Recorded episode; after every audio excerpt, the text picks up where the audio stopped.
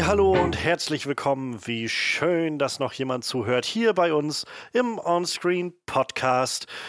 Eigentlich fällt mir gerade ein, hätte ich anfangen sollen mit Higher, Further, Faster Baby, denn wir wollen heute reden über Captain Marvel, den neuesten Zugang ins Marvel Cinematic Universe, Film Nummer 21 mittlerweile in diesem Universum. Das ist auch Wahnsinn, wenn man sich das vor Augen führt. Ähm, ja, und wir wollen heute ausgiebig darüber reden. Mal schauen, was gefallen hat an dem Film und was vielleicht auch nicht gefallen hat. Äh, er ist ja, gilt ja bisher als einer eher der etwas umstritteneren Marvel-Filme, aber auch darauf werden wir eingehen. Ähm, aber nicht nur das, wir haben noch andere umstrittene Sachen heute, denn äh, der erste voller Trailer zu Aladdin ist da und wir wollen äh, reden über die, die neue Aufmachung des Films, das Remake ähm, und vor allem wahrscheinlich über den Genie. Und wir wollen reden über Brightburn. James Gunn meldet sich nämlich mittlerweile mit immer mehr Sachen zurück und Brightburn wird, glaube ich, das erste sein, was da bei uns auf der Liste steht. Da gibt es auch einen neuen Trailer.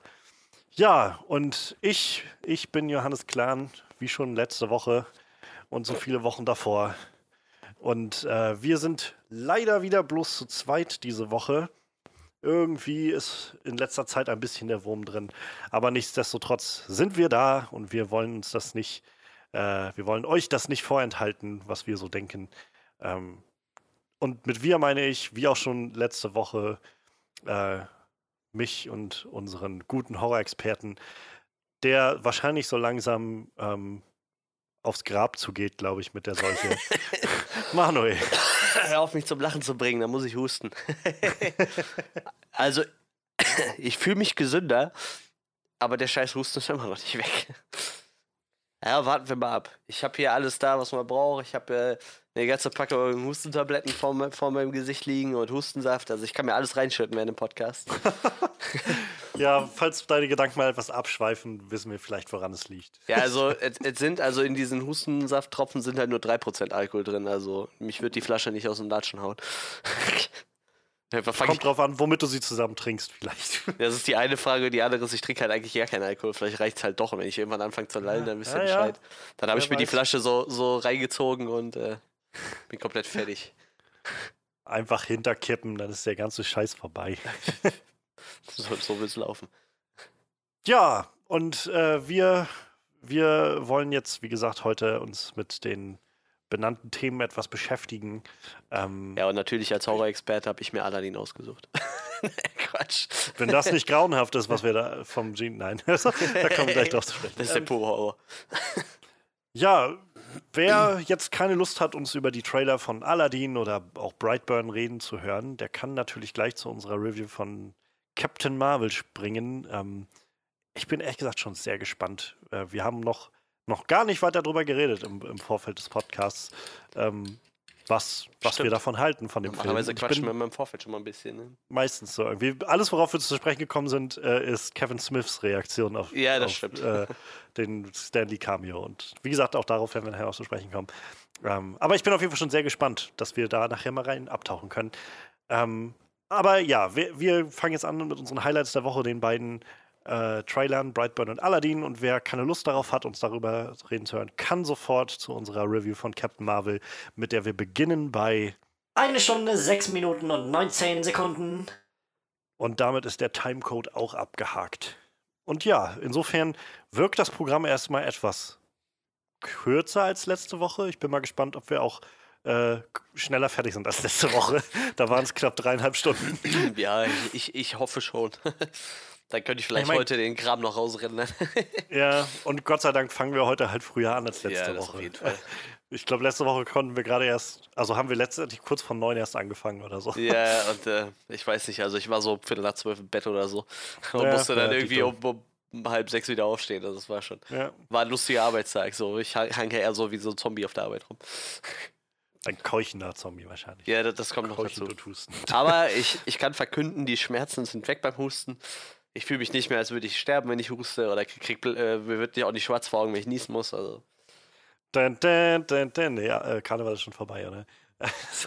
War kein, du, ich habe keine Ahnung von Karneval. Ich, Ich habe da auch nichts mit am Mut gehabt. Ich habe einen hab- Karnevalssong im Radio gehört, das war alles, was ich mitgekriegt habe. So. Ich habe vor einer Woche in einem äh, Altenheim Musik gemacht für die alten Leute da und Ach, die lustig. wollten halt gerne ähm, Karnevalslieder hören und haben mir im Vorfeld so ein paar gegeben. Ich habe einmal mehr gemerkt, warum, also ich kann einfach überhaupt nichts damit anfangen. So, ich, Ja, vor allem, ich verstehe es einfach nicht. also Wir machen uns gerade viele Freunde, glaube ich, in, also von den vielen, Ja, vielen aus dem Rheinland äh, wahrscheinlich, ja. rheinischen Zuhörern. die wir ja, das, das Ding ist halt, Gruß nach Köln. Köln, Allah. ich mag halt so einen Karnevalssong und ich bin halt so, bis ich 20 bin, noch irgendwie auf Karnevalsveranstaltungen gegangen und in der ganzen Zeit mochte ich einen Karnevalssong so und das war's. Also und kennst du einen, kennst du alle so, ne? Die funktioniert halt nach demselben Prinzip. Ja. Aber soll mir, also wenn die Leute da Spaß dran haben, können sie das machen, so, solange sie äh, nicht äh, jeden Morgen wach werden und sich fragen, wie sie nach Hause gekommen sind. Ich glaube, dann äh, kann, man, kann man das ruhig machen, so ist mir halt egal, nur ich bin irgendwann dem Ganzen entwachsen, so. Als, als es peinlich war, Süßigkeiten aufzusammeln, hatte ich keine Lust mehr drauf, so. Und irgendwann kommt halt so der Punkt, wo du denkst, ja, wenn ich jetzt noch die Süßigkeiten den kleinen Kindern wegnehme, dann wird es halt peinlich, so. Ja, Und ich bin dann noch mit Freunden auf Karnevalsveranstaltungen gegangen, aber ich hatte halt irgendwann einfach keinen Bock mehr so. Wir haben eine riesen Veranstaltung hier im Ort und ich gehe einfach nicht hin. Ist mir egal. Die können gerne machen, was sie wollen. So. Die sind ja meistens sehr alle friedlich im Ort, aber für mich ist das nichts.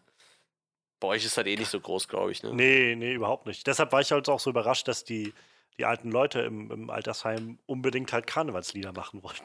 Ja, was Und die kannten die auch alle. So, ich, ich, keine Ahnung, ich hatte halt keinen der Titel davor schon, äh, schon mal irgendwie gehört. Und fand die auch teilweise sehr, sehr, äh, also, die ich, sind halt, da, da steckt halt noch, keine Ahnung. Ich will gar nicht zu viel noch drauf eingehen. Wir schweifen so ein bisschen ab. ich wollte auch gerade das- Fun Fact sagen, aber das äh. ist gar kein Fun Fact. Auf der Beerdigung von meinem Opa lief auch ein Karnevalslied, weil das sein Oh. Lieblingssong war. Das ist kein Fun Fact, aber es ist ein Fact. Ja. Und, äh, Ich glaube, wir fangen mal besser an mit den Highlights der Woche.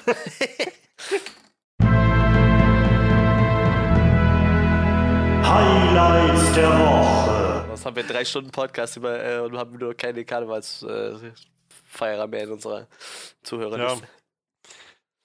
Vielleicht m- muss ich einfach mal dazukommen, wenn, wenn ihr was bei den Space Luchadores macht und wir einfach irgendwie drauf losquasseln können. Ja, ja, da können, wir, da können wir über alles quasseln, dann ist okay. ähm, ja, Highlights der Woche. Ähm, zwei Trailer sind da. Einer ist ganz, ganz frisch, gerade am heutigen Tag der Aufnahme rausgekommen. Der andere ist schon ein paar Tage alt.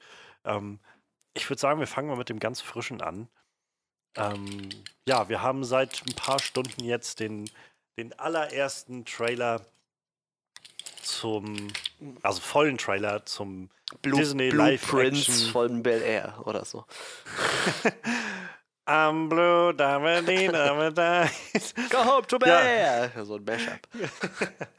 ja, genau. Ähm, der erste volle Trailer zu Al Aladdin, Aladdin, wie auch immer. Aladdin. Äh. Warte, was sagen die Am- Amis? Keine Ahnung, ist mir auch egal. Bei mir ist das Aladdin, war das schon immer. Ich habe mich gerade gefragt, also ich weiß von Saladin, den hat man halt, äh, also der war die eigentlich Aussprache dieses Salahadin. Aber ich weiß nicht, ob das auch Alachadin eigentlich sein soll. Ist ja auch egal. Wir meinen auf jeden Fall die, die Verfilmung des 1992er äh, animierten Disney-Klassikers. Ähm, der neue Film ist von Guy Ritchie. Ähm, ja, es ist die, die, die Fortsetzung von Disneys aktuellem Trend, alte Disney-Klassiker, der, also animierte Disney-Klassiker, nochmal neu zu machen als Live-Action-Filme. Äh, wir hatten in unserem Podcast zum Beispiel ja auch Beauty and the Beast besprochen gehabt. Ähm, ich persönlich bin bisher großer Fan gewesen von dem Dschungelbuch-Remake. Das war deutlich besser als das Original, wenn ihr mich fragt. Aber ja, der, die, generell sind die so ein bisschen umstritten. Ich weiß, Maleficent ist, glaube ich, sehr mm, äh, wackelig aufgenommen worden.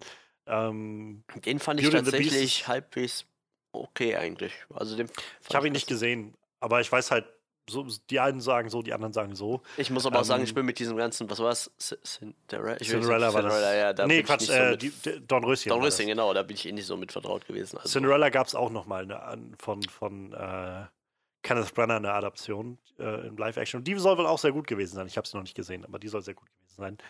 Ja, aber gerade so mit den äh, Alice im Wunderland-Filmen und mit jetzt gerade Beauty and the Beast und so, ist es alles ein bisschen, weiß ich nicht. Also ich habe das Gefühl, dass sich so die, die öffentliche Wahrnehmung eher etwas, in, äh, ja, etwas gewandelt hat und alle eher so ein bisschen skeptischer geworden sind, was das Ganze angeht.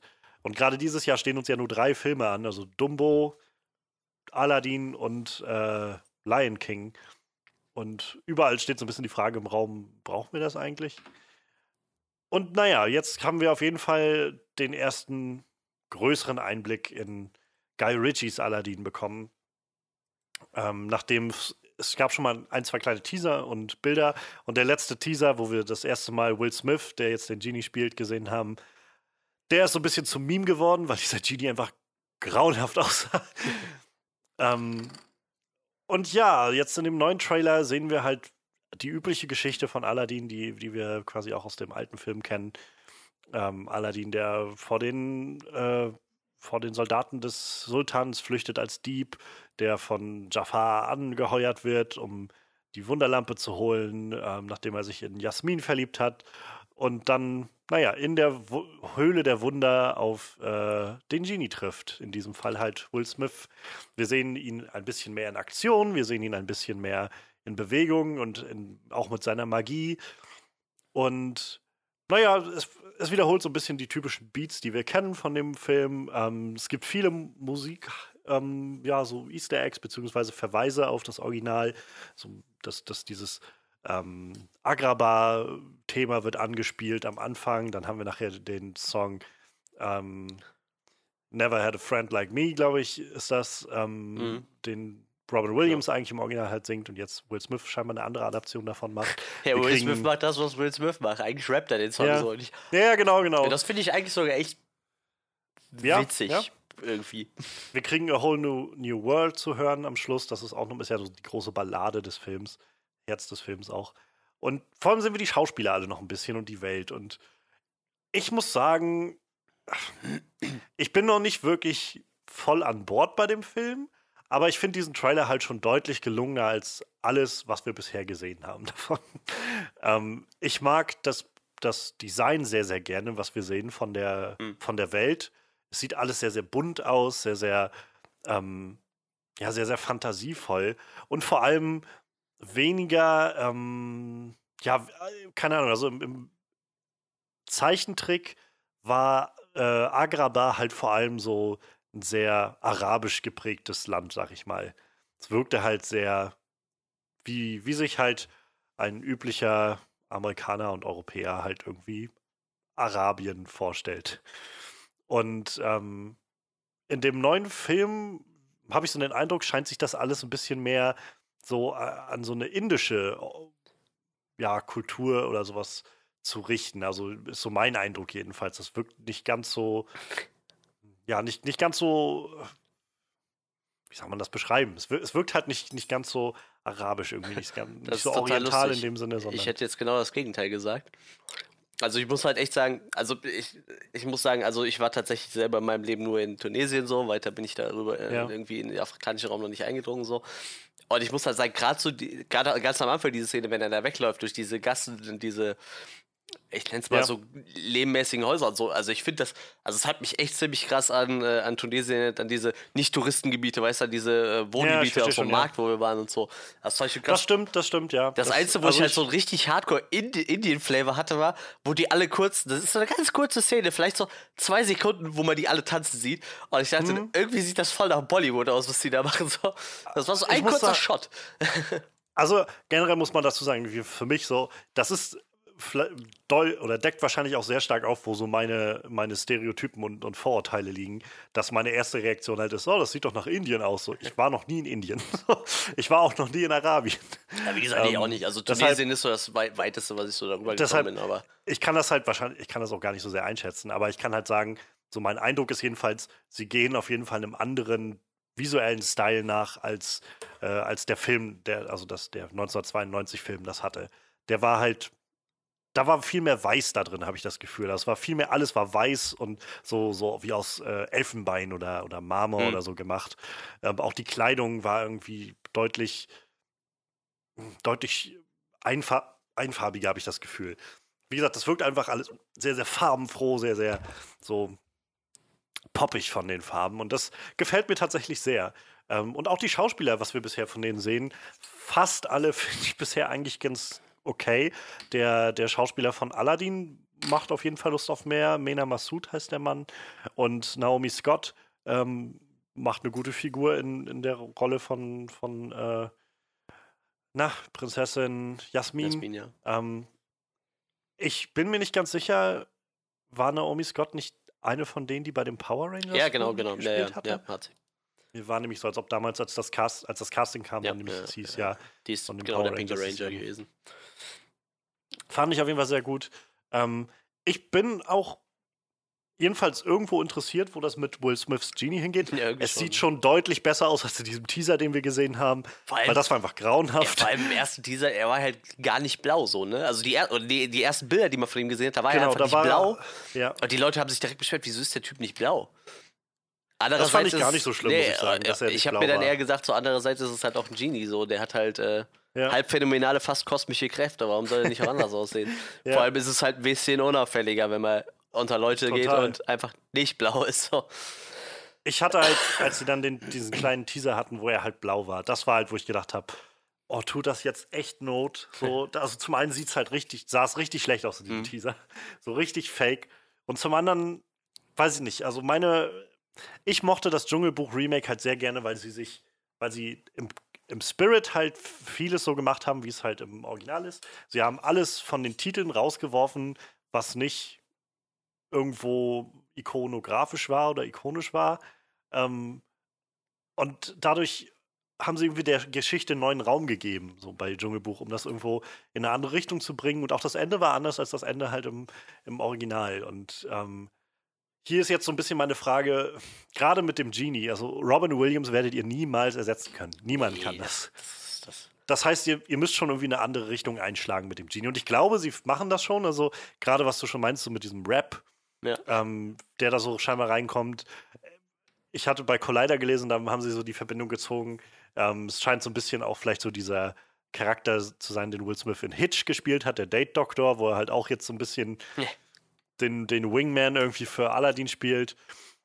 Ähm, aber so zum Beispiel das mit dem Blausein und so, das ist halt, wo ich dann denke, dann lasst das doch. Macht doch irgendwie euren, euer eigenes Ding da draus, damit man halt nicht immer wieder sofort dran erinnert wird. Aber Robin Williams hat das halt auch schon mal gemacht und der war halt deutlich besser. So.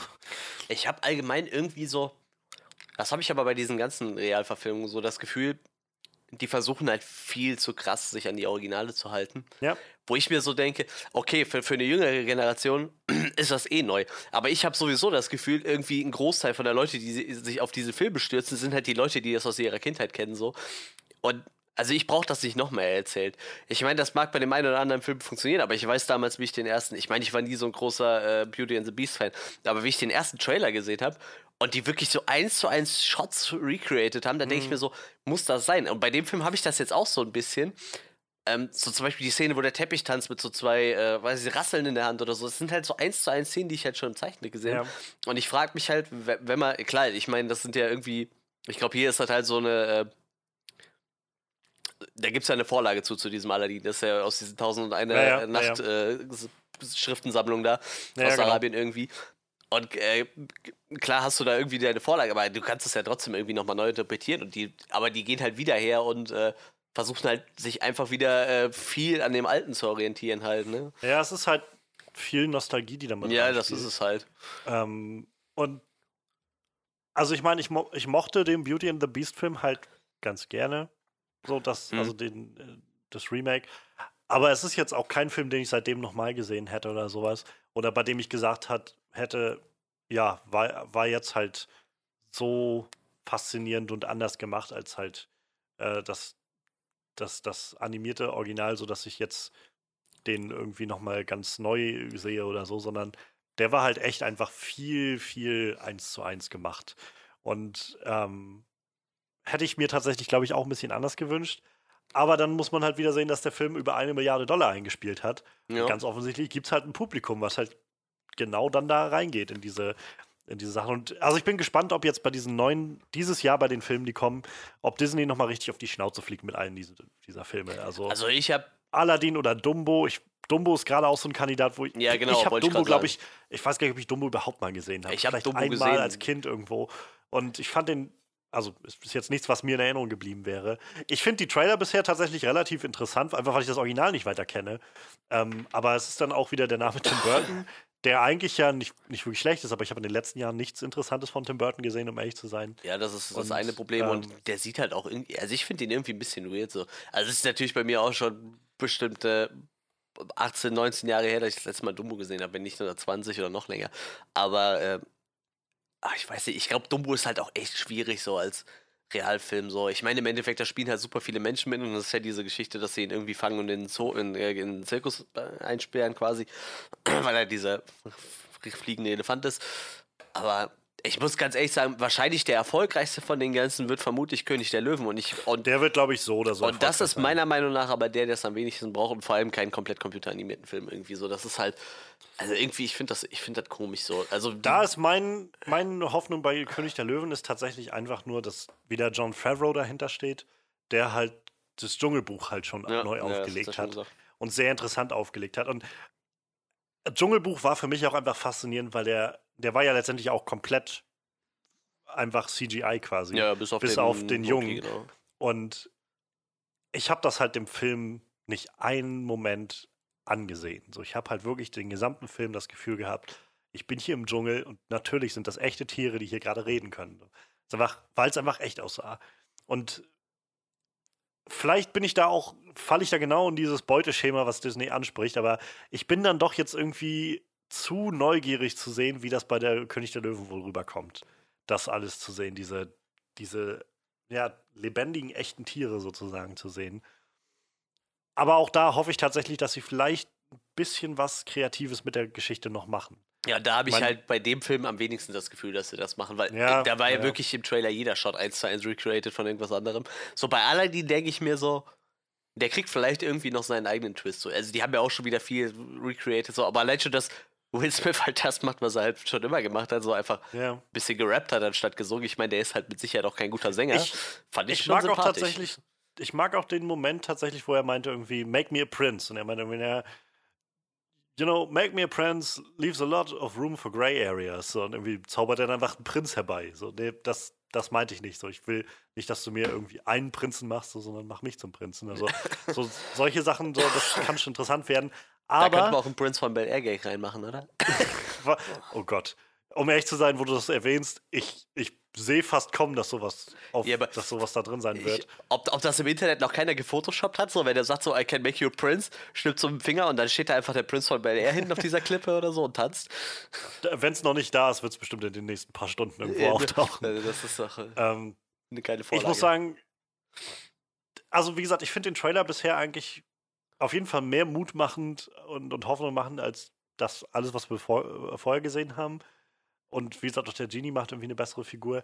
Ich bin bei weitem noch nicht überzeugt von dem Jafar, wenn ich ehrlich von bin. dem hat man auch bis jetzt noch echt wenig Der- gesehen, ne? der wirkt halt, na, man sieht ihn halt am Anfang kurz und der redet halt auch, also hat so ein kurzes Voice-Over, aber er klingt, also ich habe, ich kenne halt nur die, die deutsche Version sozusagen von, von Aladdin, die deutsche Synchronisation. Und da hatten sie ja diesen, diesen Synchronsprecher der 90er und 80er, der halt fast alle Villains irgendwie für Disney gesprochen hat, habe ich das Gefühl. Also jedenfalls einige hat er, glaube ich, gehabt.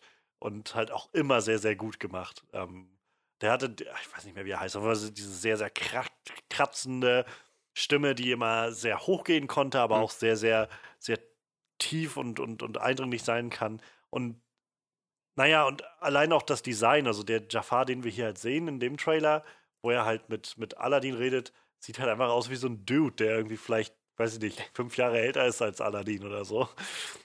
Äh, mit halt schwarzen Klamotten. So. Und irgendwie fehlt mir da gerade so ein bisschen dieses, diese, dieses furchteinflößende, böse Moment. So. Weil, also ich meine, es ist letztendlich auch irgendwo ein Märchen. Und keine Ahnung, also ich bräuchte von dem ein bisschen mehr. Also auch das von der Stimme so ein bisschen mehr dieses, dieses Hinterlistige oder so. Ja, durchkommt. Und vielleicht kommt das im Weiteren auch Ich noch wollte gerade durch. sagen, wir haben von dem halt auch echt noch am wenigsten gesehen, glaube ich jetzt. Ne? Also den haben sie echt noch ziemlich zurückgehalten, würde ich sagen. ja, aber ich bin noch nicht, also ich bin da noch nicht so ganz äh, verkauft. Ich habe tatsächlich jetzt, also da waren so ein paar Mädels jetzt auf Facebook unterwegs so aus meiner äh, Freundesliste und äh, die haben sich tatsächlich voll über die Wahl von dem Aladdin-Darsteller beschwert, weil die meinten, der sieht halt nicht aus wie Aladdin. Und ich denke mir so, das ist ein Typ, der sieht aus wie ein arabischer Dude. Also einfach so ein, so ein normaler arabischer junger Mann irgendwie. Ja. Das ist doch genau das, was ich von dem Aladdin erwarte. Also ich, Also ich muss sagen, auch generell, ich finde, der hat schon eine Ähnlichkeit auch mit ja, dem. also irgendwie, also ich finde den ziemlich gut besetzt. Also ich meine, ich könnte jetzt, ich bin äh, geografisch nicht so bewandert. Für mich ist so äh, arabischer Raum, oberer Teil Afrika und so ein Stück Asien, hier Irak, Iran, so die Ecke. Das ist für mich so, also so, ich sag mal, nicht wie die Leute aus dem unteren Teil von Afrika, so, so Richtung Ja. Süd, die wirklich sehr dunkel sind, sondern so so hellbraune Hautfarbe irgendwie so. Das, sind für, das ist für mich so jemand, der so, so Ägypter, Iraner, Iraker, das sind für mich so Leute, die so diesen arabischen Raum repräsentieren. Und der sieht doch voll so aus. Wie gesagt, der ist halt relativ jung. Okay, äh, eigentlich ist er zu alt für Aladdin, würde ich sogar fast sagen. Also der, der Kerl geht halt, auch- ist halt auch 28 schon. Oder wird jetzt 28. Aber so prinzipiell sieht er doch aus wie, wie ein junger arabischer. Also junger er, Mann er irgendwie. kommt aus Ägypten. Ja. Der, der Schauspieler Mena Massoud. Was ja nur Und- wahrscheinlich voll in den arabischen Raum reinfällt irgendwo, ne? Also ich, wie gesagt, ich finde, das passt eigentlich. Ich glaube, es ist halt schwer, wenn du, wenn du halt von vornherein so ein, naja, so ein, so ein Bild schon vor Augen hast, ähm, wie das aussehen müsste, weil du halt das nur mal von der animierten Version kennst. Ich weiß, beim Beast gab es damals auch großen Aufschrei, als das erste Mal das Beast zu sehen war, was Dan Stevens gespielt hatte, Mhm. weil halt viele meinten, so, das, das sieht doch nicht aus wie das Beast. So, das ist halt so, sie haben ja auch ein bisschen das Design neu gemacht gehabt von dem Beast, so, aber ähm, ja, weiß ich, das sind so Sachen, wo ich, wo ich persönlich dann auch denke, das ist mir auch nicht so wichtig, so dass der jetzt eins zu eins so aussieht. Und dazu muss man auch sagen, gerade wenn es so zum Beispiel um so Charaktere wie Jasmin geht, wo ich eigentlich ganz froh bin mit dem, was wir bisher sehen, denn Jasmin ist zum Beispiel einer dieser Charaktere, ähnlich wie äh, Pocahontas zum Beispiel auch in den frühen, also Disney 90er Jahren, die einfach sehr, sehr stereotyp und übersexualisiert Ja. dargestellt wurden. So. Und gerade, also gerade Jasmin so Charakter, der, naja, ein bisschen mehr in diese, diese, so wie man sich halt arabische Frauen vorstellt und dann noch schön viele Kurven geben, so. Deshalb, irgendwie finde ich es dann doch ganz nett. Und ich glaube, das ist eine Chance, die dieser Film jetzt hat, wo man auch sagen könnte, vielleicht, warum es dieses Remake also auch verdient hat. Ähm, naja, vielleicht auch den, den alten Film in allen Ehren, das Ganze vielleicht auch nochmal für ein neues Jahrtausend irgendwie anzurichten. Und sie haben ja wirklich nur, also bis auf Will Smith und ich glaube, der, den, Prinz, den eigentlichen Prinzen spielt, wirklich nur, äh, ich sag mal, Schauspieler mit einem Migrationshintergrund genommen halt. Also irgendwelche Leute, die da aus der Ecke kommen, so. Was ja, eigentlich ziemlich Und da- cool also das ist, auch. Genau, das ist ja schon irgendwo immer so, so ein Punkt, der irgendwie angesprochen wird. So, wenn wir halt schon, wenn schon Filme gemacht werden, so Big Blockbuster-Filme, die in dieser Region spielen, dann nehmt doch auch bitte Schauspieler, die irgendwo von da kommen, die sonst nämlich sonst keine Hauptrollen irgendwo kriegen. Ja, weil mal nun mal alles sonst an die Tom Hardys und Christian Bales dieser Welt geht. Wie gesagt, Mena Massoud, äh, ägyptisch. Ich glaube, Naomi Scott hat irgendwie, äh, weiß ich nicht, der ihre Mutter ist irgendeine Mischung aus Indisch und noch irgendwas. Ähm, der den Jafar spielt, ist ein tunesisch-niederländischer Schauspieler. Äh, äh, der den äh, Sultan spielt, der kommt aus dem Iran. Also wirklich alle Leute irgendwo da aus der Ecke. Noch eine iranische Schauspielerin, die Dalia spielt, weiß ich gerade gar nicht, wer das ist. Nur halt der Prinz und gut, der Genie sind halt äh, anders besetzt. Der Ach, Sultan, verrückt. Die haben den, äh, ähm, den äh, Dingens besetzt, den, ach, wo hat der denn mitgespielt? Äh, aus dem Nichts, den haben wir doch auch gereviewt. Der den Mann gespielt hat. Der spielt äh, Ja. den Hakim, den Berater, glaube ich, müsste das sein, vom Jafar, kann das sein? Der spielt da in dem Film mit. Ich- Jetzt fragst du mich mal. Ich glaube, Hakim ist der Be- Berater von Jafar, aber ich bin mir gerade nicht sicher. Achso, äh, Hakim. Ja, doch, ich glaube fast. Das war. Ich glaube, der kam im Originalfilm nicht vor. Stimmt, da ich sehe gerade auch Numan Akar, ne? Ja, genau, genau. Das, ja. Äh, ich glaube, der kam im Original nicht vor, also im Originalfilm, aber dann nachher im, äh, in einer der Fortsetzungen. Das, das kann sein, ja. Aber witzig, ja, lustig. Ich habe gerade einfach nur so beim Durchgehen deutscher Schauspieler dachte ich, ach ja, stimmt, das ist ja der. Ja, lustig, dass sie den auch besetzt haben. Äh, Finde ich, find ich jetzt mal interessant. Äh, gut, der wird ja im Original wahrscheinlich viel in Englisch gedreht worden sein, aber ob die. Ach so, nee, ich sehe gerade. Hakim, also scheint einer der. Oder einer von äh, den der Wachen. ne? zu ja, sein. stimmt. Genau, ja, einer der das. Wachen zu sein. Der Dürre, der etwas Dürre mit einem langen Gesicht Ja, gut. im Original. Und das ist auch so, wo ich das gerade zum Beispiel sehe, sehr stereotyp dargestellt, diese Wachen. Aber ja, ich, ich muss sagen, also ich, ich habe so das Gefühl, so generell, wir sind scheinbar jetzt nicht wirklich abgeneigt dem Ganzen nach dem Trailer, aber doch eher noch ein bisschen zurückhaltend so. Ähm, was mir tatsächlich am meisten Bauchschmerzen bereitet, wenn ich ganz ehrlich bin, ist, dass Guy Ritchie diesen Film macht. Ich muss ganz ehrlich sagen, ich kann mich gerade prinzipiell an keinen Guy Ritchie-Film erinnern. Ich weiß nur, dass er mal mit Madonna verheiratet war. Die Sherlock Holmes-Filme sind von dem zum Beispiel. Halt Sherlock Holmes und dann Sherlock Holmes Spiel im Schatten, die mit Robert Downey Jr. Die fand ich ganz okay, Ähm, glaube ich. Ich fand die halt auch okay, aber ich fand es zum Beispiel im zweiten Film dann schon eher ermüdend, dass äh, dieses Gimmick, dass das halt eher so auf Sherlock Holmes ist halt einfach so ein Prügelknabe, statt halt der beste Detektiv der Welt. So. Und ansonsten King Arthur hatten wir, ich weiß gar nicht, hat Den habe ich, den hab ich nicht jetzt? gesehen, nee. Ja, okay. Den fand ich zum Beispiel nicht so gut. Also Ma- gar Man nicht so from gut. Uncle weiß ich auch nicht, ob der ge- geil war. Da habe ich so äh, auch gemischtes Ja, gehört ich meine bisher. auch. Also ich meine, ich kenne ein paar Leute, die den gut fanden und auch ein paar, die den scheiße fanden. Genau, ja. Und ansonsten, alles, was ich mal höre, ist so, ja, Snatch ist ein guter, guter Film oder halt. Ja, äh, okay. Ja, ja. die, Stimmt, ähm, Snatch. na, äh, Lock, Stock and Two Smoking Barrels. Aber das sind alles Filme, die irgendwie über 15 Jahre her sind. So. Hat er die ganze Zeit Winnie und- Jones besetzt? Lock, Ja. And Two Smoking Barrels, Winnie Jones auf dem Cover. Jones. Snatch, wäre- Jones auf dem Cover. Wa- Was wäre besser? Winnie Jones als Aladdin oder Winnie Jones als Genie? Ich glaube, Winnie Jones würde ich mir in beiden Rollen gleichzeitig angucken. So, das ist mir egal. Winnie Jones in allen Rollen. Ich finde den super. Ähm, der, eigentlich ist der ein echt schlechter Schauspieler, glaube ich, weil das ist halt einfach nur ein Fußballer, so irgendwie der. Aber ich mag den sehr gerne. Der spielt halt auch immer so. Der spielt halt immer so ein Typ, der irgendwo steht und grimmig guckt. So. Das ist total gut. I'm the Juggernaut, bitch. Sowas. Ach, ja. Winnie Jones ist super. Nick. Ich weiß nicht. Also ich, ich habe vielleicht auch einfach nicht genug von Guy Ritchies Filmografie Ja, gesehen, das- aber das, was ich gesehen habe, hat mich bisher echt nicht umgehauen. Und ich weiß nicht. Also zum Beispiel am Anfang des Trailers, wo wir diese, diese Verfolgungsjagd sehen durch die Stadt, da kann ich mir vorstellen, dass Guy Ritchies Stil zieht. So dieses, dass er durch die, durch die Stadt gejagt wird und so, so dieses Gangster-Ding irgendwie. Das, das kann ich mir vorstellen. Das hat auch bei King Arthur einigermaßen gut funktioniert. Aber darüber hinaus frage ich mich, ob er halt dieses, also ich meine, das soll halt ein Familienfilm werden, so mit, mit so einer Kernbotschaft, die irgendwo eigentlich auch sehr gut ist und sehr herzerwärmend ist. Das Ding ist ein Musical, also wir hören hier schon so ein paar Titel und sie haben wohl auch noch ein paar neue Titel geschrieben für den, äh, für den Film. Und ich weiß nicht, ich bin eher, das ist noch das, was mir am meisten Bauchschmerzen macht, ob das Ganze wirklich, wirklich, äh, naja, lohnenswert wird. Ich muss gerade voll lachen. Ich habe gerade geguckt, was Winnie Jones in den letzten Jahren so gemacht hat, weil ich von dem ewig nichts mehr gehört habe. Fußball gespielt. ja, nee, ich glaube mit 54 auch nicht mehr. Und äh, dann steht da so, dass er in einem Film von, dass er in einem Film von äh, Jason Mewes mitgespielt hat, wo Jason Mewes die, äh, als äh, Regisseur mitgewirkt hat. Allerdings erzählt er da auch quasi mehr oder weniger nur aus seinem eigenen Leben so, aber Oh, ist bei Arrow dabei. Auch schon seit, auch schon länger. Oder war jetzt länger Ah, dabei. verrückt. Von 2015 bis 2018 scheinbar.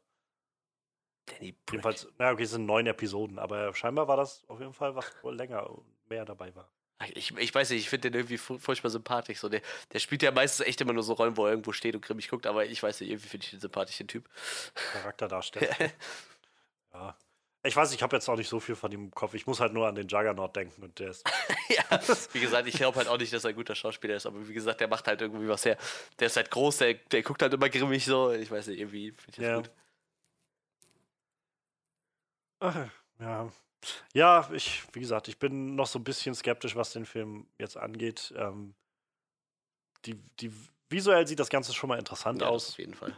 Und wie, es gibt halt einen Shot, wo, ähm, wo Aladdin, glaube ich, über auch wieder über so, eine, äh, so ein Häuserdach davonläuft und äh, wird von einem großen Vogel, ich weiß nicht, ob das Jago ist, der riesig ist oder so, verfolgt, der da auch so ein Stück Hauswand abreißt, ist so ganz kurz vor Schluss des Trailers.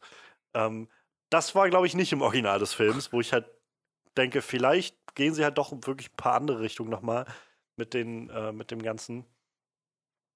Ähm, aber ja, im Kern wird die Geschichte sicherlich genauso bleiben wie. Also, es wird wahrscheinlich damit enden, dass er halt den Genie befreit und Jafar besiegt wird. Und ja. Ich, ich muss sagen, äh, ich habe jetzt am Wochenende, ähm, mich hatte eine Jahrestag mit meiner Freundin, ich habe ihr, äh, weil sie einfach irgendwie eine Woche davor erwähnt hat, dass sie den gern sehen würde, habe ich ihr schnell noch Pitch Perfect 3 besorgt, so. Und ich muss sagen. Der war so schlecht. Ja, aber ich muss sagen, ich äh, weiß das halt echt zu schätzen, wenn man Schauspieler cast, die singen können für Rollen, wo gesungen wird. Das stimmt, ja. Also, ich gucke die Filme sowieso, ich fand, ich fand die alle eigentlich nicht gut. Ich gucke die nur wegen der musikalischen Performance und ich finde die halt immer echt gut. Ich mag dieses äh, A Cappella-Zeug super gerne. Und äh, also ich weiß zumindest, dass die, die, die Jasmin spielt, die Naomi Scott, ziemlich gut singen kann. Und Ich glaube, Mena Massoud ist auch äh, Broadway-Schauspieler gewesen. ja, ich, da kann der vermutlich auch gut singen. Und wie gesagt, bei Will Smith haben sie es ja äh, grandios gelöst, indem sie ihn halt einfach rappen lassen, so als Genie. Ja. Oder halt einfach Sprechgesang performen. Und äh, ich weiß sowas halt echt zu schätzen. Hoffentlich bringen sie das zurück wie, wie in den früheren Will Smith-Filmen, wo er, Titelsong ähm, schreibt. wo er den, genau, wo er den, die Titelsongs gemacht hat und dann zum Schluss des Films halt immer während der Credits so der, irgend so ein Titeltrack lief, den er gerappt Ja. hat, wo er einfach den Plot des Films nochmal zusammengefasst hat, so MIB oder Wild Wild West mäßig. Ähm, Jim, Jim West Nee, also ich mein- Desperado oder was sagt er bei, bei Wild Wild West am Anfang? Ja, irgendwie sowas. Also das, das ist halt schon auf jeden Fall, glaube ich, ein großer Pluspunkt, wenn man, wenn man halt die Schauspieler auch wirklich singen hat. Ja. So. Ich, also ich meine, es ist, glaube ich, nochmal eine andere Klasse und, und sowieso wahrscheinlich nicht wirklich zu machen, aber ich weiß, einige haben das halt auch immer wieder bei, ähm, bei hier Rami Malek angebracht. So, ja, halt sicher, ja gut. so, ich meine, das ist natürlich schwierig, aber ja, Es hat auch nicht jeder irgendwie Taron Egerton, wo John sich hinstellt Ja, und sagt ja, so, "Ey, mir gefällt das so gut, sing die Songs bitte selber. Das funktioniert halt auch nicht immer so. Oder ich glaube, Elton John hat ja hier diesen äh, Sing gesehen, glaube ich, ne, wo er äh, irgendwas Ja. von ihm performt hat. Das funktioniert halt auch nicht immer. Und wie gesagt, äh, bei Pitch Perfect zum Beispiel merkst du, dass halt auch, also gefühlt die Hälfte davon sind keine guten Schauspieler, wenn, wenn nicht noch mehr nicht, ne, aber ich finde es halt total gut, wenn du einen Film mit Gesang machst und halt wirklich auch darauf achtest, dass Leute halt auch irgendwie singen können, weil du kannst mit so Leuten halt auch ganz anders arbeiten irgendwie. Aber ich, also ich, ich habe die ersten zwei Pitch Perfect Filme nicht gesehen. Ja. Ich hatte den dritten bloß gesehen, ähm, weil zwei Freundinnen zu Besuch waren äh, letztes Jahr irgendwann. Und wir halt einen Abend überlegt haben, ob wir irgendwas gucken wollen. Und dann hatten wir halt bei Sky gesehen, dass der da war. Und die meinten so, oh, wollen wir den gucken? Weil kannten die ersten beiden halt und haben den noch nicht gesehen gehabt. Ich meinte dann so, meinetwegen, okay, gucken wir da mal rein. So. Und also auch die fanden nicht ziemlich scheiße, den dritten Film. Ähm, Ach, die Story in dem für Film mein halt Gefühl, super für mein Gefühl ne? war im dritten Film auch gar nicht so viel Musik dabei. Also es war, glaube ich, es war so ein sehr seltsamer, komischer, fast Agentenplot damit. Ja, ja drin das, war, das war irgendwie. super dämlich. Und ist, hattest du auch gemerkt, wie, äh, also dass das äh, US-amerikanische Militär den Film äh, gesponsert hat vermutlich. und am, am Skript mitgeschrieben hat? Ich musste so lachen. Also ich hatte das im Vorfeld schon mal irgendwo gelesen. Und während des Films dachten wir so, man hätte eigentlich ein Trinkspiel damit spielen müssen. Jedes Mal, wenn das so völlig offensichtlich ist, dass die Army kommt irgendwie zur Rettung rein oder, Oder die sowas. Army singt im Riff halt- mit, das fand ich echt das Ja, Geilste. So. und das, der krasseste Moment war, fand ich, so gegen Schluss, als sie dann so die große ähm, Gefahr äh, ja, überstanden hatten, saßen dann diese ganzen Bellas alle zusammen, haben so, und, und jetzt, was machen wir jetzt und so. Und die, die Hauptcharakterin davon, Anna Kendrick, dann meinte irgendwie, sie würde dann ihre Solo-Karriere irgendwie nachvollziehen. Und alle anderen haben dann so angefangen, was sie jetzt machen wollen. Und eine von denen meinte, hm, naja, jetzt wo die Army ja auch äh, Frauen und Lesben aufnimmt in die, äh, in, in die Armee, werde ich mich für die Army einschreiben. wow, noch subtiler geht's nicht. Wie gesagt, ich, ich gucke die Filme halt echt nur wegen der Mucke. So, ich habe mir jetzt auch von dem Song habe ich irgendwie, äh, von dem Film habe ich drei Songs in meiner Playlist auf Spotify jetzt drin, so die ich halt regelmäßiger höre. So, so ich finde dieses Ja. Riff auch fand ich halt super geil. Die lassen sich da halt echt immer was einfallen irgendwie, wo sie dann so ganz viele Songs kombinieren zum Schluss und so und dann immer diese unterschiedlichen Stile von diesen Bands, wo dann auf einmal diese diese total klischeehaften Country-Musiker da reinkommst. So. Der eine Typ auch noch so ein Fokuhila irgendwie. Aber musikalisch ist das halt echt immer, finde ich, auf einem ziemlich hohen Niveau. Also es macht halt echt Spaß, weil halt eigentlich jeder singen kann. Und ich habe dann Ruby Rose gesehen und dachte so, kann die wirklich Ja. singen so? Weil, also ich meine, klar, die kommt jetzt zum Beispiel bei, die hat ja Zombie gesungen und kommt natürlich nicht ans Original ran, aber ich fand das schon echt beachtlich, was sie da ge- geleistet hat. Dann gucke ich so, die hat schon irgendwie so drei oder vier Singles rausgebracht als Sängerin. So, da denkst du so, okay, kriegst du hier nicht mit so. Ich glaube, ich weiß nicht, die kommt, glaube ich, aus Australien oder so ursprünglich. Woher willst du das hier mitkriegen, so, ne? So wie übrigens auch Brie Larson. Ja. Ich weiß nicht, äh, ob du dich erinnerst, Brie Larson hat bei, ähm, bei Scott Pilgrim mitgespielt. Da war sie die, die Freundin von dem Veganer-Typen, also die neue Freundin von dem Veganer-Ex-Freund. Oh, da kann ich mich gar nicht Und da war sie halt, da war sie halt auch Sängerin von einer, von einer Band. Ähm, Clash at the Demon Heads oder so hießen die. Und da hat sie quasi in dem Film auch einen Song gesungen.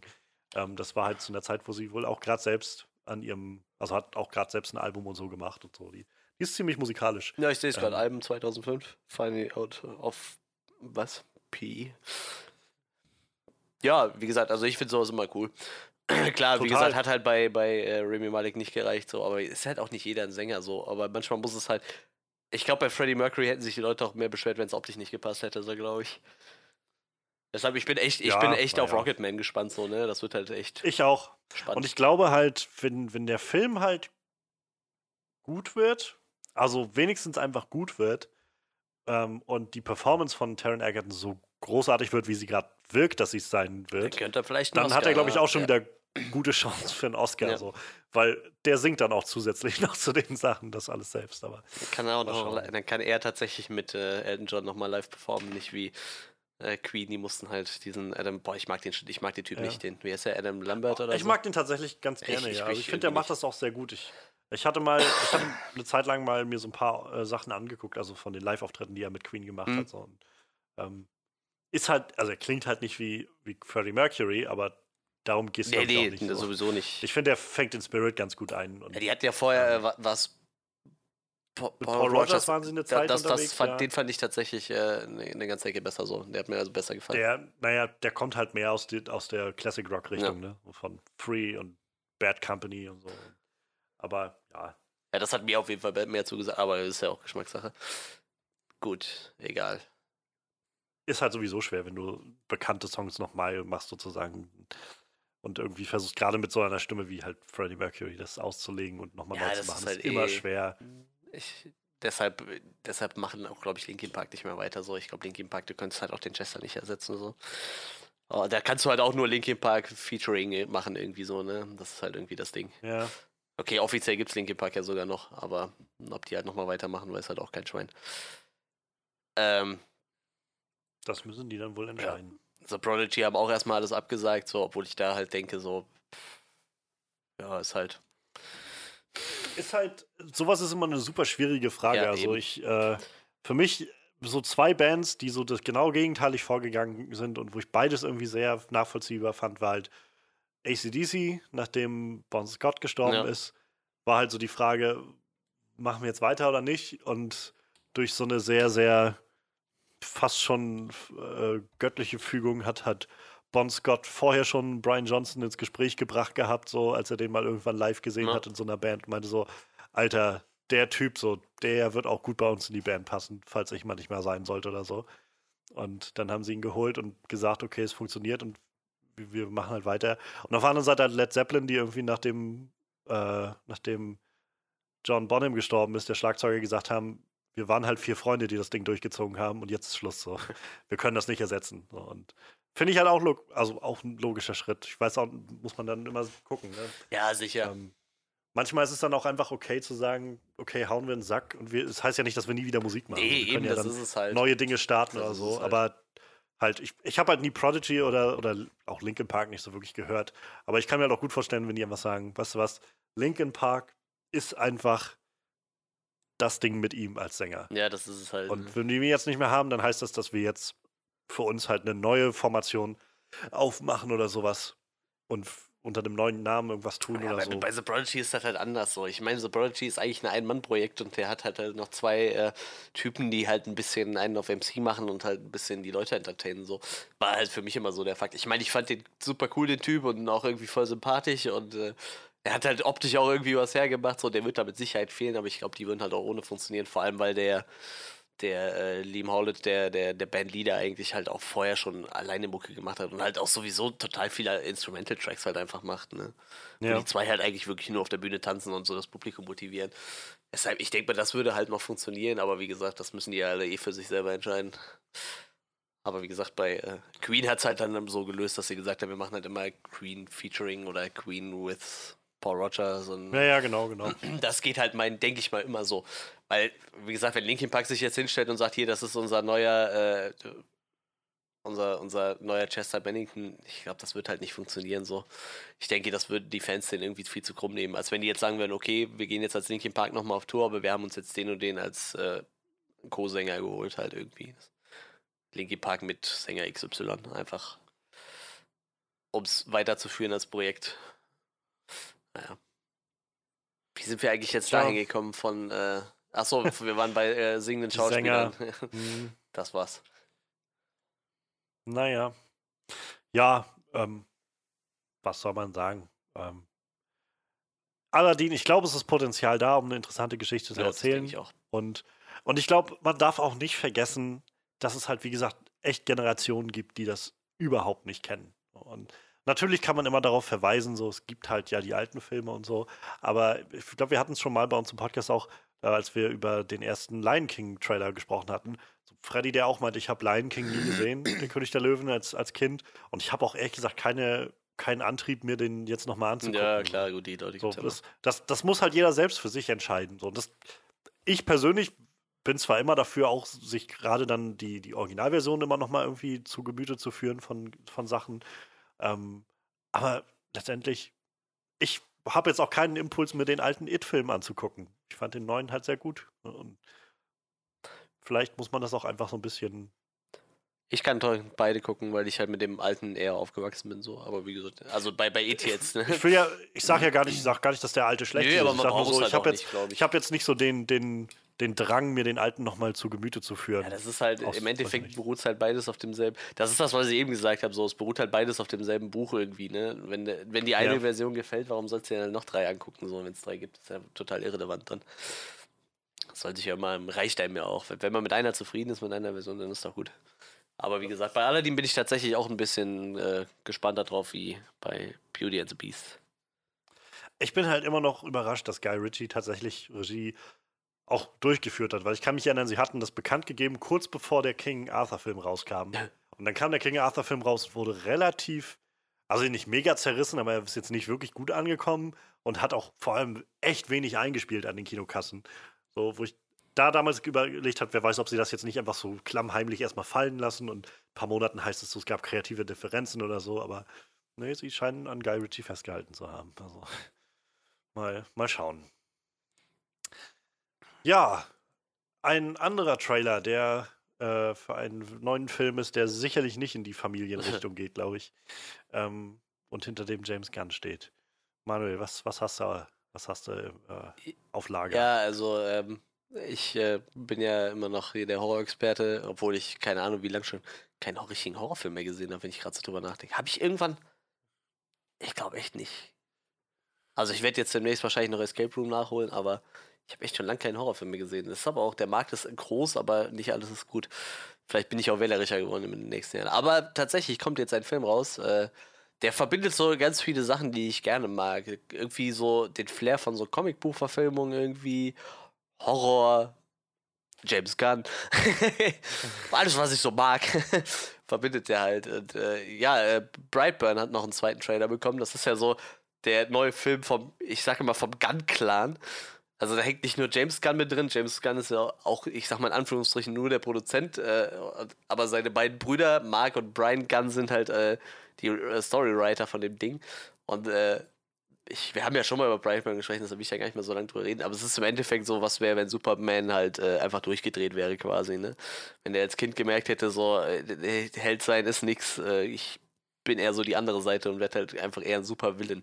Und der Film ist halt unglaublich düster und äh, irgendwie sehr, sehr crazy. Der Film äh, Regie geführt wird übrigens von David Jaroweski. Ich weiß nicht, wie man das ausspricht. Ich kenne den Mann auch nicht. Der hat es auch bis jetzt noch nicht mal zu einem Wikipedia-Artikel geschafft. So. Das soll schon was heißen. Den hat er mittlerweile. Er hat, glaube ich, ähm, hat er halt für, für Ah, Second Unit Also Director, ne? James- hast du mal gesagt oder so. genau, er ja. hatte mit, er hatte schon länger mit James Gunn zusammengearbeitet und ähm, bei, bei Guardians irgendwo was mit, mit gemacht gehabt. Ich weiß jetzt, ich schau mal gleich nochmal konkret Ja. nach, aber er war auf jeden Fall da schon irgendwo aktiv, irgendwo so als, ich glaube, ein One-Shot oder sowas hatte er, glaube ich, äh, gemacht gehabt. Ich meine, ist ja auch, äh, also prinzipiell, ich, ich kenne den Mann nicht, ich vertraue dem, aber vor allem hat er halt einen guten Lehrmeister in der Hand. So, ich meine, James Gunn wird Ja. genug, oft genug am Set gewesen sein und wird ihm so sein, sein, sein bisschen so seine Tipps geben können, was, wie er es gemacht hätte oder so, oder ihm halt helfen können. Ich denke mal, das ist auch wichtig, wenn man so reinführt. Klar, viele Leute drehen halt einfach erstmal drauf los. Hat James Gunn wahrscheinlich auch so gemacht, irgendwie mit seinem Superfilm und so. Aber ist halt, glaube ich, nicht schlecht, wenn du schon einen gestandenen Regisseur da hast, der dir ein bisschen helfen kann, wenn er als Produzent arbeitet. Ich glaube, da fühlst du dich auch selber ein bisschen sicherer, so. Wenn der jemand ist, der sagt, das kannst du so nicht machen, das ist komplette Scheiße, so. Deshalb, ich gehe mal davon aus, da kommt schon was Gutes bei raus. Und ja, der Film ist halt im Endeffekt so, ja, so, Horror-Superman quasi. Das ist halt dieselbe Story, brauchen wir gar nicht abreißen, so, da, da landet halt irgendwie wieder so ein, so ein Raumschiff irgendwie auf der Erde und äh, da ist halt auch ein Kind drin und das Kind entdeckt halt irgendwie, dass es anders ist und halt auch Kräfte hat. Es gibt halt so eine Szene im Trailer, wo ein Rasenmäher umgefallen ist und sich dreht und das Kind geht so langsam mit der Hand drauf und boxt dann in den Rasenmäher. Das ist, das ist krass, ey. Das ist, also richtig krasse Szene, so um darzustellen, also wie das Kind irgendwie realisiert, ja. was es für Kräfte hat. Aber irgendwie schwingt da auch gleichzeitig so eine richtige Bedrohung mit, wie das da, also wie es Ja, ich, ich weiß nicht, also inszeniert ist. Ja, du merkst halt da schon, dass das Kind auf jeden Fall einen Darstand hat, weil wenn ich mir nicht sicher bin, dass ich irgendwie, weiß ich nicht, dass, dass ich ja umschneide rauskommt, dann nehme ich vielleicht erstmal eine Gabel und piek's mir damit in die Hand und gucke, ob das wehtut oder ob ich, ob ich mich mit dem Messer irgendwie in den Daumen schneiden kann, aber ich raff nicht in den Rasenmäher, weil wenn das nicht funktioniert, dann habe ich keine Hand mehr und vielleicht auch keinen Arm mehr, je nachdem, wie fest ich da reingehauen habe. So. Also irgendwie, ich weiß nicht, also das zeigt auf jeden Fall ziemlich gut, wie krank dieses Kind ist. Irgendwie, ja, und äh, ja, das ist halt dann auch das, was passiert. Also das Kind wird halt in der Schule schon relativ viel gemobbt, scheinbar, weil es halt irgendwie anders ist. Wir- Wirkt äh, prinzipiell ein bisschen, äh, bisschen zurückgezogen, ein bisschen äh, sozial unaufgeschlossen, würde ich es mal nennen. Äh, und äh, ja, irgendwann, äh, als es dann so seine Kräfte entdeckt, äh, entwickelt es halt eher so einen, einen Hang zur bösen Seite so. Und äh, ja, der Trailer, der zeigt uns jetzt noch ein bisschen, bisschen mehr, in welche Richtung der Film geht. Also der erste Trailer, der war schon ziemlich düster. Gab da halt so eine Szene, die ist jetzt in dem Trailer auch nochmal drin, wo so eine Frau halt in irgendeinem Raum steht und das Kind einfach quasi sie anspringt oder so. Also das ist schon so, so, ein, so ein richtig fieser Jumpscare, obwohl du eigentlich weißt, dass ein Jumpscare kommt und er, er schockt einen trotzdem. Auch jetzt beim dritten, äh, beim Da kommt halt auch so ein, so ein richtig fieser Soundeffekt, Ja, ja. als ob da irgendwie Genick bricht oder sowas. Oder ihr alle Knochen im Körper brechen, wenn er auf sich Ja, und so knallt. Szenen gibt es halt in dem Film scheinbar öfter. Also wir sehen ja noch mehr. Der Polizist, der vor der Tür steht, wo die Mutter noch versucht, die zu warnen und das Kind ihn einfach wegreißt von der.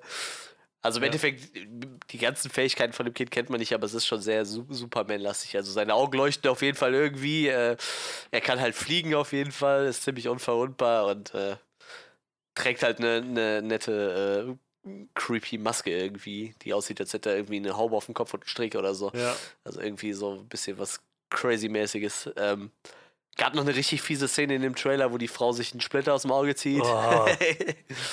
die, die war schon nett so. Das, das, äh, das ist dann so, so meine Richtung. So, das geht dann schon in die Gore-Richtung. Das ist schon richtig fies dann. Ähm, diese Szene ist allgemein sehr viel länger. Also wir haben halt in, in dem ersten Trailer, ich glaube, nur mal kurz gesehen, wie die Frau äh, ein bisschen geschockt war und dann diese Szene, wo er, er sie halt anspringt. Und äh, jetzt ist die Szene halt mal so ein bisschen ausgebaut. Er randaliert da halt ziemlich rum in so, in so einem, was ist das, ein Diner wahrscheinlich oder so, ne? War das, glaube ich.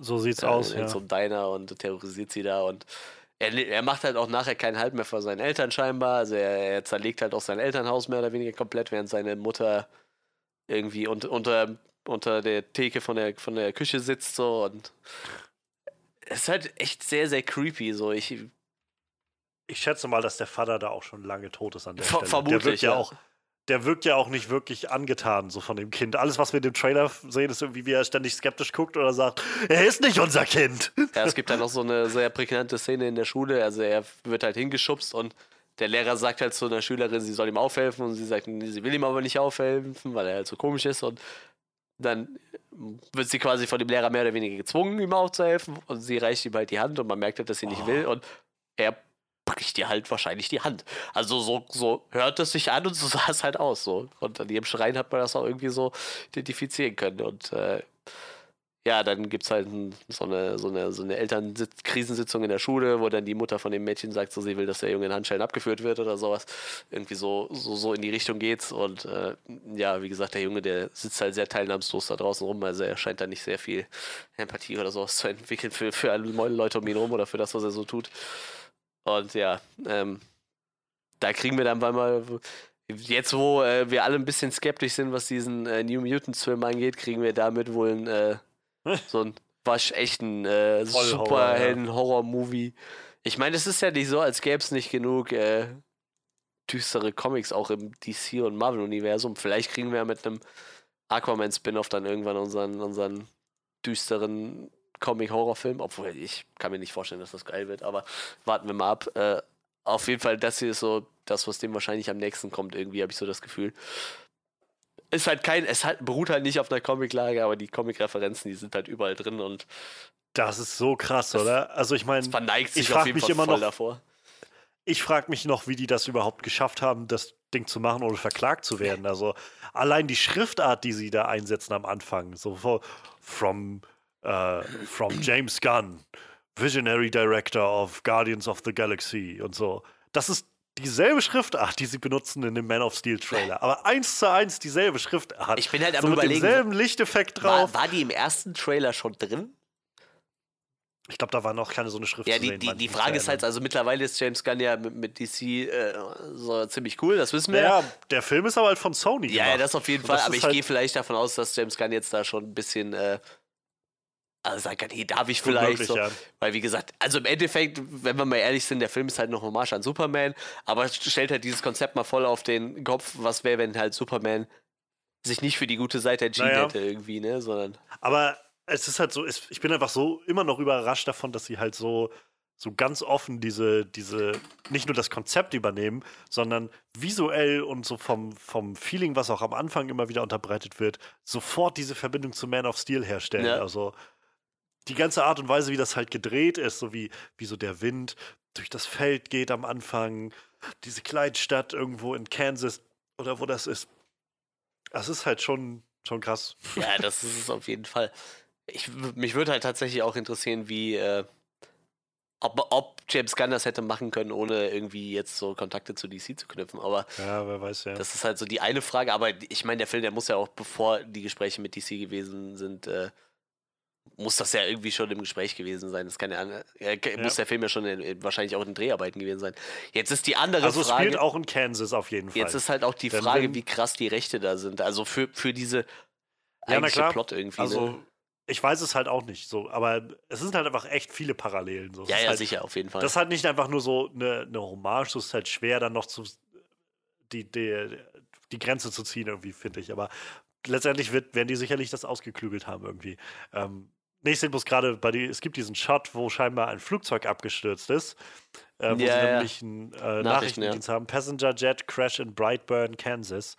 Ähm, wo ich gedacht habe, auch interessante Referenz, oder? Also ich meine, eine der, ich habe äh, Superman Returns, glaube ich, einmal gesehen, irgendwann im Free TV, aber und ich fand den sehr langweilig und ich habe nicht wirklich was von behalten, aber eine der wirklich krassen Szenen da drin war halt, wie er dieses riesen Flugzeug gefangen hat und letztendlich im, in so einem so einem Stadion abgelegt hat, glaube ich.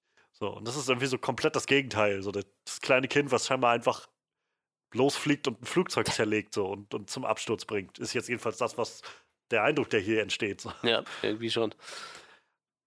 Aber wie gesagt, das wird, Also das ich- wird auf jeden Fall richtig crazy, glaube ich. Ich habe Ich bin beeindruckt, was sie auf jeden Fall für einen Schauspieler gefunden haben. Dieser Junge ist so creepy. Der sieht, also allein wie der halt so, so ja, was du schon meinst, er wirkt so empathielos an so Ja. vielen Momenten.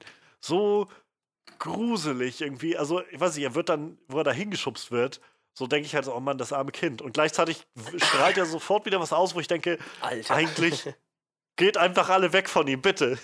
Dieses Kind muss einfach irgendwie, muss, muss einfach weggesperrt werden oder so. Meine Güte. Und, bevor äh, dann, ich bin halt gespannt. Also zum einen frage ich mich halt, wie das wohl enden wird. Also ob, äh, ob er überlebt und seine Mutter stirbt oder andersrum seine Mutter ihn umbringen muss, weil sie scheint ja die einzige zu sein, die irgendwie den ganzen Trailer jedenfalls über an, an ihn glaubt und ihm irgendwie helfen will oder so. Und scheinbar ja auch noch lebt, mehr oder weniger. ähm, da wäre es vielleicht nicht verwunderlich, wenn, wenn sie nachher am Schluss dann doch umbringen muss. Ähm, und ich frage mich, ob, ähm, weil er diese komische Maske trägt, die auch unglaublich creepy designt ist. Also Respekt an den oder die Designerin. Es ist war. ähm, ob das vielleicht so eine, ich weiß nicht, so eine, so eine, so eine, so eine schizophrene Geschichte ist oder sowas, dass er halt vielleicht diese Evil-Persönlichkeit hat und halt auch dieses normale Kind sein kann oder so. Ich habe keine Ahnung. Aber das sind so Sachen, die ich mich jetzt gerade frage bei diesem Trailer. Ähm, ja, davon ab. Also ich meine, interessant auf jeden Fall, dass und auch interessant, dass bisher niemand auf die Idee gekommen ist, dieses, dieses typische, na, also ich meine, dieses, dieses Horror-Schema oder, oder diesen Horror, ähm, dieses Horror-Trope von das, das unschuldig wirkende Kind, was eigentlich böse ist, gibt es ja, glaube ich, schon länger, oder? Also ich meine, das ist ja jetzt nicht so Neues. Ja, das auf jeden Fall. Ähm, dass jetzt erst jemand auf die Idee kommt, das mit Superhelden zu verbinden oder mit Superkräften zu verbinden. Ähm, warum nicht? Interessant, auf jeden Fall. Ja, ich finde es auf jeden Fall auch schon ziemlich krass. Ähm, der Film kommt, ich will jetzt keinen Scheiß erzählen, am 24. Mai in Amerika in den Kinos. Bei uns weiß ich es gerade nicht, aber ich vermute jetzt mal am Ich schau mal. 23. Dann wäre es auf jeden Fall. Oh, nee, am 9. Mai am 9. schon. Mai schon. Oh, so viel früher sind wir diesmal. Ja, verrückt. Am 9. Mai, das ist gar nicht mehr so lange hinten. Ich bin da. Also ganz im Ernst, also klar, wir kriegen jetzt noch Avengers so. Ich glaube, eine Woche später dürfte Bright ja, und dann noch irgendwann kommt Brightburn und ich freue mich tatsächlich auf Brightburn auch ganz schön so. Da habe ich echt Bock drauf so. Ich bin mal gespannt. Also die, die Gunn-Leute, die, die Gunn-Familie ist ja schon irgendwie relativ kreativ. Ich fände es halt noch lustig, wenn, äh, wenn äh, Sean Gunn noch irgendwo einen kleinen, äh, einen kleinen, kleinen, kleinen Cameo-Auftritt hätte so. Dann hätten wir so fast alle komplett, die ganzen Guns. Die ganzen Gunn-Brothers. Aber äh, da gucken wir mal. Da fehlt noch einer. Es gäbe noch einen. Wer ist dabei? Mark und Brian sind dabei. Dann gäbe es noch einen Matt Gunn. Schauen wir mal. Was ist, was ist, wenn die, wenn die daraus, also ich meine, gehen wir mal davon aus, dieser Film kommt raus und ist erfolgreich. So, also ich meine, es macht schon mal, hat schon mal Wellen geschlagen bisher. Jetzt gehen wir nur davon aus, der ist halt handwerklich gut gemacht und kann irgendwie ein gutes Publikum an sich ziehen. Ich kann mir sehr gut vorstellen, gerade bei Sony als Studio, dass die dann sagen, lass uns unser, unsere Horror-Avengers machen. Das wäre natürlich crazy, wenn sie so. oder Horror Justice League besser gesagt machen. So mit, mit halt so einem Horror Superman und irgendwie wer weiß was für anderen Wesen. Oder keine Ahnung, vielleicht kriegen wir da noch die, die beste Superman versus Batman Variante, die man sich vorstellen kann oder so. Halt wirklich evil Superman gegen, äh, weiß ich nicht, dann gibt es nach dem Film Cut, weiß ich, 20 Jahre später, wie er einfach die Welt schon unterjocht hat oder so. Und dann aus, der, aus dem Untergrund sich so ein, so ein Vigilante irgendwie heraufkämpft, der dann wahrscheinlich nicht Batman heißen wird, aber wahrscheinlich genauso aussieht oder so. Und dessen Eltern auch umgebracht wurden, was aus rechtlichen Gründen wahrscheinlich dann trotzdem gehen wird. Vielleicht geht einfach DC auch her und kauft, kauft sich den Charakter ein und äh, macht dann eine Comicserie draus oder so. Ja, wir haben es ein paar Mal versucht, wir wussten nicht, was wir mit Superman machen sollen, selbst mit so einem Schauspieler wie Henry Cavill. Könnt ihr uns nicht einfach euren Brightburn-Jungen verkaufen? ich meine, es ist ja auch nicht so, als gäbe es nicht genug Superman-Stories, wo Superman so vollkommen durchdreht, aber das ist halt irgendwie alles nicht so gruselig wie das jetzt. Aber äh, dass die, also die sind ja schon auf viele Ideen gekommen. Es gibt ja diesen äh, Superman Red Sun, wo er halt in, in, in Ja. Russland landet oder so. Ich habe ich letztens ein YouTube-Video dazu gesehen, wo sie, also so ein, so ein in Anführungszeichen Buchclub, wo sie so eine Dreiviertelstunde über den Comic geredet haben, über den Comic Run und den Verlauf von dem und so. Ziemlich crazy Story irgendwie. Ja, auf jeden Fall, also das, aber, aber scheinbar ist ja auf so eine Idee, glaube ich, ist noch keiner gekommen, dass er halt von dass Superman halt so in irgendeiner parallelen äh, Welt direkt komplett böse auf die Welt gekommen ist. So. Ich weiß, dass Superboy schon mal ziemlich äh, abgestürzt ist in diversen Universen, aber ich glaube von Superman, also so, dass er wirklich schon im Kindesalter direkt gesagt hat, so, ich werde evil, ich glaube, das gab es bis jetzt noch nicht. Was ich ein bisschen komisch finde halt irgendwie, aber naja. Ach so, und man sollte vielleicht noch erwähnen, Elizabeth Banks spielt in dem Film mit. Die mag ich eigentlich Ja, auch sehr ja. gerne. Die gucke ich mir echt gerne an. Ich glaube, so Ja, seit, äh, seit, seit, seit, seit, wie heißt das? Hunger Games. Scrubs. Nee, Hunger Games war nicht so ganz gut. Hat auch ein paar Kevin Smith-Filme mitgespielt, tatsächlich. Second Mary Make a Porno. Da hat sie die Mary gespielt, also quasi auch die Hauptrolle. Ja, ne, doch, die hat so einige Sachen gemacht. Bei, wo wir schon vorhin dabei waren bei Pitch Perfect, ist sie auch immer dabei. Ja, das stimmt. Da spielt sie so, so einen Arschloch-Reporter. Und ich meine, sie hat beim zweiten sogar Regie geführt gehabt, beim zweiten Pitch Perfect. Oh, das weiß ich nicht. Das kann natürlich sein. Ich meine, ich meine, mir war so. Ja, also Director and Producer. Verrückt. Das hätte ich jetzt nicht gewusst. Ich könnte jetzt aber auch nicht mehr sagen, ob der zweite besser war wie der dritte. Ich kann mich nicht, echt nicht mehr dran erinnern. So. Ist ja auch egal. Tja. Und sie war in, äh, in Sam Raimi Spider-Man-Film dabei. Ja, das stimmt. Sogar in allen, oder? Ja, ja, sie war immer im Daily Bugle, war sie die, die Sekretärin von Jameson, die ihm seine Checks gegeben hat. Lustig. Naja, Brightburn.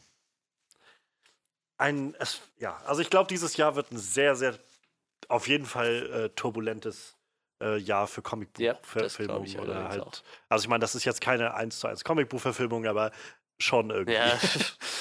ich glaube, das ist nicht von der Hand zu Jedenfalls eine weisen. lose Adaption. Und äh, ja, wir haben jetzt gerade mit, mit Captain Marvel ähm, den, die erste Comicbuchverfilmung dieses Jahr bekommen.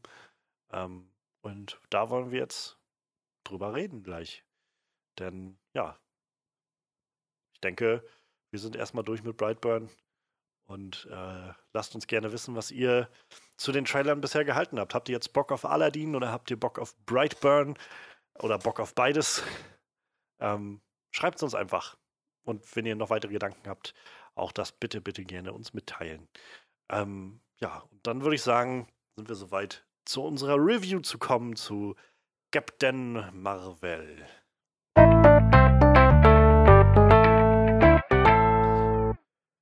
Mensch, doch Film 21, ey.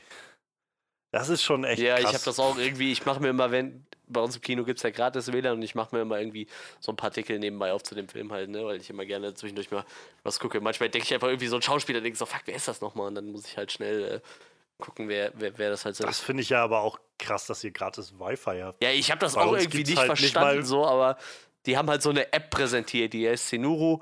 Ich mache da jetzt kurz mal Werbung für, ich habe keine Ahnung, was die App eigentlich kann, aber auf jeden Fall kannst du irgendwie Punkte sammeln, wenn du ins Kino gehst und äh, irgendwie dein, dein Ticket scannst oder so. Und dann kannst du da halt auch äh, Gratis-Tickets bekommen, wenn du oft genug im Kino warst. Wahrscheinlich wird sich das Ja. für, für uns sogar lohnen, so irgendwie. Also für mich wahrscheinlich und für, für dich auch. Wir gehen oft genug ins Kino. Sowas habe ich ja im Prinzip auch so eine. Ich habe so eine Cinestar-Card, die läuft, glaube ich, Ja, gut, das ist halt so eine App, die halt von mehreren Kinos genutzt wird wohl und wo das halt so der Fall ist. Ähm, ja, und äh, dafür haben die, glaube ich, dieses WLAN, weil du irgendwie, Ah, okay. Irgendwie braucht man die dann schon mal im Kino. Deshalb haben die das dann mal eingeführt. Ich finde es schon clever. Ich meine, ich glaube, die haben das nicht absichtlich gemacht, aber bei dem einen Kino von uns, von Cinestar, was wir hier haben, da ist es einfach automatisch schon so, dass wenn du in die Seele reinkommst, du einfach keinen Empfang mehr hast, weil die so, so teilweise unterirdisch sind, beziehungsweise so auf Kellerniveau sind irgendwo oder halt, naja, weit genug weg sind von draußen oder sowas oder die Wände zu dick sind, was weiß ich. Ähm, aber das fand ich eigentlich schon immer, wo ich denke, eigentlich clever, so für so ein Kino, damit du nicht ständig Leute hast, die irgendwie auf ihrem Handys rumspielen während Ja. des Films. Ja, vorher hattest du in dem Kino halt auch null Empfang, ne? Egal, wo du gesessen hast, so in dem Kino war halt so gut Ja. wie kein Empfang. Äh, ich meine, prinzipiell hat das ja auch andere Vorteile. So, ich meine, klar, das macht halt, machen halt die wenigsten, aber du heutzutage kannst du ja mit jeder App quasi Livestreamen irgendwie, ne? Ich meine, da schnell mal irgendwie ein bisschen was von dem Film ins Internet gestellt hast da halt Ja. schnell gemacht, ne? Deshalb ist das ja schon irgendwie eine Ja. Gefahr, aber für ihre App mussten sie sich halt irgendwie sowas einfallen lassen, glaube ich. Definitiv. Ähm, ja, so oder so konntest du, glaube ich, Captain Marvel dann trotzdem schauen. Natürlich. Ähm, War, war aber Ja, knapp so tatsächlich, weil, ähm, das muss ich gerade noch erzählen, sorry, dass ich unterbrochen habe, aber äh, ja, du warst gut. Ich hatte sonntags schon eine Karte reserviert, weil ich dachte so, ja, wenn, normalerweise komme ich von der Arbeit, reserviere mir dann für nachmittags eine Karte, das reicht dicke so.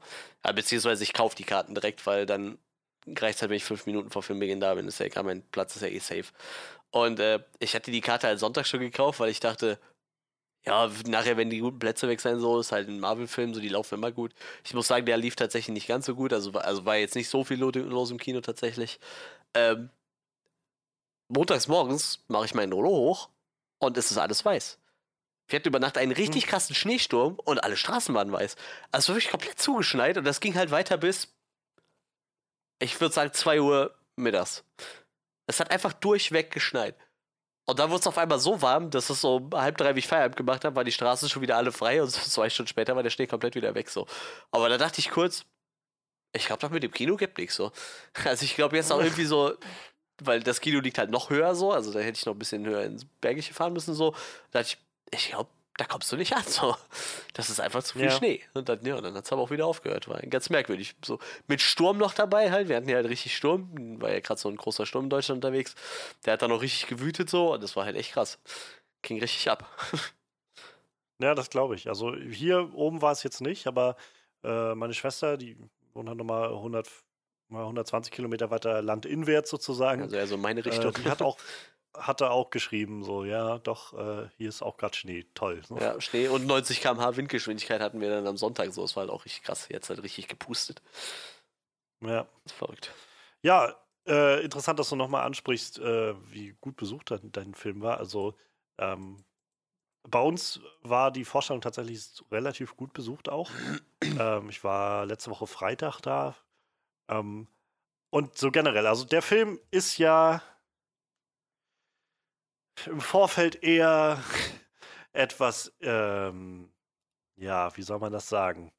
Etwas anders aufgenommen worden oder, oder etwas anders antizipiert worden als, als die bisherigen Marvel-Filme, ähm, was großteils vor allem damit zusammenhing, dass Brie Larson, ähm, ja, soweit ich weiß, jedenfalls Feministin ist und sich halt auch dafür ausspricht, dass sie zum Beispiel, also im Kern ging es vor allem darum, dass sie gesagt hat, ähm, sie möchte eigentlich gerne das auf, oder sie, ihr ist aufgefallen, dass auf Presseveranstaltungen, wo sie halt ist, ähm, für diesen Film, gerade für so Blockbuster, dass da großteils einfach weiße Männer sind, die da Journalisten sind. So. Und sie hatte sich gefragt, warum es nicht mehr Frauen auch da gibt, die zum Beispiel dabei sind und ihre Position und Meinung und sowas dazu äh, ja, kundtun könnten oder ja, People of Color oder sowas. Und sie hat das ein kleines bisschen holprig formuliert, äh, formuliert, formuliert, formuliert und äh,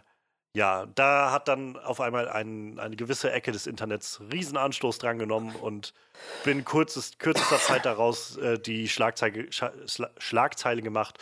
Brie Larson hasst weiße Männer und will nicht, dass die ihren Film sehen und was weiß ich. Und das wurde halt sowas von gepusht in den letzten Wochen. Und ähm, bis hin zu dem Punkt, also dass Rotten Tomatoes seine, seine Funktion abgeschafft hat, dass du einen Film als äh, Audience Score mäßig kommentieren kannst, bevor der Film überhaupt draußen ist. Denn der Film hatte quasi schon, bevor er draußen war, lauter Kommentare von wegen, dieser Film ist so scheiße und äh, die Schauspielerin hat klargemacht, dass dieser Film nichts für Männer ist. Scheiß Film, so ungefähr. Ähm, und dann haben sie halt irgendwann gesagt, wisst ihr was, wir streichen das mal, bis der Film über- wenigstens draußen ist, damit Leute den schauen können. Und äh, ja, es macht sich bemerkbar, denn der Film hat mittlerweile, ich weiß gar nicht, 39% Audience Score oder sowas. Plus äh, mittlerweile, oh, er ist so, sogar schon gestiegen auf 61. Ich will gar nicht wissen, was da passiert ist, aber ähm, er war auf jeden Fall vor ein paar Tagen bei, bei 39% Audience Score ähm, und hatte schon mehr ähm, Ratings als Infinity War innerhalb von einem Jahr hatte. Ähm, was einem auch zu denken geben sollte, wie viele Leute tatsächlich den Film gesehen haben, die da bewertet haben. Und ja, ähm, dadurch wurde das Ganze so ein bisschen hm, auch un unvorhersehbar, wie gut oder schlecht dieser Film jetzt abschneidet. Wie gesagt, es gab diese, diese Rufe auf einmal im Netz nach boykottiert den Film und dann gab es die Alita Battle Angel Challenge, dass man an dem Wochenende, wo Captain Marvel rauskommt, Alita gucken soll, weil das ist der eigentliche Film, den man dann unterstützen soll, statt Captain Marvel und so weiter. Es gab tausend YouTube-Videos, die alle waren, alle in die Richtung gingen. Äh, Get woke, go broke. Also ihr macht diesen ganzen SJW-Scheiß, deshalb werden wir den Film boykottieren und Captain Marvel wird der erste große Marvel-Flop und so weiter. Und ja, jetzt ist der Film rausgekommen und hat an seinem ersten Wochenende 153 Millionen Dollar in Amerika eingespielt und 455 Millionen Dollar weltweit und hat damit einen Haufen Rekorde gebrochen. Ähm, ist auf jeden Fall einer der, der besten Starts generell so weltweit. Ähm, ist einer der, der besten Starts für Superheldenfilme und der beste Start für einen Film von einer weiblichen Regisseurin und mit weiblicher Titelheldin und diese ganzen Sachen so. Also es ist auf jeden Fall jetzt schon ein, ein enormer Hit und hat scheinbar auch, also denke ich mal, auch gezeigt, dass, naja, die, äh, die Masse der Leute, die sich da aufgeregt hat, entweder doch recht klein war oder aber tatsächlich nichts gemacht hat. Also weder, weder zu Alita gegangen ist, noch Leute überredet hat, nicht in den Film zu gehen oder so. Denn wie gesagt, viele haben ihn gesehen. Und wie gesagt, unsere Vorstellungen waren auch recht voll, ähm, in denen ich jetzt war. Ähm, aber interessanterweise, ich hatte mich am Samstag noch mit einer Kollegin unterhalten, nee, Sonntag, mit einer Kollegin unterhalten, ähm, wo ich, die nämlich meinte so, ja, sie will jetzt irgendwann die Tage zu Captain Marvel gehen, so. Und ich meinte, oh, ja, ich fand den ganz gut. Also ich habe den gesehen, ich fand den ganz gut. Und sie meinte dann so, okay, ja, ein paar Freunde von mir haben den gesehen, die fanden den halt, die fanden den nicht so gut. Und oh, okay, warum denn? Naja, das ist halt vor allem wegen der Schauspielerin, die ist halt so Feministin und so. Und dann dachte ich auch so, okay, das ist natürlich eine sehr sehr kl klasse Kritik von dem Film. Ja, irgendwie, ich mag den Film nicht, weil die, die Schauspielerin, Schauspielerin war irgendwie so. Ich, ich kann verstehen, wenn man zum Beispiel Schauspieler nicht leiden kann und deshalb den Film auch einfach nicht guckt. So. Also ich glaube aber, dir würde zum Beispiel nicht, ich wollte gerade sagen, dir würde wahrscheinlich aber nicht einfallen zu sagen, wisst ihr was, Edge of Tomorrow ist so ein beschissener Film. Warum denn? Naja, weil Tom Cruise spielt damit so. Ich muss sagen, ich mag den Film sogar irgendwie. Vielleicht, weil Tom Cruise da die ganze Zeit auf die Fresse kriegt. So. Ja, also um äh, das einmal so kurz abzureißen, auf jeden Fall, der Film ist sehr erfolgreich gewesen. Es gab unglaublich viel, oder es gibt im Moment unglaublich viel auch positive Reaktionen, gerade von weiblichen äh, Zuschauerinnen und Zuschauern, äh, Zuschauern Zuschauern, Zuschauerinnen, äh, die, naja, die sich halt auf einmal repräsentiert fühlen. Und wir wollen jetzt aber auf jeden Fall gucken, was uns der Film gegeben hat als 21. Marvel-Film, der die schwierige Aufgabe übernommen hat, uns einen neuen Helden einzuführen, den wir im letzten riesigen Crossover angeteasert bekommen haben und der im nächsten Film, der jetzt in einem Monat rauskommt, auch schon wieder auftauchen wird.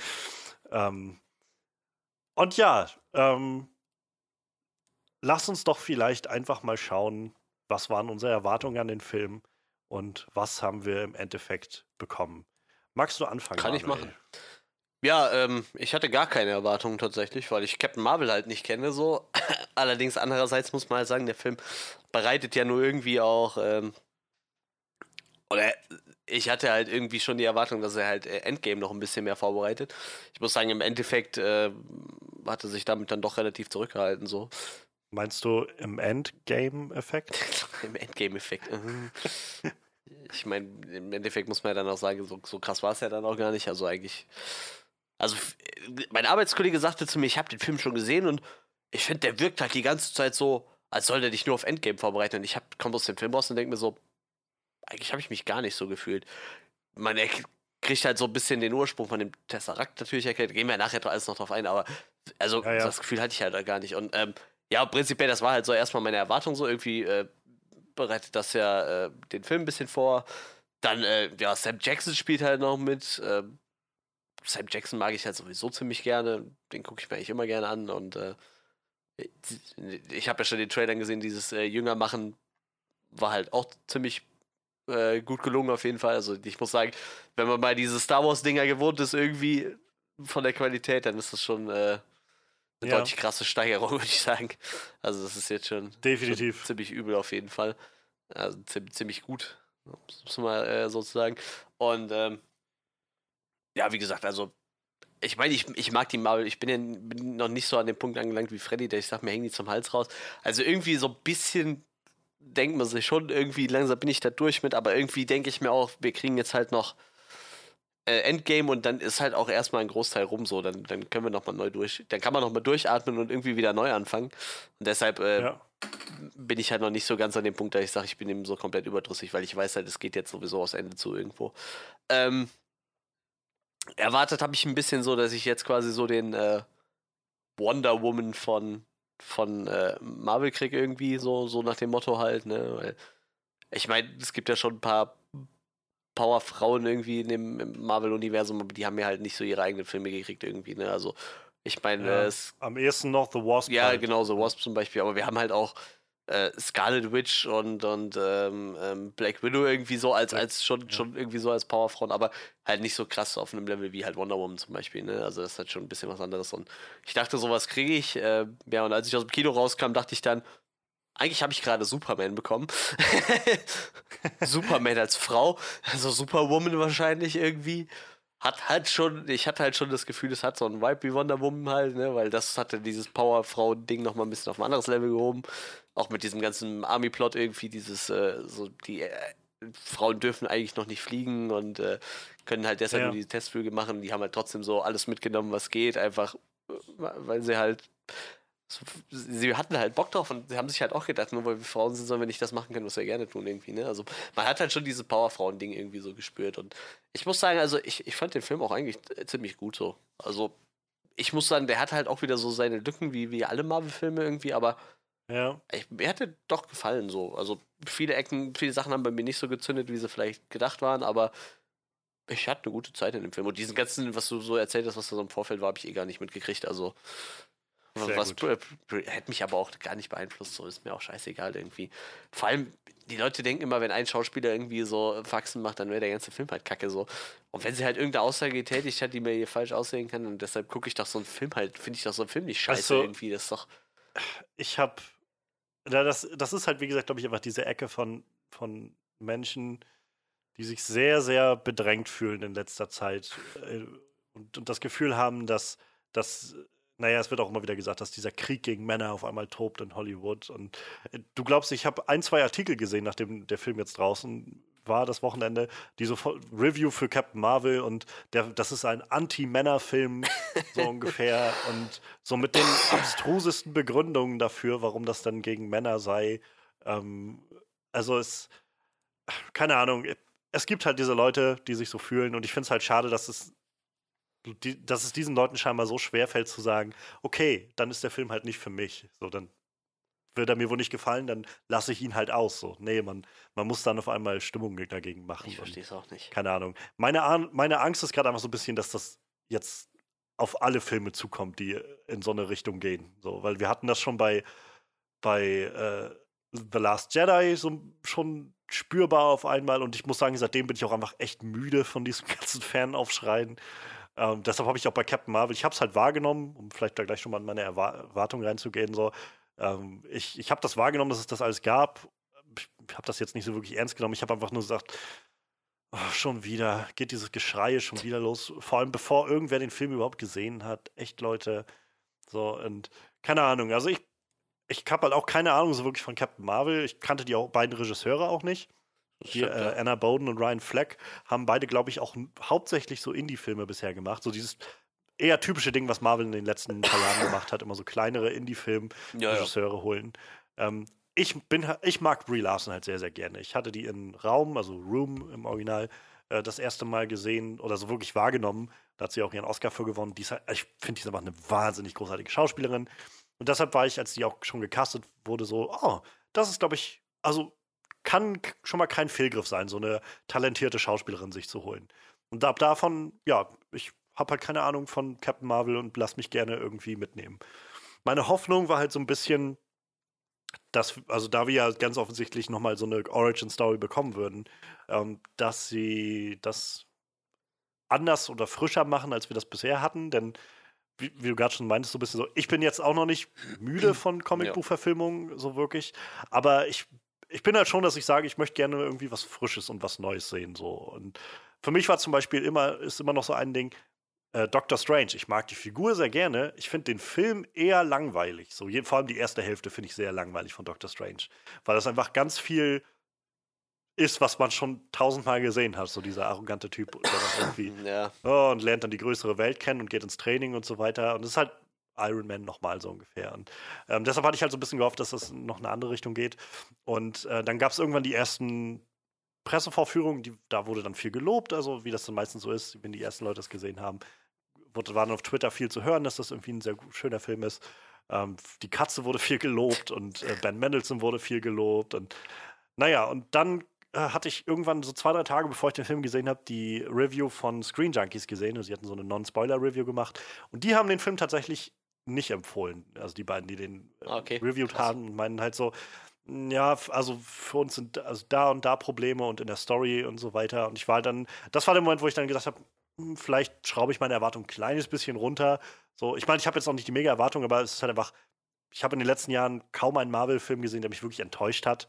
Selbst Guardians of the Galaxy 2 zum Beispiel, den ich nicht so toll finde, war wenigstens eine unterhaltende Zeit da drin.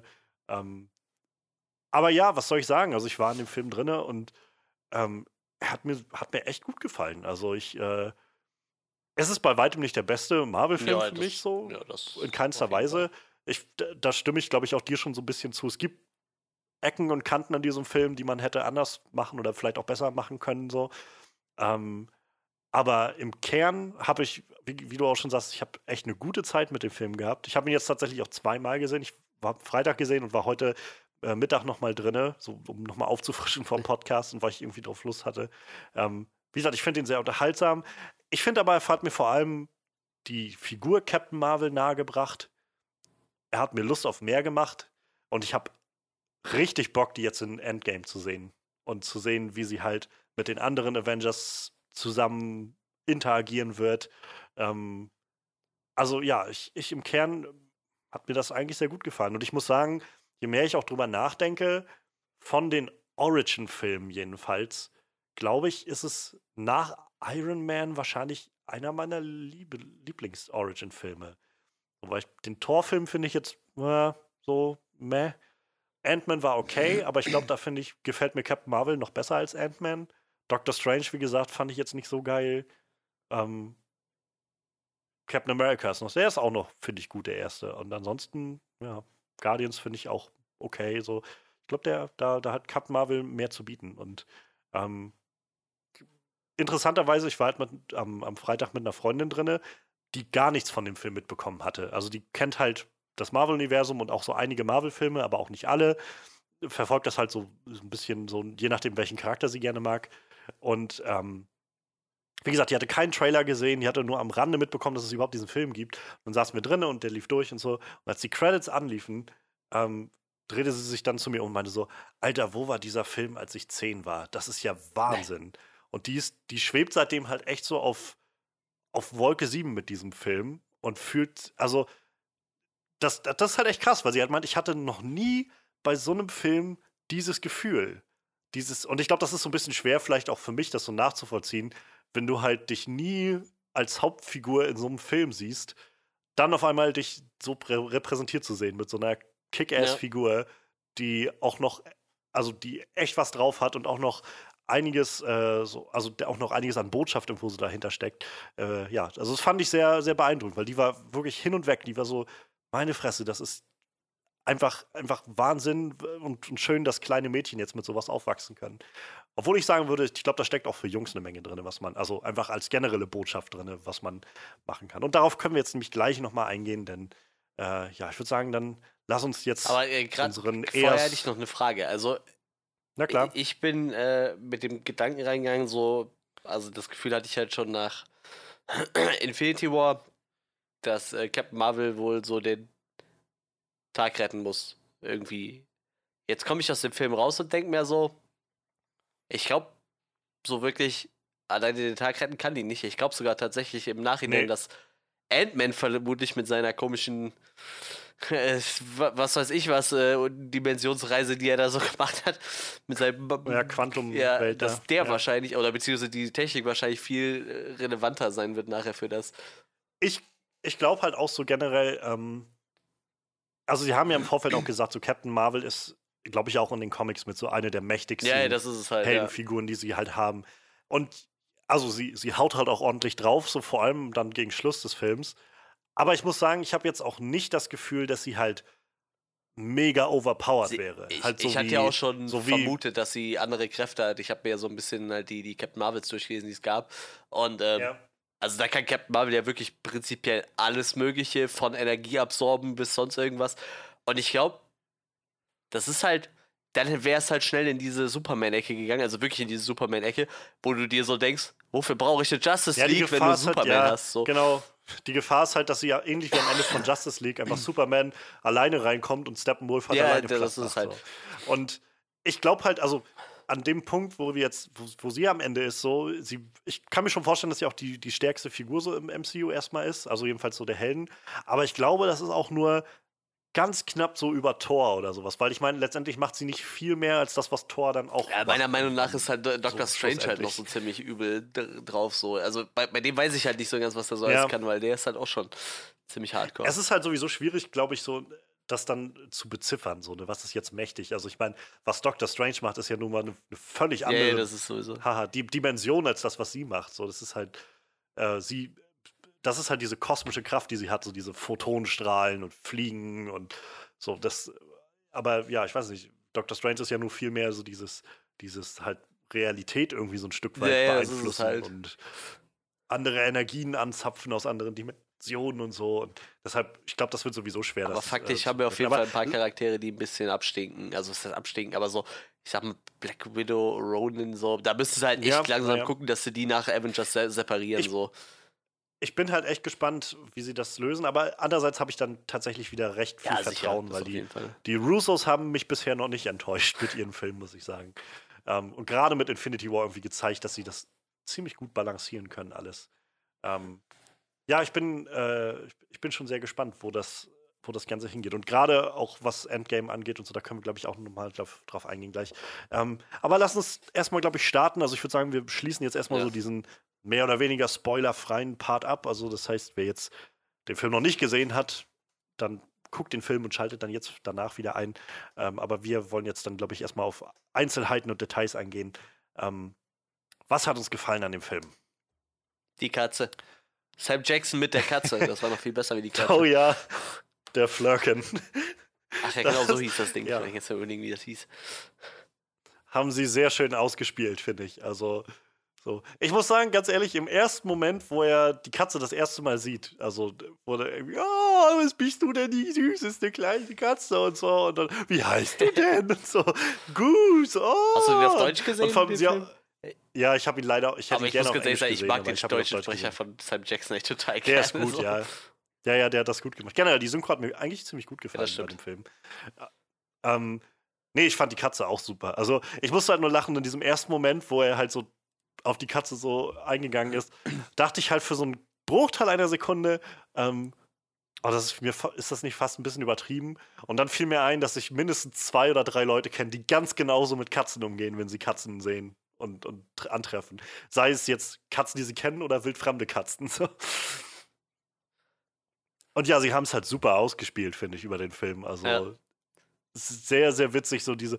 Ich, keine Ahnung, ich, ich finde noch mit am schönsten ist halt dieser Moment tatsächlich, wenn sie, ähm, wenn sie dann bei, bei der Maria da in dem in ihrem Haus sind und Talos irgendwie reinkommt und halt völlig ausflippt, als er die Katze sieht. Und, und halt, wie sich das dann so durchzieht. Du, du solltest das Ding wirklich nicht auf deinem Schoß halten und so. Und er hält sie ihm dann immer vors Gesicht und dann kriegen sie immer so Panik. ja. Und dann auf einmal. auch so also zum Schluss. Also, ähm, weiß nicht, wie du darüber denkst. Ich persönlich finde zum Beispiel, dass Nick Fury sein Auge dadurch jetzt verliert. Irgendwie nett. Ich, ich, Also stört mich nicht so sehr. Es gibt so Leute, also ich kann, kann verstehen, dass sich Leute daran anstoßen. So, ich habe damit irgendwie nicht so das Problem. Aber ich, find, ich fand nur diesen Moment sehr schön, wo irgendwie meinte, ach, das ist nur ein Kratzer. Und man dann halt Talos sieht, wie er auch so, so ganz wissend irgendwie so den Kopf schüttelt. Und dann ist es einfach zugeschwollen. Ja. ja, ich, ich, ich hätte tatsächlich einfach eine spektakuläre, äh, was Spektakuläres erwartet, so, aber irgendwie mit, durch diesen ganzen Kontext mit der Katze war es halt irgendwie witzig. Und ich weiß halt auch nicht, wie Nick Fury wirklich äh, sein, sein, äh, sein Auge verliert. Keine Ahnung. ja. Wie gesagt, ich habe da irgendwie jetzt nicht so das Problem mit. So, ich, äh, Ach, das, ich kann verstehen, ich kann es echt verstehen, dass Leute da auch das nicht so geil finden irgendwie. Aber ich muss gerade voll nicht, lachen. also die haben tatsächlich, sind die bei Marvel hergegangen und haben halt dem Nick Fury aus den Comics, der ja eigentlich ein Weißer ist, einen afroamerikanischen Sohn gegeben, der Nick Fury Jr. heißt und halt aussieht wie Sam Jackson. So. Nur halt in Jünger. Witzigerweise ja ähm, haben sie wohl ähm, damals dann den nach Sam Jackson Ja, ja. gestaltet, ohne dass der halt wirklich gefragt wurde oder so. Und der wurde dann mal irgendwann angesprochen, so zu Star Wars Zeiten oder sowas. Darauf so, wussten sie, äh, was sagen sie dazu? Und er meinte, ja, ist seltsame Sache, oder? Ich habe das auch schon gehört. So. Und dann haben sie ihn dann später wieder als Samuel L. Jackson gecastet, also als, als, als Nick Fury gecastet. Sehr lustig. so schließt sich dann irgendwie der Kreis. Die haben sowieso, also nachdem das MCU gestartet ist, haben die sowieso super viele Helden angepasst an die, an die MCU-Helden so irgendwie. Ja, Also. Iron Man sieht halt aus wie Robert Downey Jr., der hat dieselbe Frisur, selber Bart, so Charaktereigenschaften gut, die sind ja bei Iron Man eh so vorgegeben. Thor ist halt ziemlich, ziemlich nah dran und ja, Hulk hat halt auch ziemlich viel von Mark Ruffalo irgendwie. Finde ich eigentlich ganz nett irgendwie. Ist ja ne, so eine nette Hommage dann noch, die man machen kann. Apropos Ja, Hommage. man kann ja- das Ja. war für mich tatsächlich auch eine der schönsten Szenen. So, nachdem ich das Bild gesehen habe, halt auf Instagram, oder du hast es uns ja nachher nochmal geschickt in die Gruppe, wo Kevin Smith einfach total verheult nach dem Film ein Selfie gemacht hat. Der sah so fertig aus, ne? Da, da hättest du erwartet, als ich das Bild gesehen habe, dachte ich, ach du Scheiße, seine Mutter ist gestorben oder so, weil die ist halt immer schwer krank so. Und dann sagt er, erzählt er halt einfach so die Geschichte von, von Stanleys Camo-Auftritt, wo er in dem Zug sitzt und seinen äh, Mallrats-Text Mallrats einstudiert. Das war halt äh, schön. Also ich bin ja ein riesen Kevin Smith-Fan, ich fand das einfach schön. Hast du sein, äh, sein YouTube-Video gesehen, was er dazu das hab gemacht ich nicht hat? gesehen. Ja, hat er noch mal ein bisschen was dazu erklärt gehabt. Und zwar meinte er nämlich, also ähm, er wusste halt, dass es die Szene geben wird, denn äh, nachdem Stan gestorben war, hatte er halt, äh, hatte er so einen sehr, ja, sehr, sehr wertschätzenden Post gemacht gehabt Ja. irgendwo bei, bei Instagram oder so. Ähm, er ist halt, also ich glaube, er ist halt wahnsinnig großer Stan Lee-Fan und glaube ich, also auch, waren ja auch mehr Ja, oder weniger ja. befreundet miteinander. Und ähm, daraufhin hatte Kevin Feige ihn angerufen und er hatte dann halt mit Kevin gemeint, ja, was, und der, äh, Kevin Feige meinte, ja, ich rufe an, weil ich dir von der, von Stans Cameo in, in Captain Marvel erzählen wollte. Okay. Ähm, und dann hat er ihm halt erzählt davon, dass sie ihm halt dieses Mallrats-Skript lesen lassen wollen. Und das war wohl schon für ihn überwältigend, so dieser, dieser Gedanke daran. Und damit einherging halt die Frage, ob sie noch irgendwo ähm, Outtakes oder so haben von dieser Zeile, die er halt da immer Mhm. liest. Das ist halt, also er sitzt ja dann quasi im Zug und liest immer oder probt diese eine Zeile, die er Ja. halt dann sagt in dem Film. Ähm, ich glaube, ich weiß gar nicht, was es im Deutschen war. Ich, ich fand es im Deutschen recht unspektakulär. Im Englischen sagt er halt wirklich irgendwie was von wegen ähm, And now for true believers oder sowas. Also dieser typische, diese typische Catchphrase. er sagt sogar eigentlich hat, tatsächlich eigentlich in dem Film was mehr. Also er hat so zwei, drei Sätze, die, die haben so einen ganz kurzen Dialog oben, aber äh, das sind halt alles so, Ja. so typische Stan Lee-Sachen. Im Deutschen natürlich nicht so geil übersetzt, weil äh, im Deutschland hat halt auch Stan Lee nicht so einen hohen Stellenwert gehabt zu der Zeit. Ne? Ich meine, das war 95. Ja, ja. Da kannte hier wahrscheinlich kaum einer Stan Lee, außer so die Hardcore-Comic-Nerds wahrscheinlich. Deshalb, äh, Ja, wahrscheinlich. Naja, und auf jeden Fall hatte er dann nochmal nachgefragt und bei Universal oder so, und sie haben dann auch noch Aufnahmen gefunden, denn als Stan wohl am Set war und sie diesen Cameo aufgenommen haben, war er wohl schon recht schwach, meinte er. Und ähm, da war halt die Audioaufnahme auch nicht so das Beste. Und deshalb haben sie halt gefragt, ob, ob sie da noch die, die kriegen können, die andere Aufnahme. Und naja, und jetzt, als er aber, als er es dann im Kino gesehen hat, meinte er halt, war das so, so überwältigend Ja. für ihn. Ich meine, er ist ja sowieso, glaube ich, recht nah am Wasser gebaut, schon, ja. ähm, was so solche Sachen angeht. Ähm, aber während er das erzählt in diesem YouTube-Video, fängt er schon fast an zu weinen, weil er halt meint, irgendwie, weiß ich, habe damals angefangen mit meinen Filmen und habe halt Stan Lee eine Rolle gegeben. Und jetzt, 24 Jahre später, hat er mich irgendwie ins MCU gebracht. So, weil es steht auf dem Skript ja wirklich drauf, Morats, Ja. written by ja. Kevin Smith und so. Und äh, aber davon ab, also äh, auch generell, ich fand ich toller Moment. So im Kino auch, also auch die Art und Weise. Ich glaube, es sollte wohl auch im, in dem Film noch mehr, mehr dieses typische, so dass er, dass er mit dem Held noch irgendwie ein, zwei Worte wechselt oder sowas, aber sie haben es dann halt tatsächlich eher auf diesen, reduziert auf dieses, dass sie ihn so sehr Also ich habe mir ähm, nach seinem. Tod habe ich ein bisschen auf seinem Instagram äh, rumgewuselt bei Stanley und da gibt es halt immer mal wieder so Videoclips, die er halt aufgenommen hat und äh, also du hast das schon gemerkt so, also die letzten paar Wochen oder Monate vorher, also das ist kein Vergleich zu dem, was er vor einem Jahr gepostet hat. Ne? Also du, er hat dann Ja. noch ein Interview gegeben mit irgendjemand, einfach auch äh, so Comic-Leidenschaft irgendwie ein bisschen drüber gequatscht und du merkst halt, also du kannst ihn kaum verstehen in dem Video und er ist halt er ist sehr, sehr schwach, das hat man halt gemerkt so, ne? Aber ich meine, das ist halt, in dem Alter kann das halt, das kann halt mit dem Fingerschnipp gehen, so wie Thanos quasi so, ne? Also das, ja, und das ist bei ihm halt so auch. Also wie gesagt, ein Jahr davor hat er noch Videos gepostet, da dachte er, der fängt gleich noch an zu tanzen oder so und jumpt noch ein bisschen durch die Bude und dann auf einmal hast du halt gemerkt, dass er hat, der hat halt rapide abgebaut, so, ne? Ich kann das schon Ja. äh, wie sie die Camus gefilmt haben, dann, dass er da wahrscheinlich schon relativ schwach war. Das macht auf jeden Fall, das kann man sich schon gut vorstellen. Ja, so. es, geht halt echt schnell dann. Also, wie gesagt, er ist ja nur 95, glaube ich, Ja. gewesen. Ja, also, das ist halt echt ein Alter, wo, naja, wo es dann eben schnell Ja. geht. Auf jeden Fall. Ähm, aber ich fand halt tatsächlich den, den Cameo, das war halt nicht so einer von diesen wirklich äh, witzigen, so wie bei Tor 3 oder so. Ich finde immer noch seinen Cameo in Captain America First Avenger und also sehr, sehr witzig, wie er als General dann da drin sitzt und irgendwie mal so, I thought he was taller, wo dann halt einfach so ein Typ auf die Bühne kommt und sagt, Captain America kann leider nicht kommen. So. Also ich, Ähm. ich hatte irgendwo, äh, irgendwer, vielleicht war es sogar Gegan Sundry oder so, irgendwer hatte so die nochmal gelistet und die waren sich halt ziemlich einig, dass äh, der aus, ich glaube, Spider-Man 2, aber jetzt von, von den letzten Amazing, Amazing Spider-Man, wo, wo er da ja. putzt und im Hintergrund quasi. Ja, yeah, ich glaube, das ist der erste, wo er gegen, wo, wo Spidey gegen den. Ja, äh, oder das, genau, dass der so und sie dann in der, Ba- in der, in der Bibliothek da hinten irgendwie alles kaputt machen und er sitzt, steht vorne und. Den und irgendwo, ne? wo er so ein, wo er quasi besoffen ist und sie ihn wegschleppen. Wo war das denn nochmal? Äh, Avengers ja, 2 und war das. Also die waren so, of so ich glaube Platz 1 ja. und 2 meine ich. Aber die waren, der hat halt total viele gute gehabt. Und nachher war das halt echt so, Ja. du hast dich halt echt immer gefreut, wenn du den gesehen hast irgendwie, ne? Das war halt schon ziemlich cool irgendwie. Ja, er ist halt äh, Markenzeichen geworden. Ja, ja, irgendwie Film, schon. ne?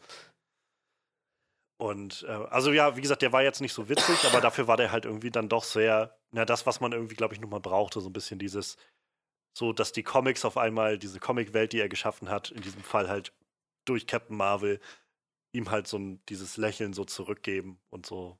Ach man, Ja, auch der, ähm, sollte man vielleicht erwähnen, das Intro haben sie auch abgeändert extra für ihn. Ne? Ja. War natürlich auch sehr schön. Oh, das war auch. Da war ich auch, als das losging schon und irgendwie diese ganzen Stan Lee Cameos und Auftritte und so Bilder von ihm und Robert Downey Jr. oder sowas, so wie das alles zusammengeschnitten war. Und da, da habe ich schon gemerkt, wie das auf einmal so. Ach Mann. Ja. So. Ich, ich glaube, Stan Lee äh, kann man halt viel drüber stre- streiten, auf jeden Fall. Und ich glaube, es gibt auch genug Sachen an Stan Lee, die nicht wirklich gut waren, so, ähm, wo er auch einfach ein, ein Arsch war in seiner Ja. Art und Weise, wie er mit, mit Leuten manchmal umgegangen ist. So. Aber er hat halt doch auf jeden Fall was hin, hinzugetragen zu vielen, vielen Dingen, die passiert sind und, und gerade passieren in unserem in, so, in unserer Ja, Popkultur. der hat uns, uns hier jetzt schon, also ich kannte Stan Lee tatsächlich vorher schon, bevor er diese ganzen Ka- äh, gehabt hat, aber ähm, er hatte der hat in den letzten Jahren, der hat einen halt immer begleitet irgendwie in den Filmen so. Erst du nur hier dieser äh, alte Typ da, dieser Comic-Autor, der ist da immer mit drin und irgendwann hast du dich halt richtig gefreut, wenn du Stan Lee gesehen hast, so irgendwie, ne? Das war halt immer. ja.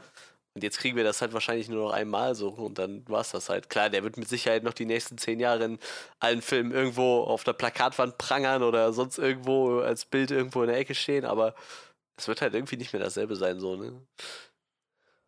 Ich glaube, es wird halt auch interessant. Also, sie haben ja jetzt, glaube ich, auch schon mehrere abgedreht, äh, mehrere der, der nächsten Cameos.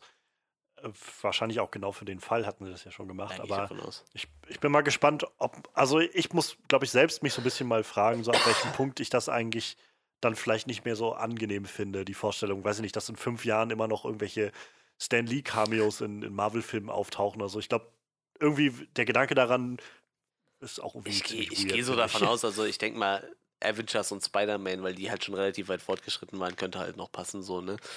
Ja. Aber ich denke mal, dann soll es halt so. Ich meine, klar, wenn die den immer so als Hommage irgendwo einbauen, auf ein Bild, auf ein Plakat, ist das halt schon voll okay so. Aber ich meine, du kannst ja jetzt nicht schon mal. Ja, wir haben jetzt einfach schon mal 60 Szenen mit Stan Lee abgefilmt in allen möglichen Posen, Farben und Formen, einfach um ihn irgendwie noch mit einzubauen. Das ist halt auch irgendwie Blödsinn so, ne? Ja. Klar, wie gesagt, also ich denke mal, Spider-Man, das Setting war klar, das, das hat sich so abgezeichnet, das konnte man machen. Avengers Endgame konnte man wahrscheinlich auch machen. Und jetzt Captain Marvel, der sowieso, der war wahrscheinlich am weitesten fortgeschritten. Warum, halt nicht, ne? Das kann man halt noch machen, so. Und ich denke mal, ich könnte mir doch vorstellen, ich meine, er hat ja auch selber gemerkt, dass er immer schwächer wird, so. Und ich, vielleicht war es halt auch sein Wunsch, irgendwie so lange, so lange wie möglich noch irgendwie mit so bewirken, so, weil ich meine, er war ja nun doch irgendwie ein sehr fernnaher Mensch, habe ich so das Gefühl. Vor allem in den letzten Jahren halt. Ich weiß halt nicht, wie der früher so drauf war. Ich glaube, der war schon eher so ein Playboy-Typ. Und Naja, das, ja, das Ding ist halt, also ich, äh, gibt einen schönen Podcast, äh, Do Go On heißen die.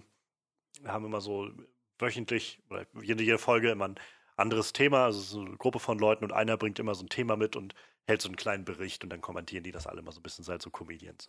Und in der einen Woche ging es um äh, halt um Marvel und so wie Marvel Comics entstanden sind und wie sich das so gemacht hat über die Jahrzehnte. Und da kommst du ja an Stan Lee Naja, nicht klar. vorbei. Und das halt, also schon faszinierend genug, der ist irgendwie mit, ich glaube, 17 oder 18 ist der halt der, der Chefwriter geworden, halt von, oder, oder ja, von Chefautor da von, von Marvel Ja. geworden, durch eine Reihe von, von Zufällen und Glücksfällen. Und ähm, gerade er und äh, jetzt komme ich gerade nicht, äh, Jack Kirby sind ja, Ja, so ja, mal klar. zwei große Comichelden, auf die sich viel berufen wird. Und die hätten halt unterschiedlicher nicht sein können, beide, weil halt Jack Kirby war halt so der Typ, der einfach mit seiner Zigarre am Schreibtisch saß und hat halt, ja, ja, und sie wollten, okay, ihr wolltet dann das haben und das haben und ich habe halt das und das gemacht. Und, und Stan Lee war halt immer der Typ, der sofort so eine Mega-Geschichte daraus gemacht hat von, oh, und dann habe ich mir gedacht, die, die, wir brauchen eine Superheldenfamilie. Und dann habe ich die Fantastic Four erfunden und so weiter. Und ähm, das stimmt halt wohl alles immer nur so, so halb irgendwie. Also er hat halt wohl auch immer viel mitgewirkt, ähm, aber ähm, das Marvel-Konzept und Rezept, was sie halt damals hatten, war, äh, für gewöhnlich werden Comics ja auch so gemacht, dass du halt ein Drehbuch hast. Dass du halt stehen hast, Panel 1 und dann steht da, Ja, was ja. in Panel 1 zu sehen sein soll und so weiter. Und dann geht das so das Heft durch und dann wird das an die, an die äh, Zeichner durchgegeben. Und bei Stan Lee war es halt mehr so, dass er gesagt hat, also es ist ein Zeichner irgendwie kam und er hatte gesagt, okay, pass auf, ähm, wir brauchen eine Geschichte, die das und das macht und dann passiert das und das und das. Den Rest machst du.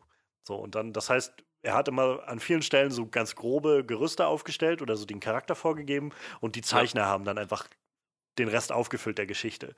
Und das führte aber dazu, nach der Regelung, die sie hatten, dass es auf den meisten Comics halt drauf stand, weiß ich, Fantastic Four, Issue 15, ähm, written by Stan Lee, painted äh, oder drawn by, weiß ich, Steve Ja. Ditko oder sowas.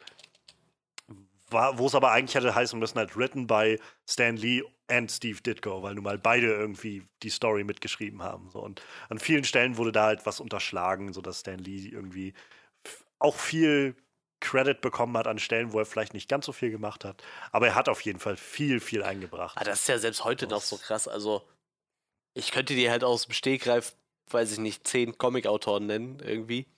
Aber ich krieg vielleicht nur zwei, drei Zeichner zusammen, so, ne? Einfach, obwohl du, obwohl ja eigentlich, wenn, wenn du beide nicht hättest, wird, wird dir einfach nichts rauskommen dabei. Ja, Aber Ja, ja. irgendwie hast du trotzdem immer nur so diesen einen im Kopf. Also, so, wie gesagt, so ein paar Zeichner kennt man halt. Oder manchmal sind ja Autoren und Zeichner auch dieselben. Also, oder jemand, der Autor ist, der hat auch schon mal gezeichnet oder so. Ich meine zum Beispiel ähm, ähm, Todd McFarlane oder so, der hat ja die ersten Spawn-Dinger selber gezeichnet, ne? ja. Aber äh, prinzipiell kennst du halt meistens immer die Autoren, weil du halt immer so denkst, diese Story ist halt so das, das Ding irgendwie. Und äh, klar, irgendeiner setzt es halt visuell um und manche Sachen gefallen dir besser, manche nicht, aber im Endeffekt interessiert dich halt mehr die Geschichte so, ne? Und nicht unbedingt der Zeichenstil, was da eigentlich ungerecht immer den Zeichnern gegenüber ist so, aber es ist halt irgendwie so. Tja. Ja, ja. Comic. Ich glaube generell, die Comicwelt ist auch sehr, sehr hart. glaube ich auch. Obwohl ich glaube, mittlerweile sind die schon ein bisschen besser bezahlt wie früher halt, ne? Also mittlerweile kannst du da, glaube ich. Aber das ja, ist halt sicher, auch. Sicher. Also ich glaube, in Amerika ist das ja so, dass so Serien wöchentlich erscheinen meistens, ne? Meine ich, habe ich so das Gefühl, so. Du hast halt unterschiedlich, ne? Es halt, gibt halt solche und solche Und- Bände, ne? Aber ich glaube, wöchentlich ist, ich weiß es nicht genau, aber ich glaube nicht mehr Ja, so wohl stimmt, Also ja, glaub, die meisten stimmen, die kommen ja bei uns auch monatlich raus. Ja. Früher war das halt, glaube ich, noch eher so mit den, weiß ich, so mit den Detective Comics und ähm, halt auch Spider-Man-Issues oder sowas, aber die haben sich halt auch wirklich tot gearbeitet nach allem, was man so hört, dann, wenn du halt wöchentlich neue Stories brauchst, da sitzt du Ja, ja, ja. nur am, am Schreiben, Writen, Drucken, Schreiben, Writen, Drucken, das ist halt, äh, Schreiben, Drawn, also wie auch immer, das ist halt, ja. Ja, das ist es halt, aber äh, ich, heute ist halt auch, klar, du kannst halt durch Computer, ist es halt ein bisschen, bisschen einfacher, denke ich mal. Also so kolorieren und so gibt was schneller gehen heutzutage, aber ja. Das ist halt immer noch krass. Und d- heute sehen die Comics ja auch zehnmal besser aus, wenn man mal ehrlich ist, ne? Klar, manche mögen diesen Stil aus den 70er, 80er Jahren so. Wenn ich mir das angucke, denke ich halt so, ja, gut, das ist halt alles, was halt Menschen möglich war in der Zeit so, ne? Und also ich gehe davon aus, auch die Zeichner aus den 70ern hätten was anderes vollbringen können, wenn sie die Technik von heute gehabt haben, so, aber Ja, na Ich klar. meine, da hast du nicht viel Schattierungen in den Comicfiguren, einfach weil das, die Zeit gibt das halt auch nicht her, ne? Ich meine, du musst ja alles von Hand kolorieren. Heutzutage klickst du auf eine Farbe, sagst, wo du das Highlight setzen willst und dann macht er die Farbverläufe von alleine so, ne? Ich meine, Ja. das soll, soll man nicht schmal reden, nicht sch- schmaler reden irgendwie, aber heute ist das Arbeiten halt auch anders. Aber wie gesagt, ich glaube, heute ist die Bezahlung halt auch fairer, ne? Ich habe halt nicht das Gefühl, dass hier selbst die Zeichner wahrscheinlich werden nicht am Hungertod nagen. Die werden doch andere Sachen zwischendurch machen, Ja. aber Ich glaube, das, das Ding ist halt einfach nur, dass Comics nicht mehr das Medium sind, was sie ja, das waren. sowieso. Das daran hängt, glaube ich, immer viel an der Industrie. Aber Deshalb, ich finde das, ich habe das, glaube ich, sogar schon mehrmals gesagt, aber ich finde das gut, was Panini in Deutschland macht. Panini hat ja eigentlich die Rechte von allem.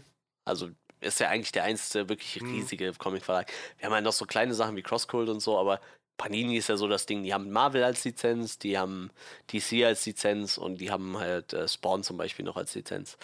Oder diese ganzen Image-Dinger halt. Und ähm, die haben sich gesagt, so der Markt ist halt so klein, ähm, wir drucken die Comics halt in einer deutlich höheren Qualität aber dafür eine ganz geringe Auflage nur und halt fast werbefrei, aber dafür kosten die Dinger halt auch. Ne? Ich glaube, in Amerika kosten die Dinger nur 2, 3 Dollar so, bei uns kosten die halt 6 Euro oder so, ne? So ein kleines Heft. Aber dafür hast du halt wirklich Mhm. was, wo du weißt, so, wenn du das wirklich sammeln willst, das hat in 30 Jahren immer noch eine gute Qualität. Ich habe hier Spider-Man-Comics aus äh, Ende der 70er liegen, von meinem Arbeitskollegen so. Das ist halt Zeitungspapier quasi, ne? Von der Qualität. Und äh, selbst wenn du die Dinger nicht anpackst, irgendwann wird dir das Zeug so aus den Fingern gammeln. Ne? Also das ist jetzt schon total spröde irgendwie und porös und wie gesagt, also Panini geht halt echt her und guckt halt so auf den Sammelmarkt. Ne? Klar, dann hast du halt vielleicht nur eine Auflage von 3.000, 4.000 Zeitungen, was dir einfach auf den deutschen Markt gesehen total wenig ist, aber die Comicsammler haben halt wirklich irgendwas in der Hand, so was halt wertig wirkt.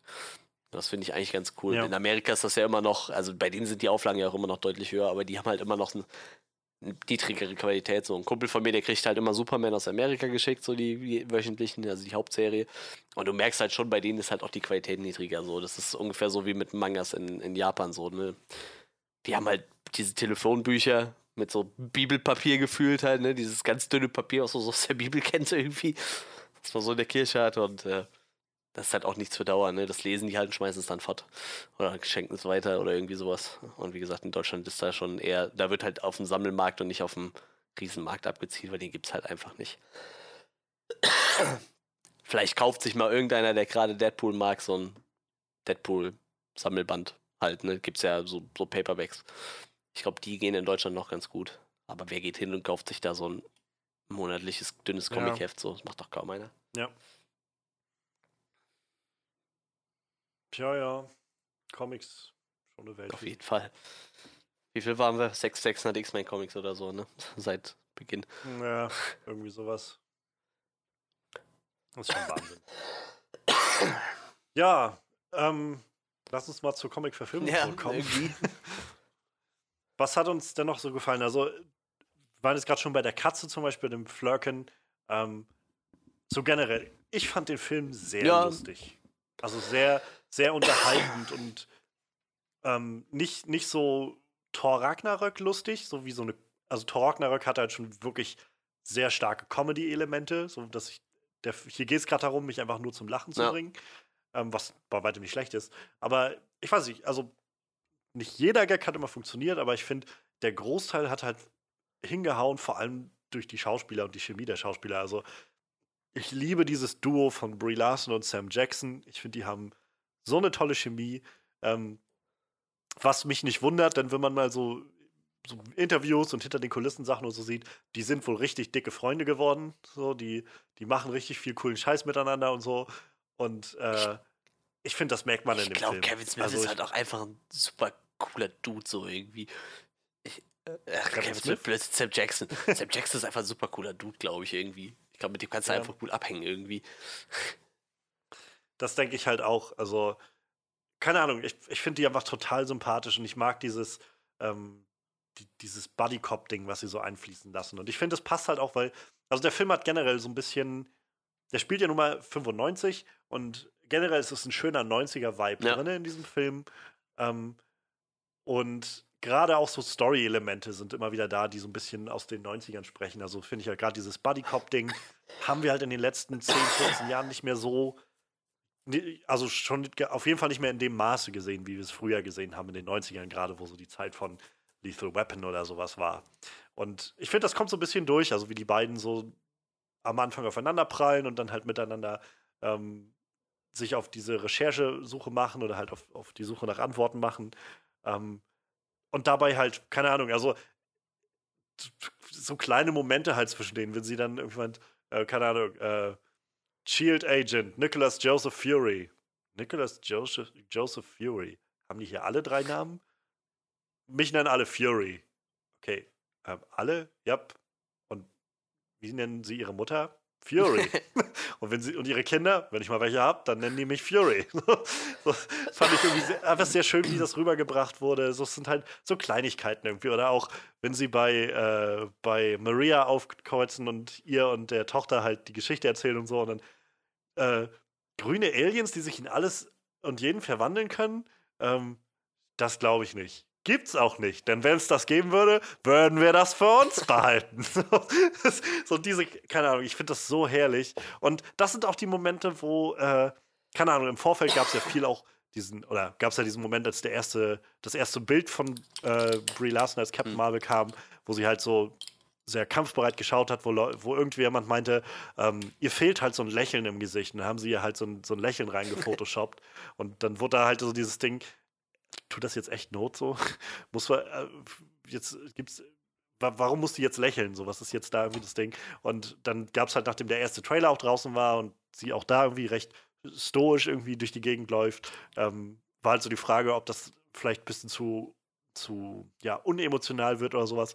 Und aber ich fand gerade da gab es so diese schönen herzlichen Momente, wenn sie halt auch wirklich lachen musste und ihre ihre so die Emotionen hat rauslassen können, so die sie äh, irgendwie immer noch so in sich getragen hat. Und gerade auch am Schluss zum Beispiel, wenn sie mit Nick zusammen den Abwasch da macht oder so und beide nochmal so diesen, dieses Hin und Her haben so ein bisschen und sich äh, halt eher dann dieses Mr. Postman singt oder sowas und keine Ahnung, ich finde diese Beziehung der beiden ganz, ganz toll und auch gerade die Comedy halt, die da rauskam, hat ja, mir super gefallen. Ja, die war auch wirklich sehr gut.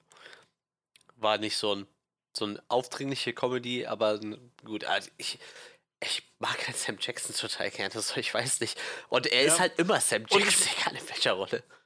Ich, aber ich muss sagen, das war zum Beispiel schon mal, mal wieder eine Sam Jackson-Rolle, die eher auch der Rollen angemutet hat, die er in den 90ern hatte. Also in den letzten Jahren hat er doch hauptsächlich einfach immer diesen, diesen, naja, so, I'm done with your shit. So, ich bin, ich bin zu alt für diesen Scheiß. Äh, diese, diese ja, die, so ein bisschen diese Einstellung irgendwie in seinen vielen Rollen. Also sei es jetzt Nick Fury oder halt die, äh, weiß ich nicht, Hitmans Bodyguard oder sowas halt. Das ist halt alles sowas, wo er, wo er halt schon dieses Motherfucker-Ding spielt, ähm, aber halt trotzdem eher so auf dieses so, ich bin zu alt, ich habe jetzt keinen Bock mehr und so. Und das war eher wieder sowas Jugendliches, was halt gepasst hat irgendwie zu den 90ern. So ein bisschen diese jugendliche Energie, generell, ich fand das irgendwie sehr, sehr witzig, mal so eine andere Version von Nick Fury zu sehen, be bevor er halt so seinen, naja, so, so ein bisschen sehr zynisch geworden ist. Und ähm, es erklärt halt auch so ein bisschen, warum er dann, wenn er das erste Mal auf Tony Stark trifft und so, auch einfach mega lässig damit umgeht. Ja, ja, und auch Colson, warum die so, so, das ist nicht mein erstes Rodeo, Mr.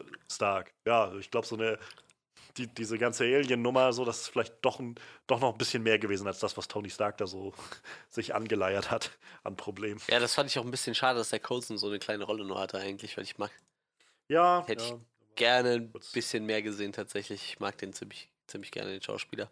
Aber er hat ja eigentlich ich noch. Auch. Läuft die Serie eigentlich noch, Agents of Shield? Die Serie läuft noch, ja. Aber ich, ich glaube, sie geht jetzt in die fünfte Staffel oder so. Ich glaub, da spielt, spielt er dann noch so mit einer der Hauptrollen? Ich kann, ich meine, ich habe die Serie nicht mehr nicht verfolgt. Ich meine gehört zu haben, dass er halt jetzt in der neueren, in der neuesten Staffel verstorben ist. Aber ob das jetzt stimmt, weiß ich auch nicht. Ja, ich sehe hier gerade, äh, so leaves him slowly dying through, through season 5. Naja. Irgendwann schaue ich mir die vielleicht nochmal an. Nach allem, was ich höre, soll die ja echt gut werden. So ich fand tatsächlich die erste Staffel auch echt so. schlecht. die paar Folgen, die ich gesehen habe. Aber ja, ja, sie haben sich halt irgendwann auch von den Marvel-Filmen abgekoppelt. Am Anfang war das ja so, die haben ja, ja theoretisch immer hinter den Marvel-Filmen hergeputzt. Ich glaube halt, Winter Soldier war halt das Ding, wo, also Winter Soldier hat ja dann Shield quasi ja. aufgelöst. Und dadurch waren sie dann auf einmal gezwungen, ihre Serie nochmal so ein bisschen neu auszurichten. Und ab da an soll die wohl wirklich gut werden. Also gerade auch der ganze Kram mit dem Ghost Rider nachher soll ziemlich cool sein. Und ähm, da tauchen ja auch die Kree schon mal auf, meine ich. Das kann Serie. sein. Also, Und nachher die, die äh, Inhumans bauen sie auch da ein, ne? Glaube ich. mh, ja, ich glaube halt, sie, sie einbauen tun sie die nicht, aber sie bauen, glaube ich, oder sie bauen so ein bisschen auf das Konzept auf, was dahinter steht. Ähm, aber die, die eigentlichen Inhumans, wie sie in der Serie sind, tauchen, glaube ich, nicht auf. Ähm, ja, ja, auf, aber auf jeden Fall Sam Jackson, also überhaupt generell erstmal Wahnsinn, wie weit diese, diese Verjüngungstechnik gekommen ist. Also ich meine, mit Sam Jackson haben sie vielleicht auch jemanden gefunden, bei dem das gar nicht so viel in Anspruch genommen hat. Aber trotzdem, also den gesamten Film über diese Technik drauf zu haben, ohne dass so, also ich habe nicht einmal gehabt, wo ich gedacht, oh, das Ja, sieht jetzt irgendwie gerade so ein bisschen seltsam aus. Bei Colston habe ich es tatsächlich am Ja. Schluss gehabt, dass ich so gedacht habe, das sieht mir irgendwie gerade so ein bisschen zu glatt gebügelt alles aus so. Aber bei Sam Jackson hat den ganzen Film über das funktioniert. Und das ist Wahnsinn. Also wenn ich so zurückdenke, wie das angefangen hat mit dieser Technik, so wenn man so diese ersten Versuche davon sieht, weiß ich nicht, bei X-Men Origins, Wolverine gab es am Schluss so einen Shot von Professor Xavier mit so einem sehr seltsamen, verjüngten Gesicht. Und äh, naja, was wir in den letzten Jahren alles hatten, so die, die äh, Tony Stark in äh, Civil War und äh, so weiter. Also Wahnsinn, wie weit das gekommen ist. Ja, wo war das so fies? Also bei, bei Star Wars machen sie sowas immer ziemlich fies, finde ich. Irgendwie. Also da sieht es nicht so geil aus. Ja, bei Rogue One haben sie es Ja, halt gemacht. gehabt, Also ne? da sieht es auf jeden Fall ähm, nicht so geil aus, meiner Meinung nach. Aber ja. ja, also ich, ich weiß halt nicht, ob es halt Sam Jackson lag. Also ich finde meiner Meinung nach klar, der sieht deutlich jünger aus, als er ist, aber es, irgendwie funktioniert es halt. Ja, bei Colson, ich weiß nicht, also ich finde, da ging es aber auch auf jeden Fall. Ne? Also im Vergleich zu dem, was sie so Es in ging, Star Wars gemacht haben, war es auf jeden Fall okay. Es, es wirkte halt so ein bisschen weird einfach. So, so noch leicht auf dieser Grenze zu irgendwas ist hier noch nicht ganz richtig. So.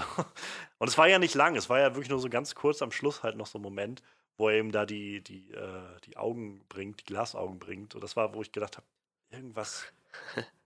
Da habe ich bei Fury halt den ganzen Film über nicht einmal das Gefühl gehabt von, wieso, wieso passt das hier gerade nicht oder so, aber Ah, ich- War auf jeden Fall, also ich weiß nicht, vielleicht, vielleicht liegt es wirklich an, einem, am, an seinem Tar, dass es funktioniert, ich weiß es nicht, aber Ja, ich, es ist halt auch, glaube ich, immer, ich glaube, das ist eine sehr zeitaufwendige Ja, Sache. wahrscheinlich schon. Und ähm, ich, ich hatte mal irgendwo ein nettes Interview gesehen gehabt mit einem der äh, Visual Effects Leute, die an Solo gearbeitet haben. Und da ging es jetzt gar nicht so konkret nur um Solo, aber so generell um das Arbeiten in der Branche, die meinten halt, das größte Problem, sie hatten so ein bisschen darauf angesprochen, so wie passieren so Sachen wie zum Beispiel diese, äh, diese Schnurrbart-Geschichte von Henry Cavill aus Justice League oder so. Und wie, wie passiert sowas? Und der, die meinen, das größte Problem, was du halt hast, ist Zeitdruck. Weil das unglaublich zeitintensiv ist, diese Sachen zu machen. Und wenn du dann auch noch irgendwie relativ kurz, also so ein paar Monate vor, äh, vor, vor Eröffnung des Films auf einmal noch Änderungen hast und Nachdrehs hast und so und wieder von vorne anfangen musst mit einigen Sachen, dann, dann wird halt einiges einfach nicht fertig. Und dann musst du das halt so nehmen, wie es dann am Ende ist. ja, gut, das stimmt. Ja, da, ich fand, da ist ja einiges schief gelaufen mit den Effekten. Ne? Ich glaube, da haben sie echt so einen Zeitdruck nachher gehabt, also bei, bei, bei Justice League nachher. Ja, das ist dann wieder was anderes. Ja, ne? na klar, die haben ja fast Ja, den ganzen Film nochmal na- nachgedreht irgendwie. Ich meine, äh, man beschwert sich zwar immer voll über den Film, aber ich meine, das war halt dann auch anderen Sachen geschuldet wahrscheinlich, aber trotzdem sah es halt scheiße aus. So. Dann hätte ich wahrscheinlich eher den Film Das war halt einfach so ein, so ein, so ein, so ein ungünstiges, also ungünstig auf allen Ebenen irgendwie.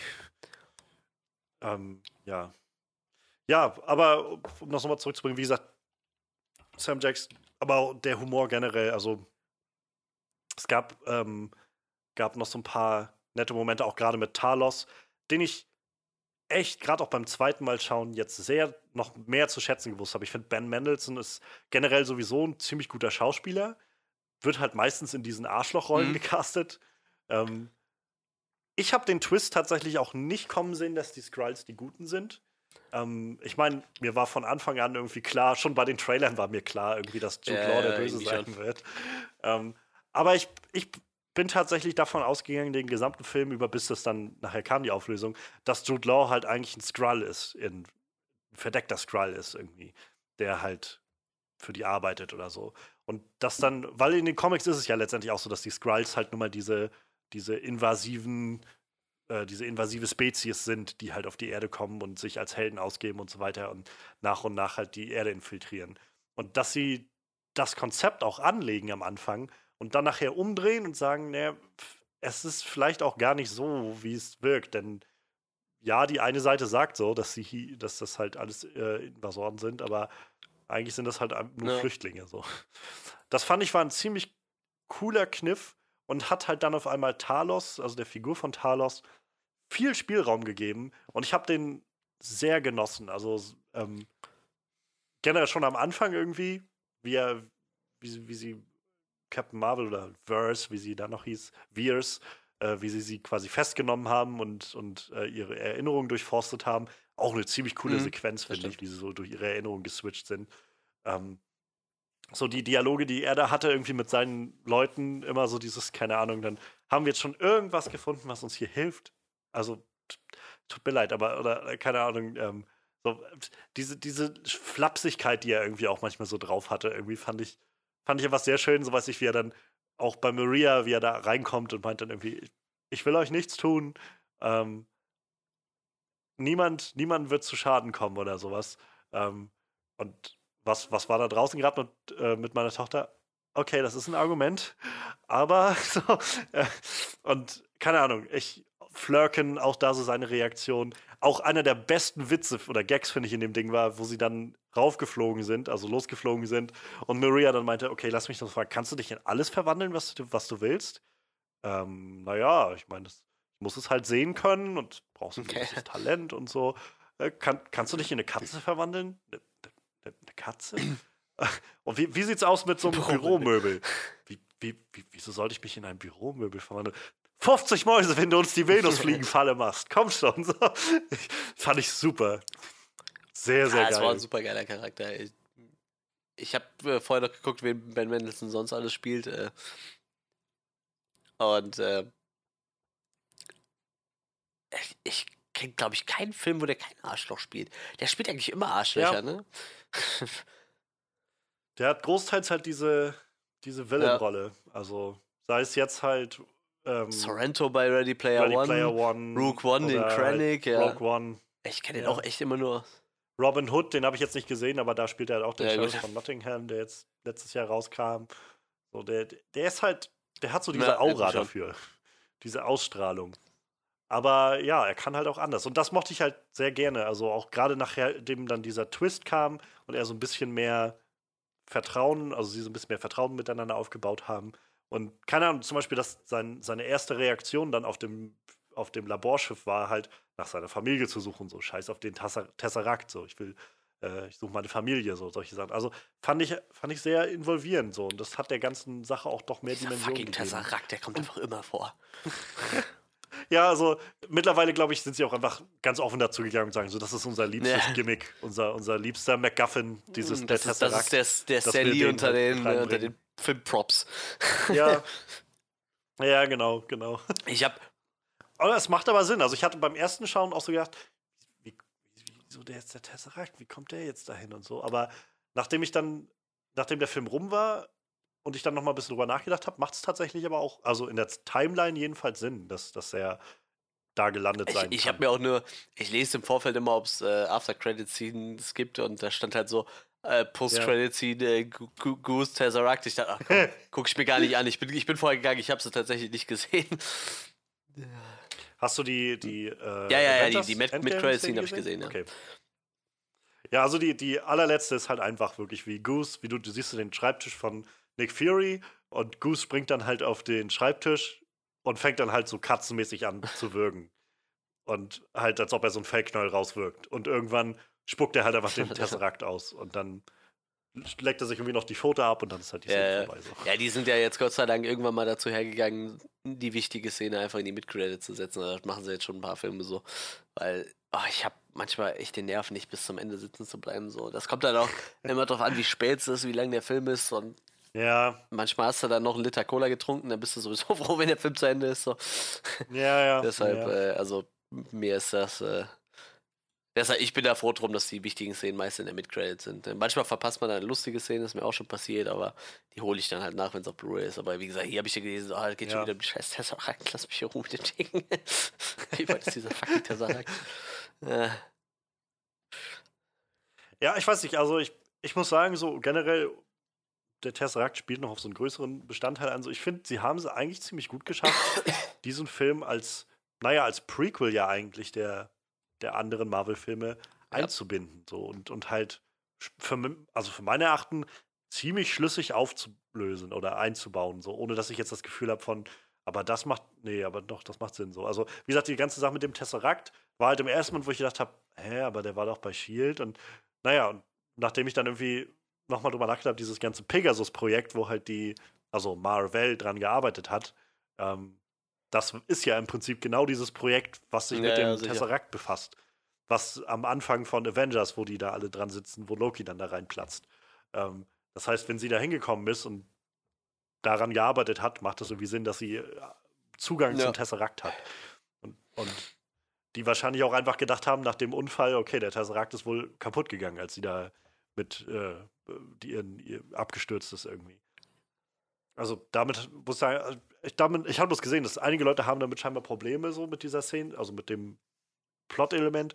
Ich finde, es macht, also, weiß ich nicht, stört Ja. mich jetzt überhaupt nicht. So, ich habe eher das Gefühl, dass es die Welt noch weiter anreichert. So. Genauso wie ich zum Beispiel mag, dass, äh, dass Nick Fury halt dann am Ende zu dem Schluss kommt, ich muss halt diese Protector-Initiative gründen und dann halt den Namen wechselt auf ja, und Avengers. ich dachte mir, Initiative. äh, in der Mid-Credit-Scene kommt sie dann bei den Avengers an und sagt hier, äh, jetzt geht zu Steve Rogers und sagt, hier, erster Avenger am Arsch, Junge. Ich war der erste Avenger. das, das ist voll witzig, oder? Das ist so ein bisschen wie mit den Pokémon, wo man jetzt diskutieren kann, wer ist wirklich der Erste, also die Nummer eins. So, bei Pokémon kannst du ja auch, Bisasam ist halt die erste Nummer Ja. im Pokédex, aber das allererste und so weiter. Und jetzt könntest du auch hier anfangen zu argumentieren. So, also Captain Steve Rogers ist halt irgendwie so der First Avenger.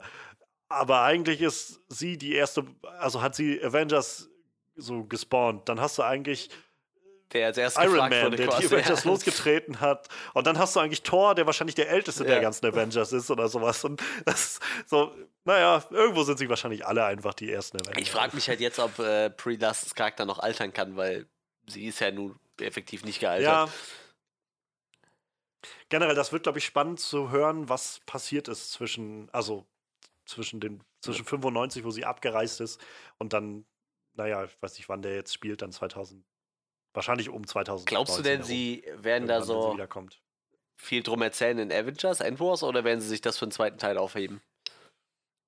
Ich, äh, ich glaube, viel erzählen werden sie nicht. Ich glaube jetzt, also sie werden, glaube ich, schon noch irgendwo drauf eingehen, also auf die Frage, wo sie jetzt war, die ganze Zeit. Ja, das mit Sicherheit. Ähm, ich fände halt ganz cool, oder ich, also es gibt so, weiß nicht, vielleicht was das, äh, die Hoffnung oder das Gerücht, dass es halt so ein bisschen in die Richtung geht, so dass sie dann sagt, naja, nicht, nicht alle Planeten haben halt die ja, Avengers. irgendwie so, ja. So. Und dass sie vielleicht einfach damit zu tun hatte. Ja, und Ähm, dann hat sie ja quasi die Aufgabe, für die einen Planeten zu finden und hat ja dann halt Genau, natürlich noch eine genau. Rechnung offen mit der künstlichen Intelligenz halt, ne? Genau, also ich denke mal, da wird dann der zweite Teil wahrscheinlich eher anknüpfen, dass wir da vielleicht nochmal das auffüllen. Ähm, aber an, an sich sonst, ich glaube halt, der, der Großteil wird sich dann eher auf den, auf den Avengers-Plot Ja, ja, äh, fokussieren. Aber ich, also je nachdem, wie die, also so wie ich jetzt die, die End-Credit-Szenen gedeutet habe, oder Mid-Credit-Szenen gedeutet habe, ähm, muss sie ja wahrscheinlich schon echt früh im Film dazukommen. Denke ich auch, ja. Also Rogers hat noch seinen Bart. Generell, die sind ja gerade noch irgendwie am Durchzählen, wer, wie viele Leute irgendwie gerade weg sind Das und ist so scheinbar weiter. ja noch bevor Ähm, da ankommt, ne? Ganz genau, es wirkt halt eher so, wie, wie dass das rechtzeitig passiert, dass sie wirklich wohl relativ zum Beginn des Films da aufschlagen wird. Und ich muss sagen, ich fand die Szene, also ich habe die Szene gesehen und dachte so, scheiße, ich will jetzt endlich Endgame sehen. Ja, so, die, also wie gesagt, gerade der Charakter von Brie, also von, von Carol Danvers, und ich glaube, da komme ich gleich nochmal drauf, so, ist mir halt echt nahe gekommen an dem Film. So, ich habe die halt echt zu schätzen gelernt und habe halt dann zum Schluss schon gedacht, ich freue mich, die mit den Avengers zu sehen. Und allein dieser Moment, wie halt Black Widow sich umdreht und sie einfach nur sagt, Where's Fury? Ja. Wo ist Fury? Ähm, und selbst aber, sie sieht ja auch so ein bisschen mitgenommen aus in dem Moment. Also so, wirkt ja so ein bisschen So als ob das jetzt nicht die leichteste Reise war, die Ja gut, aber hatte. wahrscheinlich sind ja um so sie herum auch die Hälfte der Leute gestorben, ne? wenn sie nicht gerade Ja, zufällig wahrscheinlich, ja, ja. unterwegs war. Aber Sehr schön finde ich auch die Theorie, die ich gelesen hatte, dass äh, vielleicht sie halt auch eigentlich verschwinden sollte und gerade aus der Tesseract-Energie, die sie halt mit sich trägt, gerade sich so noch irgendwie in der Welt halten kann oder so. Wäre auch eine Variante, wie man sie halt ein bisschen von der, vom Kräftelevel vielleicht runterschrauben kann für den Film oder so. Mal gucken. Aber so oder so, also das, da bin ich echt gespannt, das zu sehen, wie sie da aufschlägt und wie die halt miteinander interagieren werden. Denn äh, ich mag den, also den Charakter und mit Charakter meine ich jetzt halt nicht nur so die Figur, sondern auch die Wesenszüge, die sie hat, sehr gerne, muss ich sagen.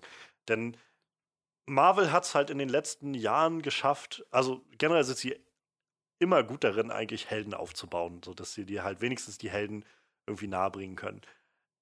Sie sind halt in ein, zwei Stellen immer mal so in das, äh, in, ins selbe Territorium geraten, finde ich. Also so gerade Tony Stark, Doctor Strange, Star-Lord, das sind alles irgendwie so Charaktere, die alle irgendwo vom selben Schlag kommen. So diese sehr arrogante Art und Weise, wie sie halt ihre Sprüche reißen die ganze Zeit. Erstmal Dinge nicht so sehr ernst nehmen und dann halt, äh, wenn es halt ernst wird, dann können sie sich doch zusammenreißen, so ungefähr. Es geht halt alles so in dieselbe Richtung. Und ich finde halt, also Carol Danvers geht halt in eine, also hat halt auf jeden Fall auch dieses Charisma, aber ich mag zum Beispiel sehr gerne, dass sie halt immer mal wieder diese Witze reißt, die sie aber mehr so für sich reißt, weil sie einfach so das, so, keine Ahnung, das ist halt nicht so dieses, diese arrogante Art von so einem, so, äh, ich mache mich jetzt über eure Dummheit so ein bisschen lustig, wie Tony Stark das zum Beispiel Ja, ja. kann, wenn er so seine Witze reißt. Sondern sie ist halt einfach so, ich fand das jetzt witzig, so wie sie zum Beispiel mit Nick Fury sitzt und äh, ihn so von wegen bist du ein Skrull und ihn die ganzen Sachen fragt und dann nachher irgendwann meint, äh, eine verrückte Sache, die einem Skrull nie einfallen würde. Ähm, ich kann keinen diagonal geschnittenen Toast essen. Das, das war gar nicht nötig, oder? Nein, aber ich fand's witzig. So, diese, das sind so Sachen, die, keine Ahnung, das ist so irgendwie so ein Stück jugendlicher und so, so ein Stück ehrlicher irgendwie, dieser Humor, habe ich das Gefühl. So dieses, so eine, so eine Ader einfach, die da so drin ist, so und die, die ich irgendwie gut nachvollziehen kann, weil ich irgendwie auch, weiß nicht, wenn mir ein dummer Spruch einfällt, dann werde ich den wahrscheinlich auch manchmal einfach, einfach reißen. Aber einfach nur für mich, weil ich so denke. witzig. Ja, ähm, die müssen sich halt auch irgendwann was einfallen lassen, weil wir haben ja schon irgendwie alles gehabt, so, ne? Ich meine, es wird ja nicht einfacher so, aber die haben es Ja. halt doch irgendwie. Eigentlich schaffen die das immer irgendwie den, den wenigstens den, den Hauptcharakteren immer eher so ihren eigenen eigenen Charakter zu geben, so, ne?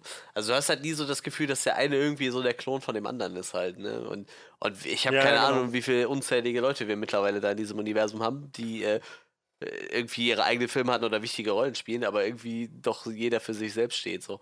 Ich, äh, mir fehlt halt jetzt auch wieder der Bezug zur Vorlage. So. Ich habe halt keine Ahnung, wie Carol Danvers in den Comics so ist, äh, wie Captain Marvel so, so ist. Aber ähm, wäre vielleicht mal Ja. interessant zu wissen, ob die da, ob, wie der Charakter da so drauf ist, charakterlich irgendwie. Und es kommt halt dann, also in demselben Atemzug würde ich sagen, so dieses was neu oder, oder man muss aufpassen, dass man nicht mal wieder dasselbe macht. Ich finde es halt sehr clever, wie sie ihre Origin Story erzählt haben. Also ähm, auch sowas, wo einige Leute eher Probleme mit haben, diese Art und Weise, dass sie halt die Hälfte des Films nicht weiß, wer sie ist und so. Ich fand das eigentlich sehr, sehr gut eingebettet in ihre charakterliche Reise, die ja damit startet, dass sie halt sagt, also wirklich von Anfang an irgendwie, ich weiß nicht, wer ich bin. Ich war diese Frage nach Identität, die sie irgendwie in sich trägt. Und am Anfang halt versucht, das zu füllen mit, okay, ich werde mich einfach quasi dieser, dieser obersten Intelligenz beweisen, ich werde für die Creek kämpfen und so weiter und da drin meine Identität finden, dass ich halt ähm, bei denen aufgenommen werde und, und äh, mich da beweise in die Richtung sozusagen. Und währenddessen aber irgendwie feststellt, ich habe immer noch diese Züge in mir, die, die scheinbar nicht Cree sind und gegen Ende dann einfach feststellt, so ich habe diese Kraft, die ist mir nicht von den Cree gegeben, die habe ich schon die ganze Zeit in mir. Und wenn ich auf, auf mich höre, so wenn ich, wenn ich darauf vertraue, wer ich bin, dann werde ich auch finden, wer ich bin. Und äh, dann, naja, finde auch wundervoller Moment, finde ich, wenn sie am Schluss dann äh, John Rock gegenübersteht und er halt meint so, ich bin so stolz auf dich. Es ist alles auf diesen Moment zugelaufen. Und jetzt kannst du es mir Ja. beweisen. Kannst du mich schlagen, auch ohne deine, deine Waffen und so weiter? Und sie ihn einfach wegballert und sagt so, ich muss dir Ja. gar nichts beweisen. Finde ich halt eine super tolle Auflösung dafür, die uns so viel über diesen Charakter irgendwie sagt. Und äh, finde ich halt deutlich spannender, als wenn wir damit angefangen hätten, wie sie halt die Kräfte bekommt und dann halt äh, nach und nach irgendwie wieder diese neue Welt kennenlernt oder sowas. Und weil, weiß ich nicht, das ist jetzt halt nicht das Element. Der Film startet bereits an dem Punkt, wo sie weiß, es gibt die Cree und es gibt diese ganze Riesenwelt da draußen von, von Bedrohungen und von Ronins und von was weiß ich so und von Kräften, die kein Mensch sich zu träumen wagt, so. Ähm, das hält's frisch für mich. Also, das ist, wo ich echt sage, ich finde, es hat so einen Schuss von Jason Bourne gehabt, wie sie halt so ihre Erinnerungen versucht hatten, zurückzuvollziehen, nachzuvollziehen. Ähm, und ja, also ich, wie gesagt, mir hat, mir hat die Story echt gefallen. An der, also bei, gerade bei diesen Elementen. Ich, ich finde es halt auch spannend, dass sie nicht diesen Move gemacht haben, was du halt meisterst, dass sie aus irgendeinem Grund ihr Gedächtnis halt einfach wiederbekommen, so. Im Endeffekt hatte sie ja zum Ende ihr Gedächtnis auch nicht wieder. Sie hatte halt nur wieder einen Plan, wer sie ist, weil es ihr erzählt wurde halt. Ja. Oder weil sie, was sie halt auf Bildern gesehen hat und was ihr halt erzählt wurde. Aber sie sind halt nicht hergegangen und haben gesagt, okay, einfach irgendwann kriegst du dein Gedächtnis wieder so. Im Endeffekt fehlt dir wahrscheinlich immer noch einiges, ne? Es kam halt so, es kamen halt so kleine Momente ja. wieder, hatte ich das Gefühl. Also Momente und dann, je, je, mehr sie halt gesehen hat, umso mehr kam auch wieder so von dem Gefühl zurück ähm, und von den Erinnerungen. Und ich glaube, dass sie halt noch an dem Punkt ist, wo sie das alles so ein bisschen sortiert. Ähm, also ich fand zum Beispiel dann, dass sie, als sie mit der, der Monika, glaube ich, geredet hat, hieß sie, das Mäd, äh, Mädchen, genau, Monika, ähm, und wo sie dann die Farb, neue Farben für den äh, Anzug ausprobiert haben. Ähm, da meinte sie halt dann ja auch irgendwie Captain, Captain nee, äh, doch Captain Trouble nee, oder so Captain hat sie sie, glaube ich, genannt gehabt. Commander Trouble oder irgendwie sowas. Und äh, da meinte sie halt, oh, du erinnerst dich noch dran oder so. Und auch dann zum Schluss, wenn sie in der, in der obersten Intelligenz drin ist und ihre, ähm, sie dann meint, du bist nichts weiter als ein Mensch ohne uns. Und sie dann die Erinnerungen zurückkommen, wie sie halt nicht. Vorher waren halt immer nur die Erinnerungen da, wie sie quasi als Mensch versagt hat, wie sie dann diesen Unfall gebaut hat mit diesem Go-Kart oder wie sie bei dem Training da vom Seil gefallen ist und so. Aber was dann zurückkommt, ist halt die Erinnerung, wie sie wieder aufgestanden ist und weitergemacht hat. Und das ist halt das, wo ich meine, ich kann super, also ich kann nachvollziehen, dass das halt ähm, vor allem für Frauen halt eine sehr so, so kraftgebende und empowernde ähm, Botschaft ist irgendwie. Also der ganze Film ist ja eigentlich, basiert ja auf, dem, auf der Grundlage, dass man sagt, sie hat die Kraft eigentlich schon ja. die ganze Zeit in sich. Wenn sie halt nur auf sich vertraut und sich nicht einreden lässt, dass sie halt sie nicht hat, so dann, dann funktioniert das schon. Und das ist halt, wo ich denke, das kann ich auch als Mann aus der ganzen Geschichte mit rausnehmen und das Gefühl kriegen von, ähm, ja, es ist wichtig, dass man einfach immer wieder aufsteht und weitermacht und an sich glaubt so und dann kannst du es irgendwie schaffen. Und das ist schon mal eine bessere Botschaft, als viele andere Filme ja, haben. Das auf jeden Fall. So, da, da, machen sich halt viele Filme auch gar keine Gedanken drum, ne, dass man mit sowas halt auch was vermitteln kann irgendwie. Und ja. ich, ich bin halt der Meinung, so Wonder Woman hat halt so schon viel irgendwie für, für, weiß ich nicht, im Endeffekt halt für die für Frauen getan, so, ne? Oder so ein bisschen so die starke Seite der Frau gezeigt. Und, aber der Definitiv. Film macht das dann auf eine ganz andere Art und Weise irgendwie, nicht wie Wonder Woman halt, ne? Der vermittelt ja. einem das irgendwie.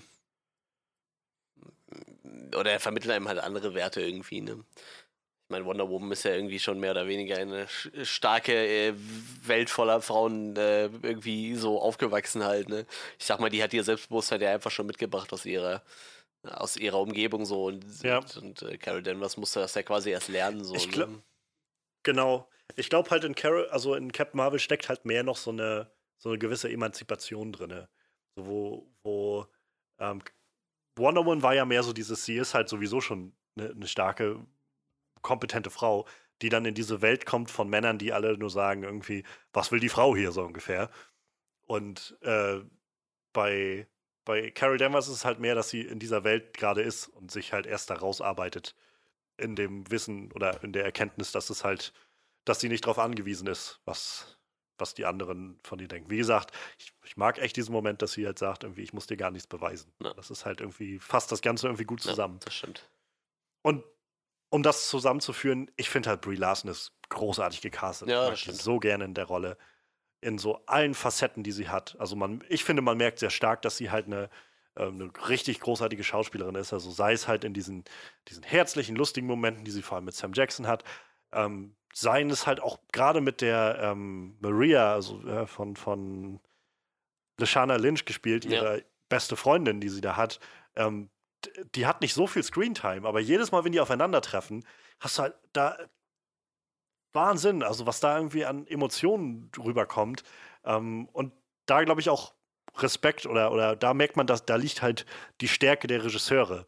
So, ich finde halt gerade ab dem Punkt, wo sie dann in Louisiana da ankommen, auf de, im Haus von Maria, ab dem Moment wird es halt auf einmal emotional. So vorher war halt viel Action und hin und her und so dann diese ganze Verfolgungsjagd in dem Zug und so weiter und ähm, dann irgendwie auf, auf die Air Force Basis da und dann wieder abhauen und so. Und ab dem Moment wird es ein bisschen ruhiger und in dem Moment merkt man irgendwo, wo so die, die wirkliche Stärke dieser, dieser Regisseure liegt, fand ich. Und das fühlte sich dann teilweise auch manchmal an wie so ein, so ein Indie-Film für mich. Also die Inszenierung allein schon, wie sie ähm, ich glaube, das war nachdem sie das Tape gehört hatten und sie halt dann rausgegangen ist und irgendwie sehr, sehr durchgewühlt war. Und dann meinte halt äh, Talos auch noch zu ihr irgendwie, ähm, so wir, äh, wir wurden beide verraten, die, die Cree haben uns alles genommen, so siehst du es denn nicht und so. Und ähm, wir, wir sind gleich so und was, was, was weißt du denn von mir, meinte sie, glaube ich, sowas in der Art. Ich weiß doch selbst nicht, wer ich bin. So, das waren die Momente und auch die Art und Weise, wie die Kamera das eingefangen hat, wo ich gedacht habe, das könnte auch einfach aus einem Indie-Film sein. So ist halt einfach nur, gerade so ein emotionaler Moment zwischen Charakteren, der Ja. gut geschrieben ist. Die Dialoge waren sehr gut geschrieben und einfach auch gut gespielt. So. Also, wie gesagt, Brie Larson, die, die dann irgendwie in Sätzen anfängt zu weinen und dann wieder lacht im nächsten Moment und so. Ich keine Ahnung, ich finde die unglaublich sympathisch und unglaublich auch empathisch, wenn ich das, wenn ich zusehe. Das äh, führt schnell dazu, dass ich mitfühlen kann mit der Figur. Und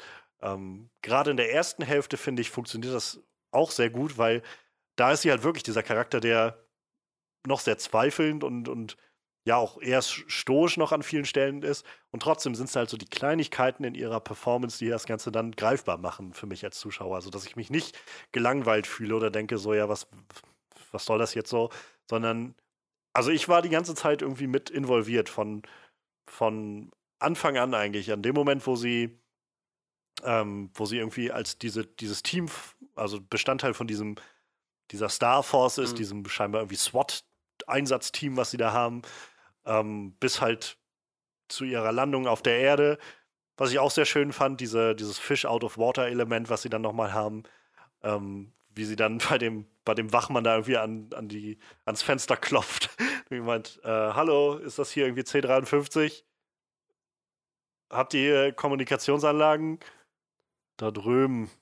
Ja, dann irgendwie auf Gameboys und was weiß ich. Alles So. geklaut, was es gab. Gameboy. Ihr Senderding da baut und so. Und überhaupt dann in, immer noch in dieser grünen Uniform steht und so. Und Sie hat, sie hat eine lasertag ja, an, oder was hat der wurde doch gesagt? Ja, ja, ja. Äh, ja, die ist da hinten lang gerannt. Weisen Sie sich aus. Äh, Scree, äh, Kree's Star Force. Wir, wir tragen keine äh, schriftlichen Ja. Ausweise oder sowas mit. Ah, und was machen Sie dann hier? Ich bin hier, um die äh, ihre, ihren Pla Planeten vor den Skrulls zu retten und so.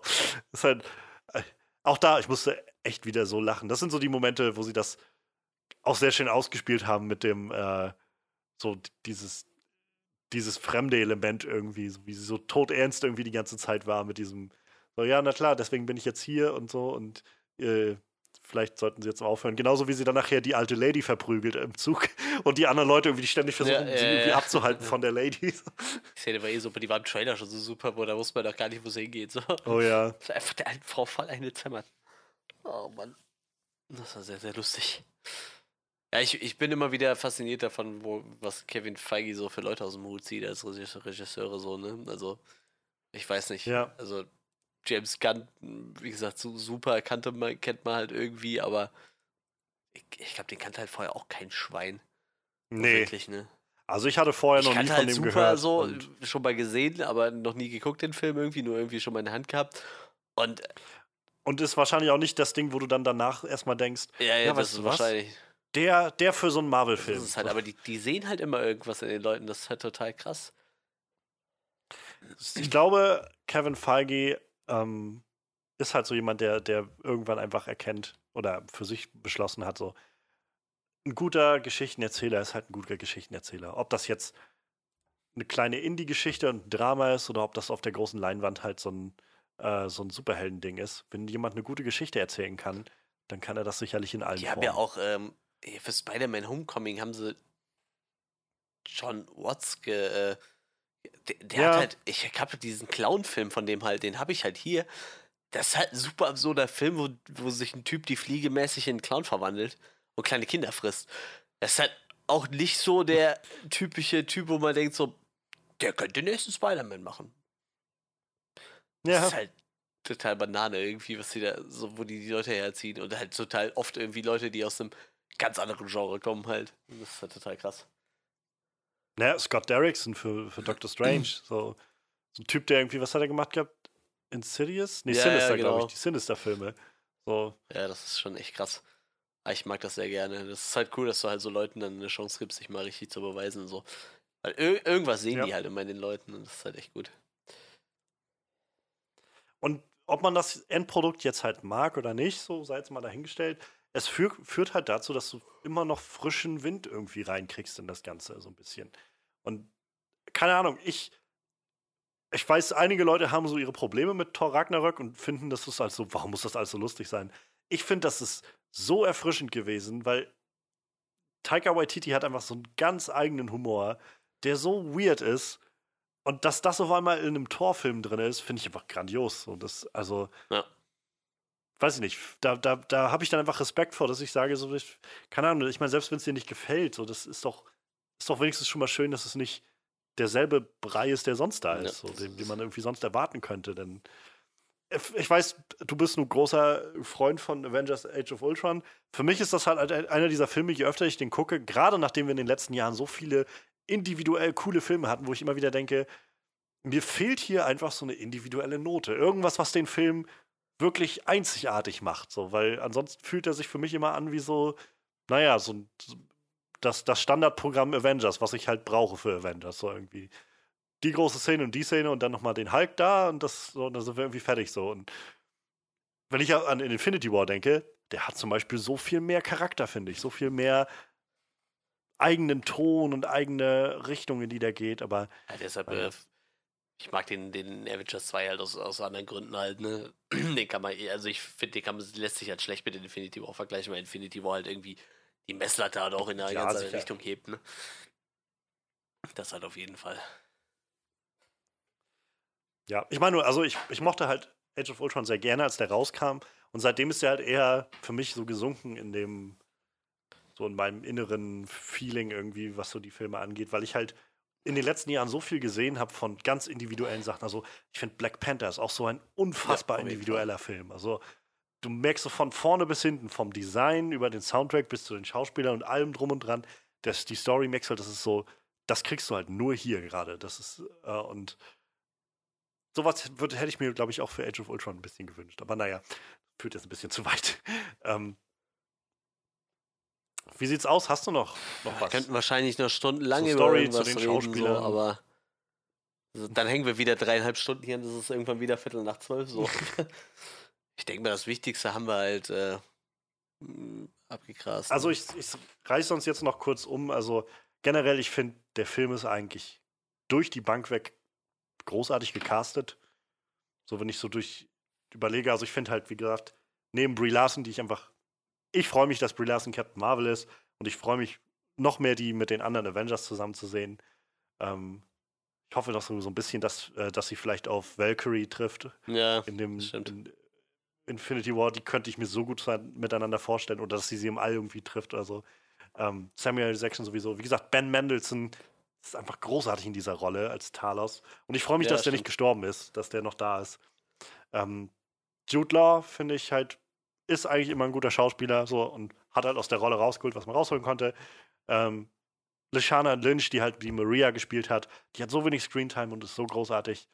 Ähm, fand ich sehr gut. Und Annette Benning, die hat die Dr., also Marvel, Dr. Wendy Lawson oder Supreme Intelligence gespielt, diese ganzen Rollen so. Fand ich auch irgendwie ganz, also Ja, fand ich auch schon, ja, stimmt. Die ist ja auch eher so ein, so ein, so ein, so ein Urgestein-Schauspiel, so, so, so ein bisschen wie wenn Glenn Close in, in äh, Guardians of the Galaxy dabei ist, so in die Richtung. Ähm, also ja, Casting fand ich halt sehr, sehr gut. Und ähm, davon ab, was ich noch zur Story sagen wollte, was mir mich auch gerade beim zweiten Mal schauen dann nochmal auffiel. Ähm, ich mag gerade dieses, also sowohl dieses Element von, von den Skrulls mit diesem Shapeshifter-Ding. Ähm, zu Anfang, finde ich, schaffen sie es eigentlich ziemlich gut, so eine gewisse Paranoia herzustellen. Ähm, Gerade nachdem sie halt diese, diese Verfolgungsjagd in dem Zug hat, finde ich auch die beste Action-Szene in dem Film, diese ganze Zugsequenz. Ähm, und wie sie dann am Bahnhof steht und so sich umguckt und halt überall die Leute sind und so ein bisschen dieses Paranoia-Gefühl aufkommt, das könnten alle Skrulls sein, fand ich irgendwie ganz schön. Ähm, und dass sie dann aber halt, wie gesagt, den, den, den Twist gemacht haben, zu sagen, die Skrulls sind halt nicht die Bösen, sondern ähm, die Kree sind eigentlich die Bösen, äh, beziehungsweise die Kree und der Krieg, den sie führen, ist halt eigentlich kein wirklicher Krieg, sondern eher ein Versuch eines Genozids. Äh, denn sie versuchen ja ganz offensichtlich, die, die Skrulls einfach auszulöschen.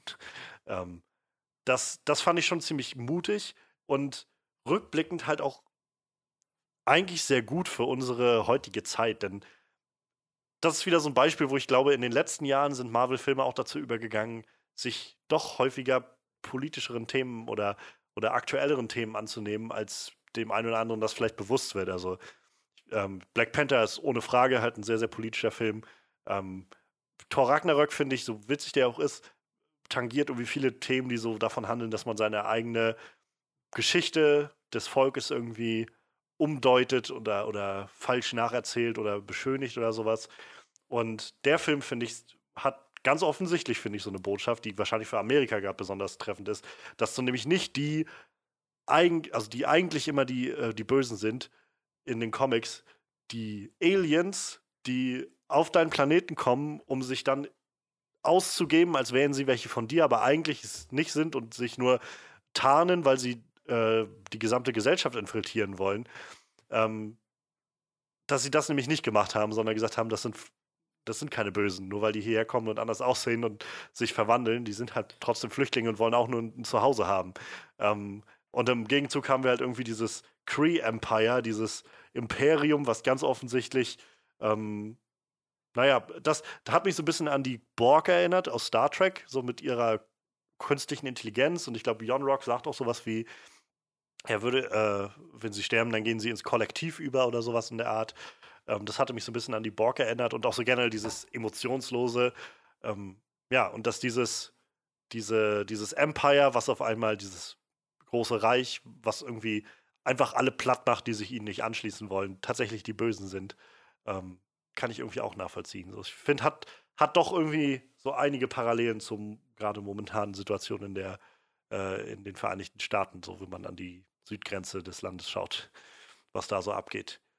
Ähm, ja, das wollte ich noch so sagen, das fiel mir nämlich noch auf und hat mir auch äh, sehr gut gefallen. Ja, dann äh, lass uns gerne mal schauen, was vielleicht nicht so funktioniert hat. Ja.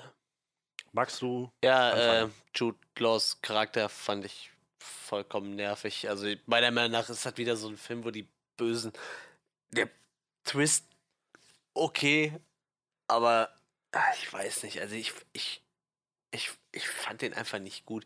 Ich mag Jude Law eigentlich sehr gerne so, aber auch der Twist, also der hat, ich meine, das war nicht so ein, so ein nerviger Twist, wo du denkst, warum haben die das gemacht so? Der, ich, ich fand den schon ganz gut, aber der hat bei mir bei weitem nicht so gezogen, wie der hätte ziehen müssen, glaube ich. Und ich glaube, das lag halt irgendwie daran, dass ich Jude Laws Charakter irgendwie total komisch fand. Ich, der wurde halt irgendwie so kurz eingeführt da als ihr Lehrmeister irgendwie und auf einmal war der böse und ich weiß nicht, irgendwie hat das bei mir überhaupt nicht gezogen. Und ich finde den dafür auch nicht charismatisch genug, den Bösewicht so irgendwie. Und auch die künstliche Intelligenz war irgendwie so dafür, dass der jetzt scheinbar so der Erznemesis ist, auf dieses jetzt abgesehen hat, irgendwie, dafür fand ich die echt zu lame irgendwie. Auch die Szene, wo sie quasi gegen die künstliche Intelligenz gekämpft hat, die hat bei mir überhaupt nicht gezogen, so. Also, irgendwie wieder, für mich war das wieder so ein typisches, irgendwie war die Bösewicht ja diesmal ein bisschen anders so. Vor allem, weil er es war ja, halt genau, aber so, trotz, trotzdem hat es irgendwie wieder nicht gezogen und das ist halt wieder dieses, für mich so ein typisches Marvel-Ding. Ich kenne aber auch, wie gesagt, keine Bösewichte aus dem Universum von, von Captain Marvel, deshalb weiß ich nicht, wer da noch in Frage gekommen wäre. Vielleicht gibt es da nur so Typen irgendwie. Ich glaube, also ich, ich äh, bin da, glaube ich, auch relativ bei dir. Also ich fand es jetzt nicht so schlimm. Wie gesagt, ich fand es halt sehr vorhersehbar, dass, dass Jon Rock letztendlich, naja, ja, ja, irgendwie schon. der Böse ist. So. Ich bin halt echt davon ausgegangen, dass er ein Skrull ist. Deshalb hat mich das nochmal ein bisschen überrascht. So. Ähm, und beim zweiten Schauen kann ich es noch ein bisschen mehr verstehen, wenn man sich so auf den Gedanken einlässt, dass diese, dass die Cree halt dieses emotionslose Ding haben und so alles für die Cree und für das Kollektiv irgendwie. Ähm, in dem Sinne macht es noch ein bisschen mehr Sinn. Aber ja, ich, ich gebe dir auf jeden Fall recht. Ähm, da, da fehlt dir irgendwie so ein bisschen was. So an, an Arbeit in dem Film, um das noch ein bisschen mehr nachvollziehen ja. zu können. Und äh, ich glaube, das trifft halt vor allem, also trifft halt auf die, die, alles, was so mit den Creed zusammenhängt, so ein bisschen zu. Auch dieses Team, was sie am Anfang da vorstellen, diese Star Force.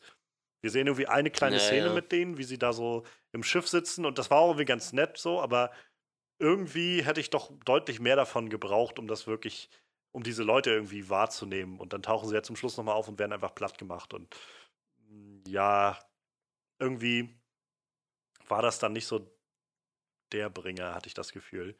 Ähm, so für mich hat es halt noch zur Genüge funktioniert. Und ich glaube, das ist halt auch einfach dieses Problem, was einfach diese Origin-Filme haben.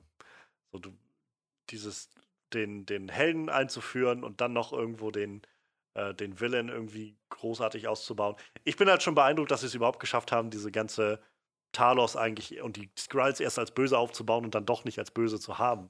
Dass das irgendwie funktioniert hat, für mich jedenfalls. Ähm, aber ja, der, der Rest war halt doch so ein bisschen sehr vorhersehbar.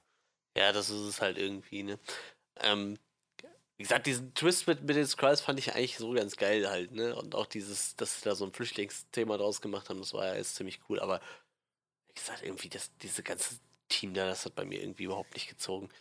Ich glaube, die, ein, die, ich hatte ja. gefühlt hatte die Sniper-Schützin von denen ja bald mehr Screentime wie, wie, wie Chutlaus Charakter so, ne? Ja, die war halt ja, äh, möglich, ständig irgendwie präsent und mit ihr hat sie ja dann klein scheinbar noch so einen persönlichen Twist gehabt, irgendwie so von wegen, ich konnte dich nicht leiden. Genau das meine ich halt, ne? Also, genau, aber da hätte ich vielleicht einfach noch ein, zwei Szenen eben, mehr gebraucht, halt, um das ne? so, so wirklich zu fühlen, so was da jetzt zwischen denen abgeht.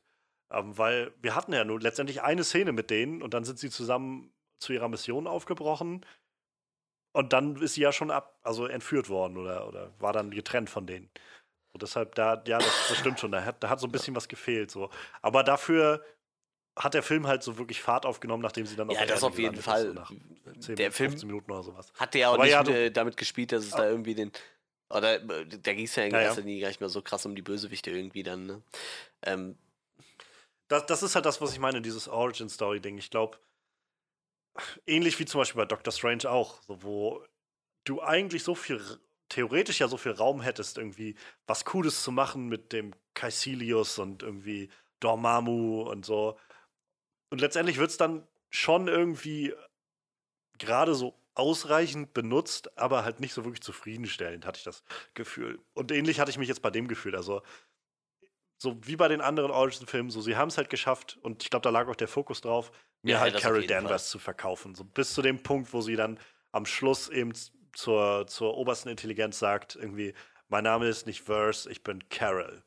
Und dann halt in ihrer auch, auch ziemlich coole Szene, finde ich, wie sie dann in ihrer Super Saiyajin-mäßigen Form da irgendwie dann ausbricht aus diesem, äh, aus, aus diesem, diesem künstlichen Intelligenz-Ding. Also, ähm, das fand ich schon ganz cool. Aber ja, die, die Villains sind halt einfach so ein bisschen auf dem Boden geblieben. Und letztendlich, wenn man sich das mal vor Augen führt, war Jude Law, also er war ja in dem ganzen Film eigentlich nee. keine wirkliche Bedrohung. So, sie hat ihm, in der ersten Szene macht sie ihn ja im Prinzip schon fertig. Nur halt, weil ja. sie ihre Kräfte benutzt. So, und ich glaube, das, das ist so, worauf es dann hinauskommt. Der Film will halt gerne den Fokus darauf legen, dass du halt wirklich einfach diese, diese Reise von, von Carol mit nachvollziehst, bis zu dem Punkt, wo sie halt ihre Menschlichkeit erkennt und ein, sich eingesteht und das halt auch als, naja, als, als sie selbst akzeptiert. Und ja, irgendwie blieb da nicht viel Raum für die anderen Sachen so. Aber es ist halt schade, weil das hätte ich auch gerne ein bisschen mehr von gesehen, von, von Jon Rock, aber auch, wie gesagt, von dieser Star Force. Weil sie haben jetzt extra schon den ähm, Korath, heißt der, glaube ich, so von Jimon Hansen, da Hansen, den Schauspieler zurückgebracht, der ja in Guardians of the Galaxy schon auftaucht am ja. Anfang. Und äh, letztendlich hat er dann auch nur wie zwei Szenen oder sowas. Genau wie halt. Ja, Ronan, das wäre das nächste gewesen, was ich jetzt angesprochen hätte. Dabei war. war äh, den einfach nur reinzuholen, damit er dann sagt, nee, der, die ist mir zu krass, jetzt fliege ich lieber nach Hause. So. Also irgendwie, das war, das war halt super unnötig, dieser ganze ich, Plot. Ich kann mir auch nur vorstellen, dass da was geschnitten worden ist. Das fühlt sich so an und ich meine mich auch zu erinnern, dass es im Vorfeld noch, äh, noch Bilder gab, halt vom Set, so hinter den Kulissenbildern und sowas, wo diese Star Force Ronan getroffen hat und so in dieser, äh, in so einer großen Halle und, und so irgendwo bei den Cree. Und ich hatte das Gefühl, das habe ich im Film nicht gesehen, so wo ich jetzt einfach mal ein bisschen schätze, dass sie, äh, dass sie das rausgeschnitten haben. Ja, das kann so. natürlich sein. Also so war das irgendwie. Ich meine, Ronan ist ja, fühlt eigentlich schon, so ein schon so bisschen ein fehl am Platz an. ziemlich böser Typ eigentlich, aber irgendwie kam das halt da auch wieder. Das Ding ist halt, also ich, ich fand halt Ronan so schon in, in Guardians nicht so spannend. Naja, das Im war ersten halt. Guardians-Film. Und da war er ja, glaube ich, halt so ein, so ein abtrünniger Cree, der irgendwie so ein bisschen freigedreht ist. Ähm, das heißt, gegebenenfalls war er in den 90ern halt noch, da war er ja scheinbar noch bei den Ja. Cree halt ganz normal dabei. Ähm, aber ich hatte ja im Vorfeld irgendwann auch im Podcast, hatte ich glaube ich mal das angesprochen gehabt, nach einem Trailer oder Bildern oder sowas, wo ich meinte, vielleicht ist das halt die Chance, dass sie dem Charakter rückblickend noch ein bisschen mehr Charakter geben oder sowas, aber nee. Das, das, der war jetzt auch einfach nur da. Vielleicht heben sie sich das für Captain Marvel 2 auf, aber selbst dann kann man das jetzt irgendwie auch nicht, naja, weiß ich nicht. Wirkte trotzdem einfach so ein bisschen sehr, sehr reingeworfen am Schluss. Ja, ich weiß auch nicht. Also irgendwie, das, also das wäre, da hätte man lieber irgendwelche andere Sachen ein bisschen mehr ausbauen sollen. So. Ja.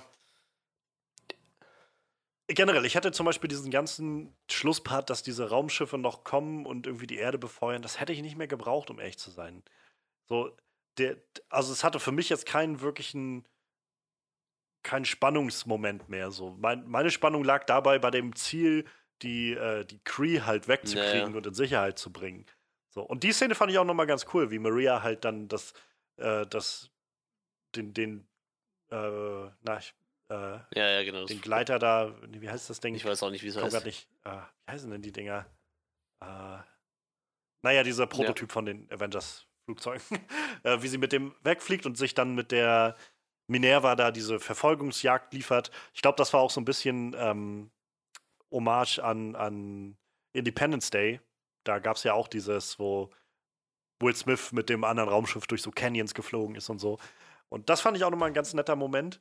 Ähm, und irgendwie hätte es danach dann auch enden können. So, ich hätte nicht nochmal gebraucht, dass auf einmal Ronins Schiffe noch ankommen und irgendwie Sachen abfeuern und sie die Sachen wieder kaputt macht und dann die abhauen. So, das hätte man auch irgendwie streichen können, meiner Meinung Ja, nach. das stimmt. Ja, ich finde es eigentlich, ähm, das haben wir eben noch nicht gehört, also dass sie dieser äh, Maria halt so viel so, so viel äh, Raum noch gegeben haben, fand ich eigentlich ganz geil so, aber Ja. Generell, dass sie auch, also ihr Ja, ja, auch eben, was genau, überlassen das- haben, das so zu ich. tun. So, dass sie halt nicht. dass sie Ja. ja doch irgendwie was machen durfte. Ja, der Film hat so, äh, gerade an diesen Sa Enden, so ein, zwei kleine so Logiklöcher, hatte ich das Gefühl. Oder so sehr, naja, nicht Logiklöcher, aber so ein bisschen. Es hat ein bisschen sehr gut alles funktioniert. So, also, keine Ahnung, zum Beispiel, oder sehr gut funktioniert, aber schon, schon Glück gehabt, dass irgendwie Maria über sechs Jahre lang äh, Carol nie Ja, einmal aufgegeben hat oder so und sofort wieder da war und so. Ich bin bereit, das dem Film zuzugestehen, aber es ist halt schon irgendwo auch legitim, das irgendwo mal anzumerken. Ähm, oder dass halt auch die Tochter dann sagt, nee, nee, flieg mal mit denen mit. So. Ähm, ist eine gefährliche Mission und so. Ja, ja, aber ja, flieg mal. Ja, ja, das stimmt. Komm, geh. So, so ist halt schön, aber. Ja, was naja. natürlich auch überhaupt keinen Sinn Ähm, ergibt, ist, äh, also was heißt, es gibt keinen Sinn, Blödsinn. Ähm, was mir halt auch aufgefallen ist, sie haben halt auch so eine, äh, so ein, ein kleines Kontinuitätsproblem gehabt äh, mit dem Shield-Namen tatsächlich. Weil ich weiß noch, als der Coulson das erste Mal beim Iron Man aufgetaucht ist, da hatte Shield noch keine Abkürzung, die hieß noch nicht Shield, sondern die hieß die, die äh, bla bla bla Heimat-Interventions-Irgendwas-Gesellschaft. Hat noch diesen langen Namen. Und irgendwann, dann sagt er so, ja, wir heißen jetzt übrigens Shield. Da haben die erst diesen Namen so kurz gefasst. Also eigentlich hießen die gar nicht Shield. Das weiß ich, Das ist mir aber. direkt aufgefallen. Das, also, das weiß ich jetzt nicht, aber ich meine, ähm, das ist ja dann letztendlich kein. Also, wenn das so ist, dann war dieser Kontinuitätsfehler jetzt schon viel früher, denn in Captain, äh, in Captain America 1 wird ja schon gesagt, dass Peggy Carter dann ja, Shield okay, das stimmt. Ja, ja da haben wir es schon. Zusammen. Versaut. Also vielleicht haben sie dann da das übersehen oder so, wer weiß. Ähm, auch sehr interessant oder sehr naja, sehr, sehr schön eingefädelt ist halt, der, dass sie halt äh, den Flurkin, also Goose, mitnehmen ja. zu dem Raumschiff. So, was halt nicht so logisch wirkt und die Begründung, die sie halt haben, ist, dass, dass, Captain, äh, dass Fury sagt, naja, solange unsere Allianz hier so auf wackeligen Beinen steht, werde ich die nee. Katze irgendwie mitnehmen und, und so, das, okay, ja, bin ich bereit, euch zuzugestehen, aber es ist schon ein bisschen sehr wackeliges Eis, irgendwie das halt zu sagen, wir nehmen die Katze mit, weil irgendwie mussten sie halt den Flurkin mit aufs Raumschiff kriegen. Du solltest das wirklich nicht auf dem Schoß halten. Ich muss sagen, so also wie gesagt, im Großen und Ganzen, ich ja, finde den Film eigentlich sehr, sehr gut. Ähm, aber wo auf jeden Fall Verbesserungspotenzial ist, meiner Meinung nach, sind noch so zwei technische Aspekte. Also wir hatten jetzt schon mal, glaube ich, so ein bisschen die Story abgegangen. Für mich sind es noch zwei technische Aspekte. Und zwar ähm, zum einen der Soundtrack. Der war jetzt nicht wirklich schlecht, aber mir fehlte tatsächlich irgendwie ein wirklich markantes Thema. Irgendwas, was für mich nach Captain Marvel schreit. Also ich meine, Wonder Woman hat halt dieses unglaublich markante Thema.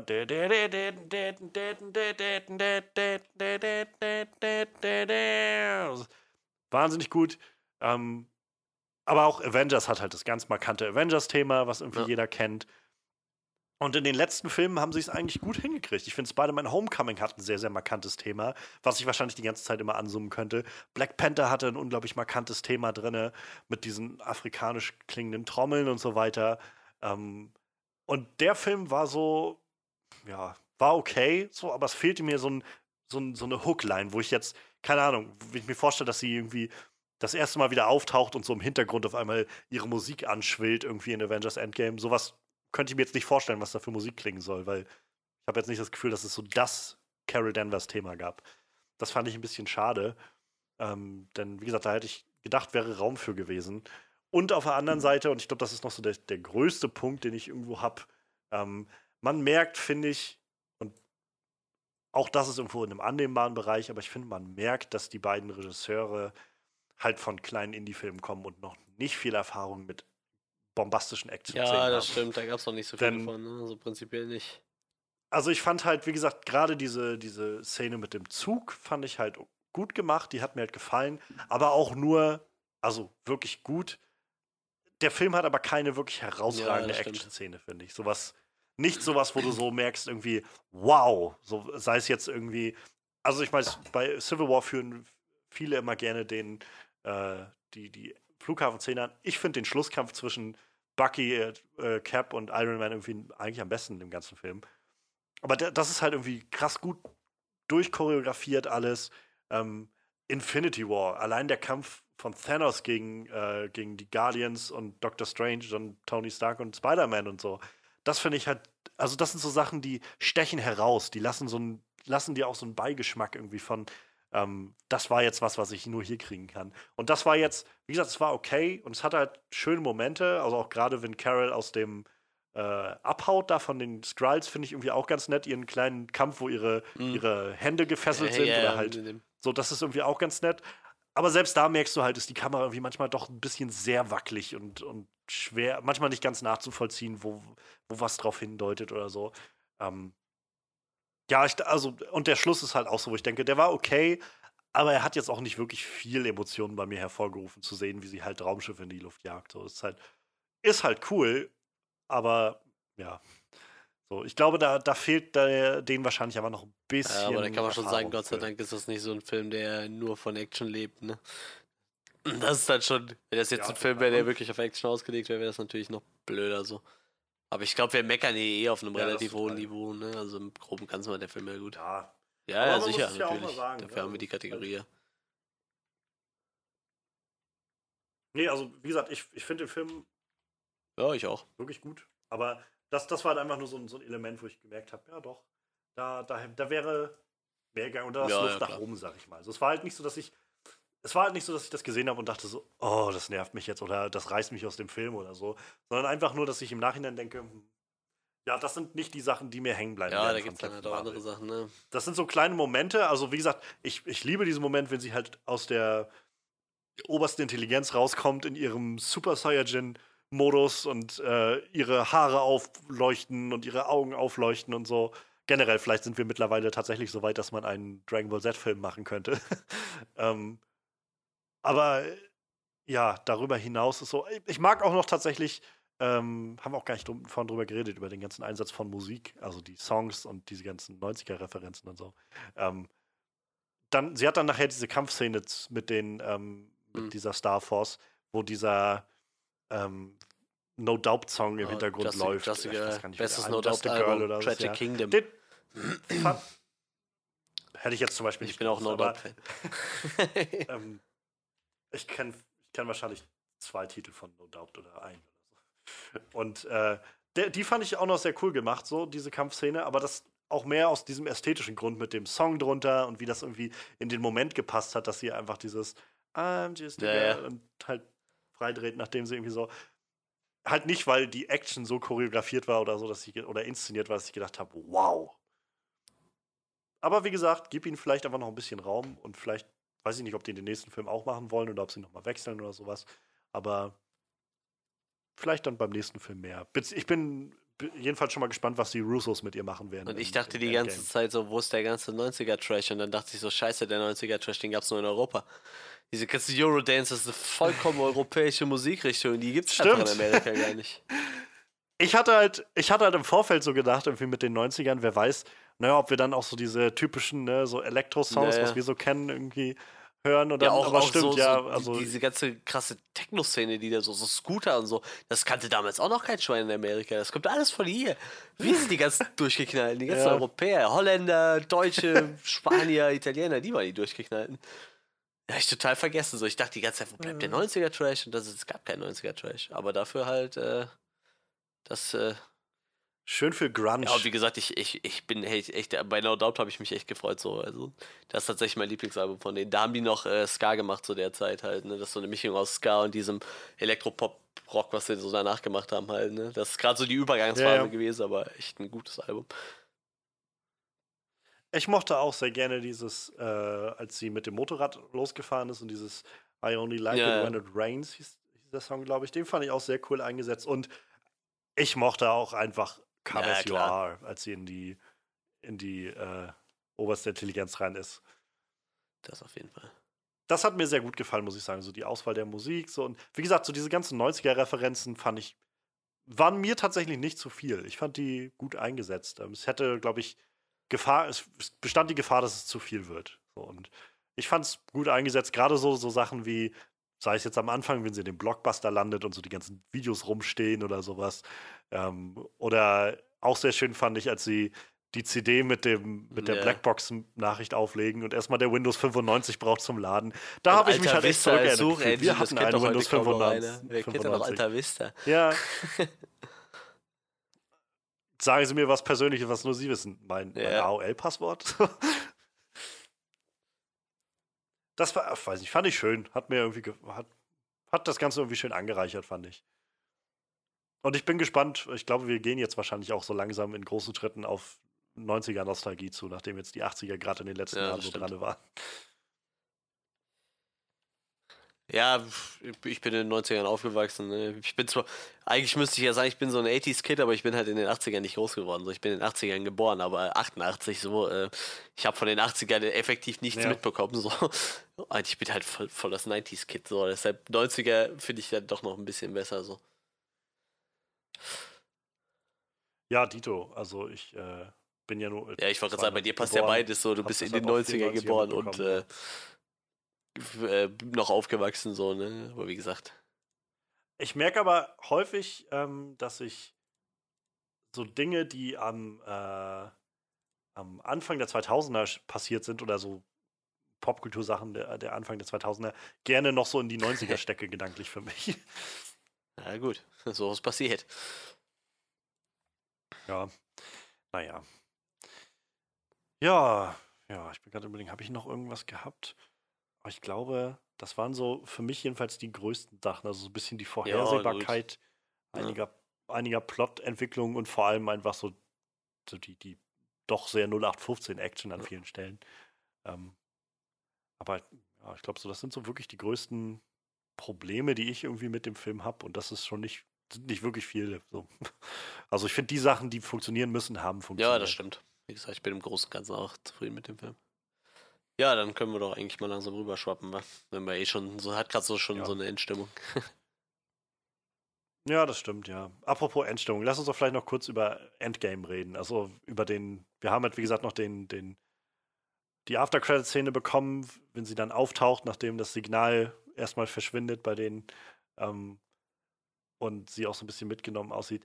Ich bin halt echt super gespannt, was in Endgame passieren wird mit ihr und welche, welche Richtung die Russos mit ihr einschlagen, denn sowohl in Civil War als auch jetzt in Infinity War haben sie es halt so gut geschafft, allen Charakteren irgendwie was zu tun Ja. zu geben und auch so eine kleine Reise mitzugeben und äh, wenigstens Momente zu geben. Denn, wie gesagt, Doctor Strange war für mich so einer der Filme, die ich halt eher so meh fand. Ich fand den Charakter halt ganz interessant. Den Film fand ich jetzt nur so durchschnittlich. Aber Doctor Strange war halt eine der coolsten Charaktere in Infinity War, wenn du mich fragst. So. Ähm, ähnlich wie Scarlet Witch, die auch irgendwie kaum Screentime hatte. Ja. Ich finde, das sind so beide, zwei der, der coolsten, so kleineren Charaktere aus dem Infinity War. Und ich mag die Vorstellung gerade sehr, sehr gerne, dass die Russos jetzt fast einen ganzen Film Infinity War, äh, also Endgame haben, mit Captain Marvel, die zurückkommt aus dem All nach, wer weiß, was für Missionen die sie da hatte und äh, jetzt die Avengers trifft und so. Und ich, ich bin halt echt gespannt und, und voller, ja, voller Vorfreude zu sehen, was sie, was sie mit ihr anstellen werden. Denn die werden schon wissen, was sie machen. So, also ich habe da jetzt irgendwie echt Vertrauen in die entwickelt und äh, glaube, dass sie ihr eine interessante Story geben können, dass sie auch wissen, wo sie mit ihrem Power-Level irgendwo hingehen, dass sie das gut ausbalancieren mit dem, was Thanos kann. Finde ich zum Beispiel auch so ein bisschen übertrieben. weil Es gibt so die Leute, die jetzt argumentieren mit so, oh Mann, das ist voll, sehr voll langweilig. Jetzt kommt Captain Marvel einfach rein und kann einfach Thanos total kaputt machen und so. Ich, wir haben doch den Film noch gar nicht gesehen. Ja, Wir ja. wissen noch überhaupt nicht, wie das funktionieren soll. So, wie gesagt, für mich ist sie vom Power-Level, also fühlt sich das an wie Thor. So, sie kann halt, Thor kann halt mit Blitze verschießen, sie kann halt irgendwie Photonensträhle schießen. Und Thor kann mit seinem Hammer fliegen und sie kann halt Ja, ich habe, wie gesagt, Und weiß nicht, sie, sie, man sieht halt, wie sie, äh, wie sie diese Raumschiffe alle kaputt macht. Nichts anderes macht Thor in Infinity War, wenn er durch diese fetten, äh, die, diese fetten Container-Raumschiffe fliegt, wo die ganzen Weltraumhunde drin sind. So, da fliegt er einfach durch und die explodieren. ja, ich dachte halt auch, ähm, habe ich ja im Vorfeld schon gesagt, dass sie quasi den Tag retten wird und sie quasi dafür sorgt, dass alles erstmal wieder rückgängig gemacht wird. Aber so mächtig ist sie dann doch nicht halt. Ne? Sie ist halt schon ziemlich krass, aber auf jeden Ja. Fall nicht so mächtig, dass sie es alleine bewerkstelligen kann. So, ich glaube da halt, dass Scott Lang da wahrscheinlich mit halt- seinem noch äh, einen Schritt zu helfen kann irgendwie. Ja. Also ich, ich denke mal, fast alle sind sich ja mittlerweile einig, dass es irgendwie auf Zeitreisen hinauslaufen wird. Ähm, in irgendeiner Form. So, weil, wie auch sonst, irgendwie sollen sie das rückgängig machen, aber ähm, ich glaube generell so oder so werden sie das ganz große Ding, das ganz, die ganz große Auflösung halt für, für die, naja, ich sag mal in Anführungszeichen Hauptcharaktere Ja, übrig lassen, von denen wir wahrscheinlich jetzt Abschied nehmen werden. Also die Chris Evans und äh, Robert Downey Jr. oder so. Ja, da haben Ist wir so ja schon drei, vier Mal Ich drüber meine, wer weiß, wo es hingeht, aber- Also, das äh, werden wir dann der nächsten Monat auch sehen. Das, oh, das ist krass, oder? Das ist ein bisschen über einen Monat jetzt bloß noch weg. Ja, vorher brauche ich erstmal noch einen Monat Und im Urlaub selben Monat startet- am Strand, um mich runter zu. Und vorher startet dann auch noch Game of ja, Thrones. die stimmt das auch noch.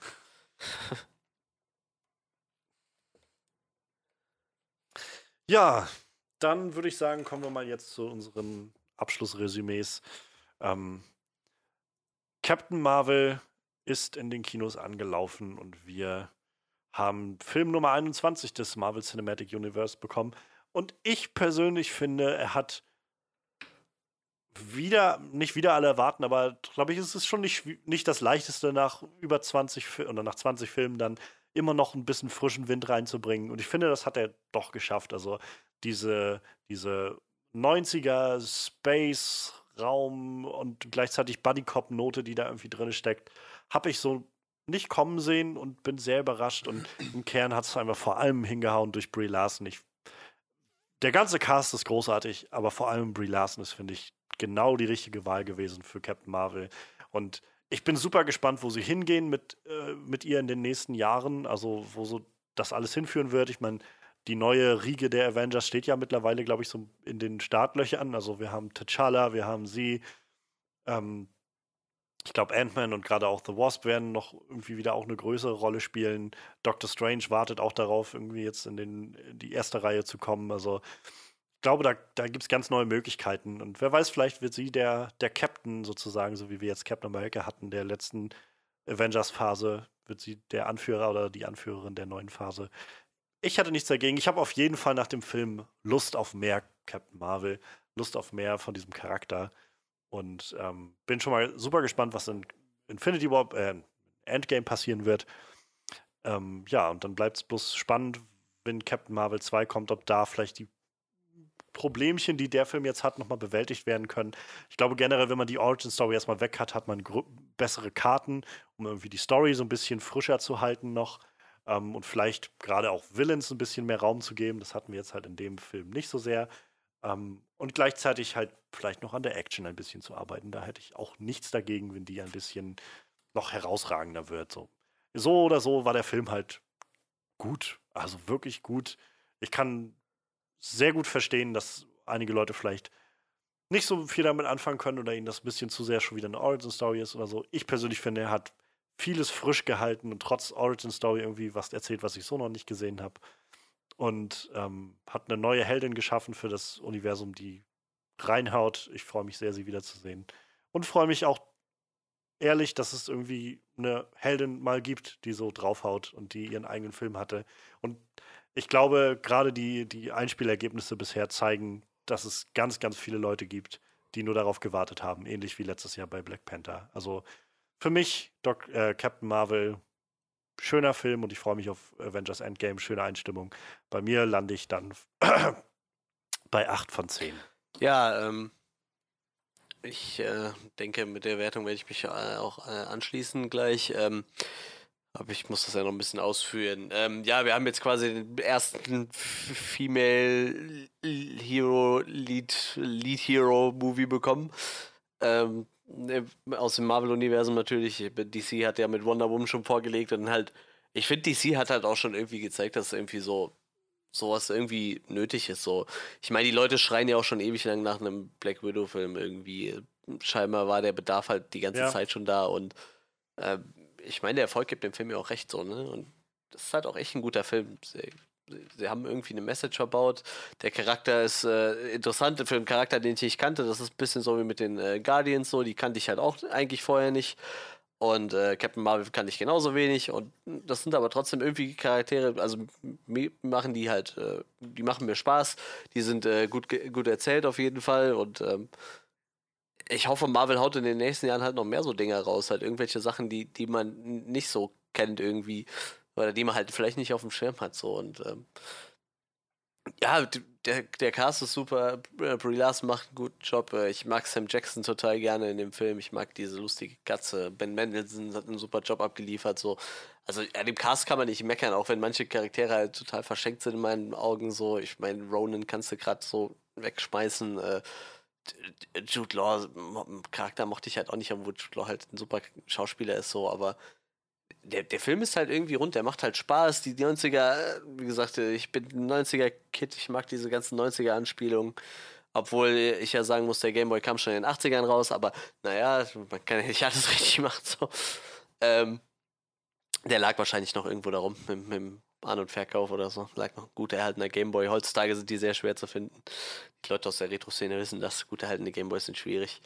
Ähm, ja, ich äh, würde mich auch freuen, wenn sie nach, nach äh, Endgame dann einen zweiten Teil ankündigen. Ich gehe mal davon aus, der wird mit auf dem Plan landen. Wie gesagt, der Erfolg gibt mir ja recht. Sind jetzt irgendwie bei fast 500 Millionen schon. Und der Film ist ja noch nicht so lange draußen. Da ähm, mhm. wird wahrscheinlich auch noch einiges kommen. Ist bis jetzt der zweite erfolgreichste Film, in, äh, der dieses Jahr gestartet ist.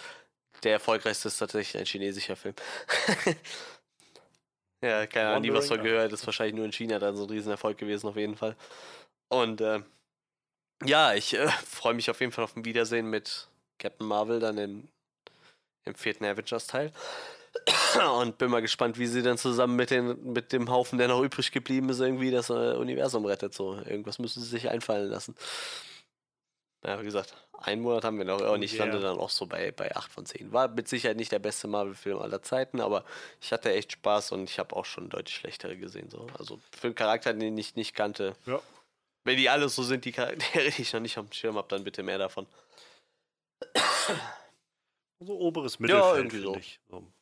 Also, ich freue mich sehr. Und ich, wie gesagt, ich fand es einfach, ich finde es einfach so schön, die Reaktion zu sehen von halt, von Ja. Frauen und Mädchen gerade. So, das ist halt sowas, wo ich dann auch sage, du, der muss auch gar nicht mein Lieblingsfilm sein, aber ich glaube, er trifft halt erstmal den Nerv bei anderen stimmt. Menschen, die nicht so oft das Gefühl haben, sich da zu sehen.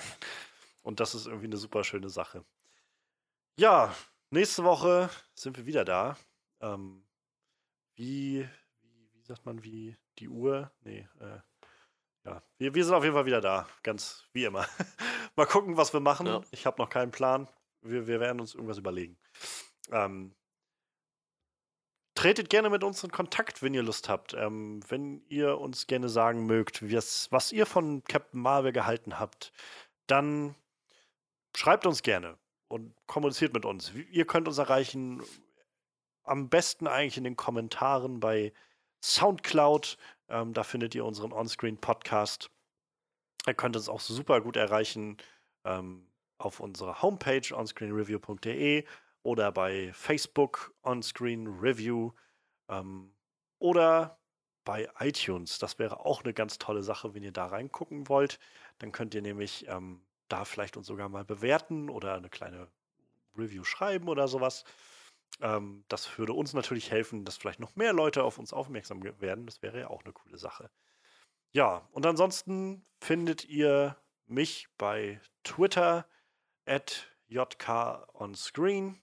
Ähm, und auch da schreibt mich gerne an oder schreibt Dinge mit dem Hashtag onscreen Podcast, wenn ihr das gerne möchtet, dann finden wir euch bestimmt so und können gerne mit euch in Kontakt treten oder eure Fragen beantworten oder wie auch immer. Und Manuel findet ihr bei crap. Instagram.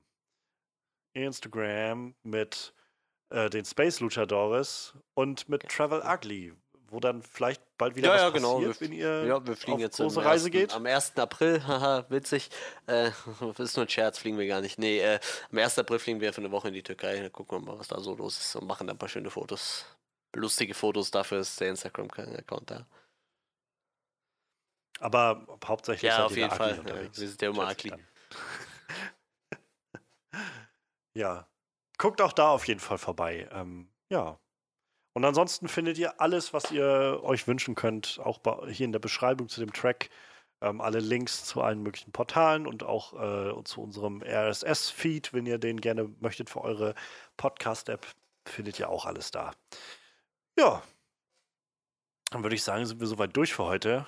Ach, es war mir, es war mir echt schon so ein kleines inneres Fest, das heute nochmal so Ja. ein bisschen zu besprechen. Ähm, hat, hat Spaß gemacht. So, es, es ist immer mal schön, wenn man diese schlechten Filme hat, wo man irgendwie Ja, so ein bisschen upragen kann, wie einen das frustriert. Aber es ist auch mal echt schön, wenn man so, einen- so einen Film hat, der einem irgendwie so Ja, einiges im gegeben Endeffekt hat. das freuen auch wir uns doch alle eigentlich mehr über einen guten Film. So. Man wünscht sich doch immer, dass die Filme, Ja. die man guckt, gut sind, aber manchmal ist es halt nicht so. Ja, das stimmt. Das stimmt. Ja, und in dem Sinne, lasst uns, wie gesagt, gerne wissen, was ihr von Captain Marvel gehalten habt. Und ansonsten hören wir uns dann nächste Woche wieder. Macht's gut und bis dann. Higher, further, faster, baby.